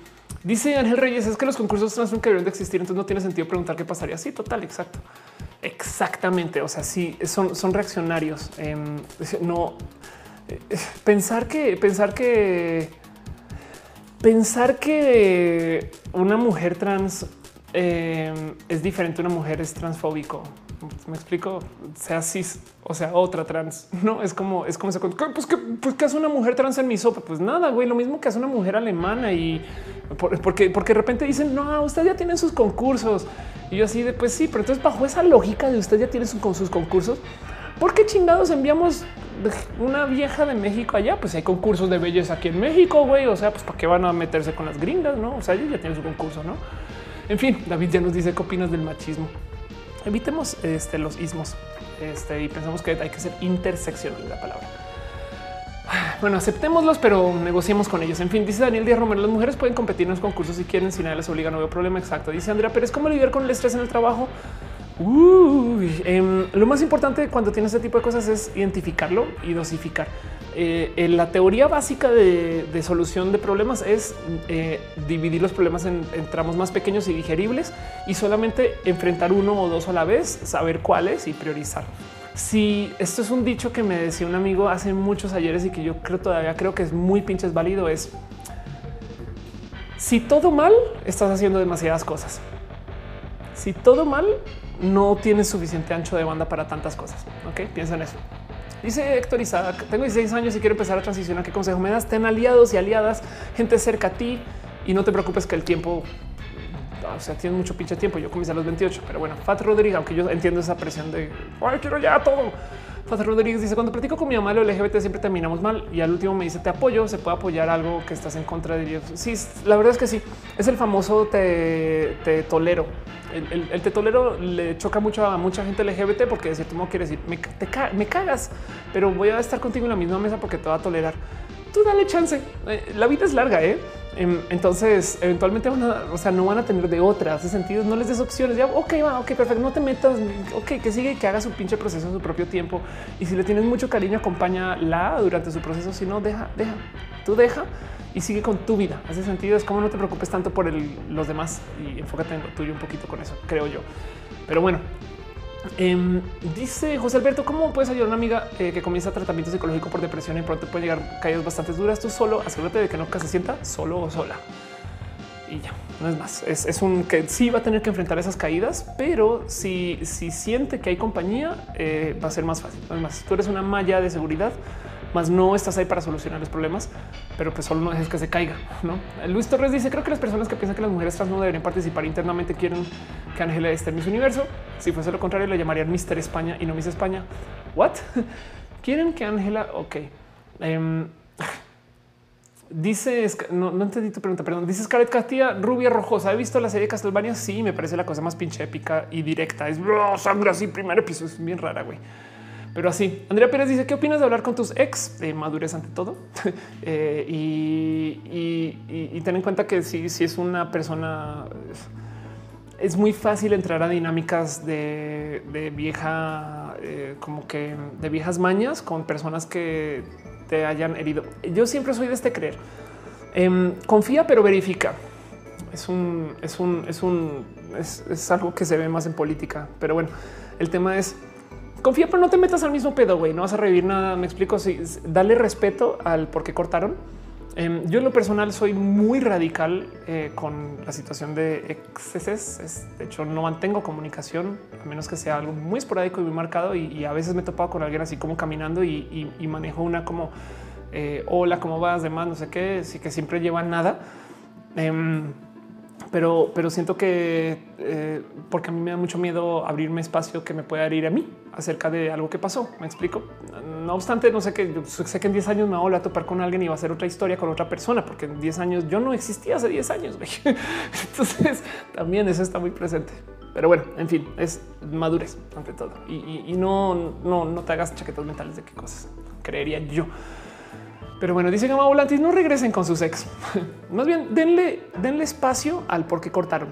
Me explico, no ignoren eso. No hace sentido. Y, si hay todavía algo hay que hablar y demás que todavía te cala a ti, bueno, pero en últimas yo recomiendo más llevarla un poco de modos más adultos. Se vale hablarlo todo, se vale enfrentar todo, sí, pero yo, yo en, últimas, por ejemplo, yo no, yo no soy lo suficientemente, ni siquiera quisiera decir adulta para eso. Yo prefiero ghostear y evadir y lo he hecho por mucho tiempo en mi vida y pues yo sé que eso algún día puede que me explote la cara, pero bueno.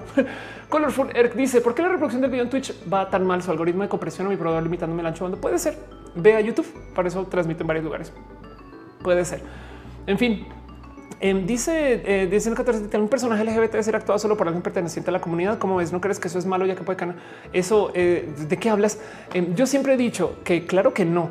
los personajes LGBT también los pueden hacer personas heterosexuales, pero el acuerdo es el siguiente. El deal es el siguiente.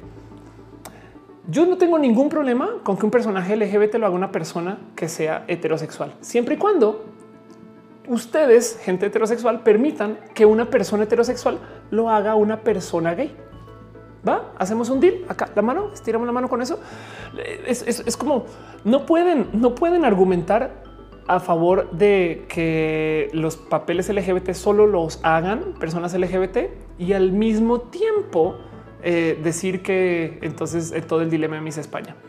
Entonces mucha gente acaba de saltar y va a decir, hoy, pero pues es que ustedes trans se quejaron con Scarlett Johansson para hacer el papel de una persona trans. No. La queja de Scarlett es que ella iba a hacer el papel de un hombre y en el papel que iba a hacer, que es un hombre trans, era muy sensible poner a una mujer para hacer el papel. Véanlo así. Se puede. El último se vale siempre y cuando entonces dejen que eh, este dejen que algún papel, no sé, dejen que, el papel de alguna mujer cis lo haga alguna actriz trans. No pasa nada. El cuento es, es muy peligroso decir que debajo de un hombre trans hay una mujer. A mí me llenaría de tristeza mi corazón si algún día se hace una película de la vida de Ofelia y es con Tom Cruise.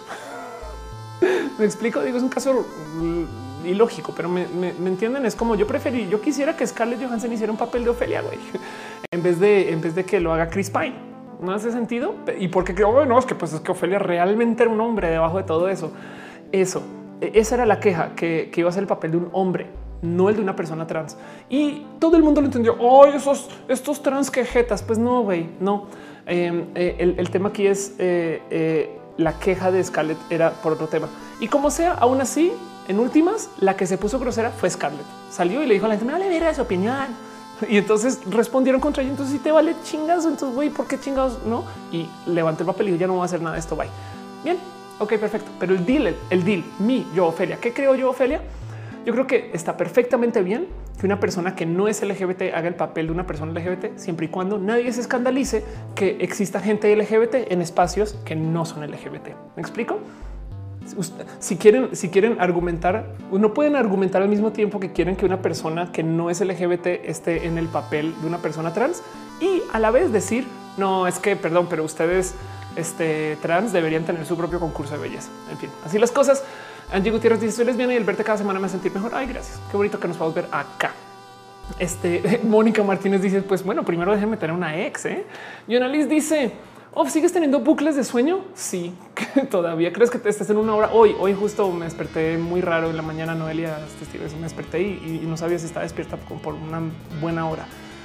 Este, sí, sí, ya, no, ya fue muy raro. Pero sí, los, los tengo a cada rato, ¿eh?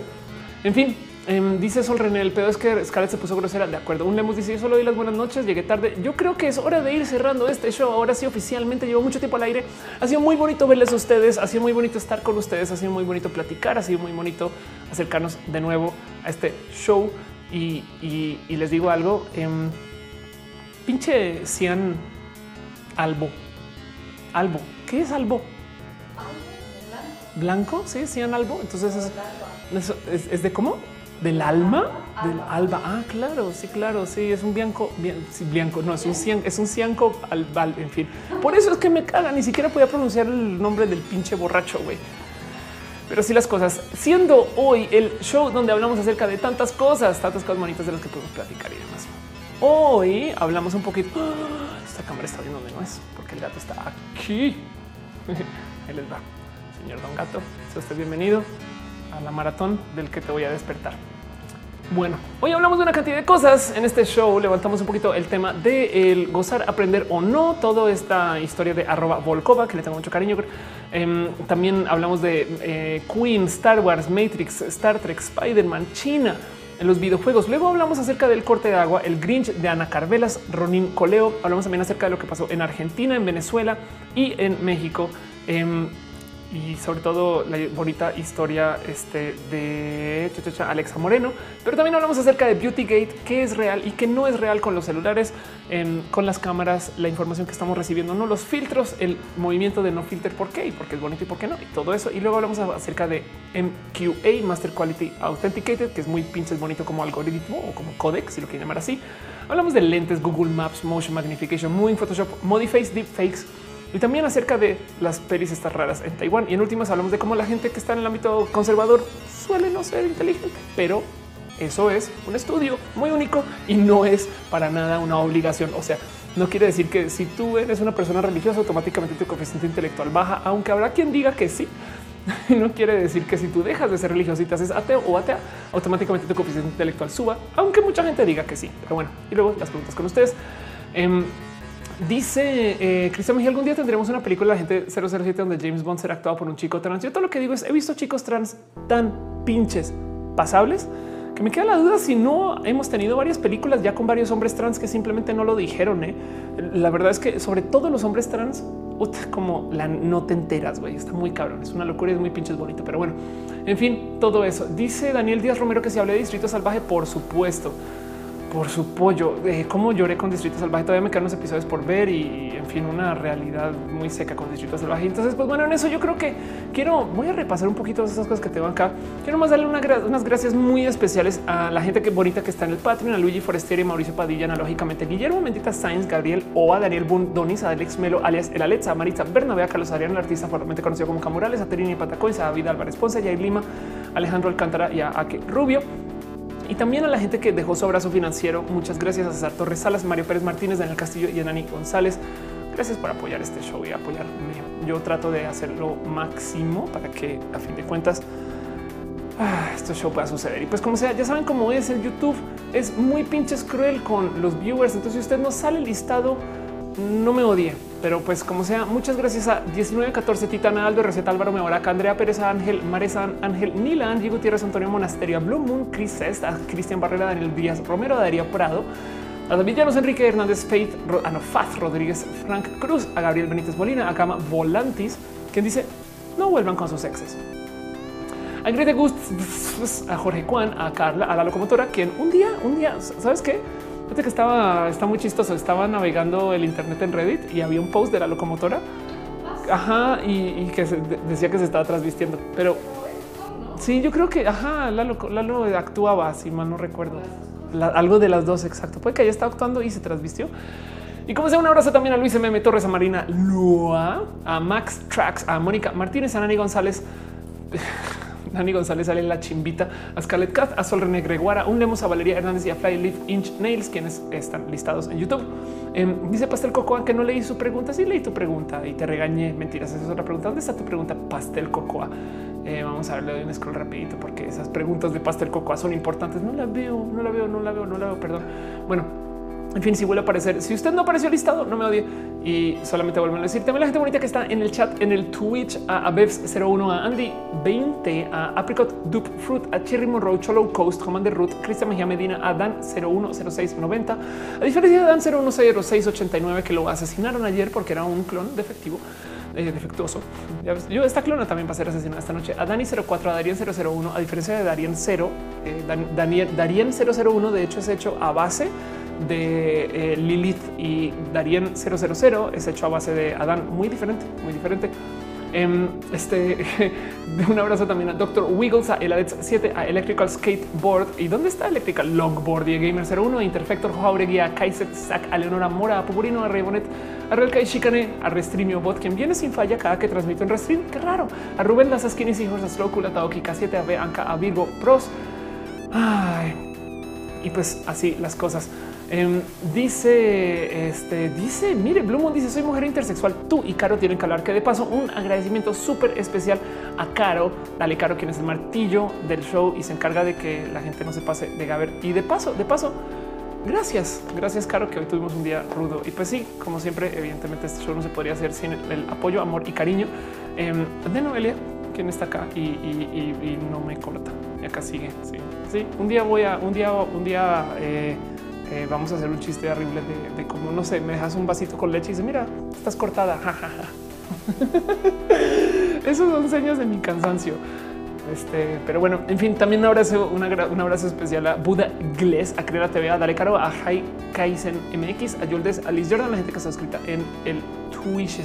Dice Jonathan Quirino, no salí, no vi la pregunta de mm, este de pastel, pero seguramente era una pregunta muy coco a Sosa.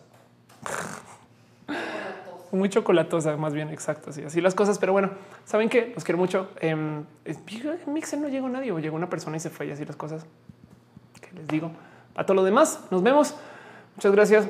Kaiser Zach dejó un, este, unos, un cheer. Muchas gracias. Muchas gracias por apoyar esto. Em, dice Scarlet Cat Flyleaf. Cariño, no. Scarlet Cat, por favor. Ok. No, ¿de qué hablan? ¿Cómo? ¿Qué? Ronaldo López dice hola, hola, hola. Y yo digo bye, bye, bye. bye, bye, bye. Ok. Los quiero, banda.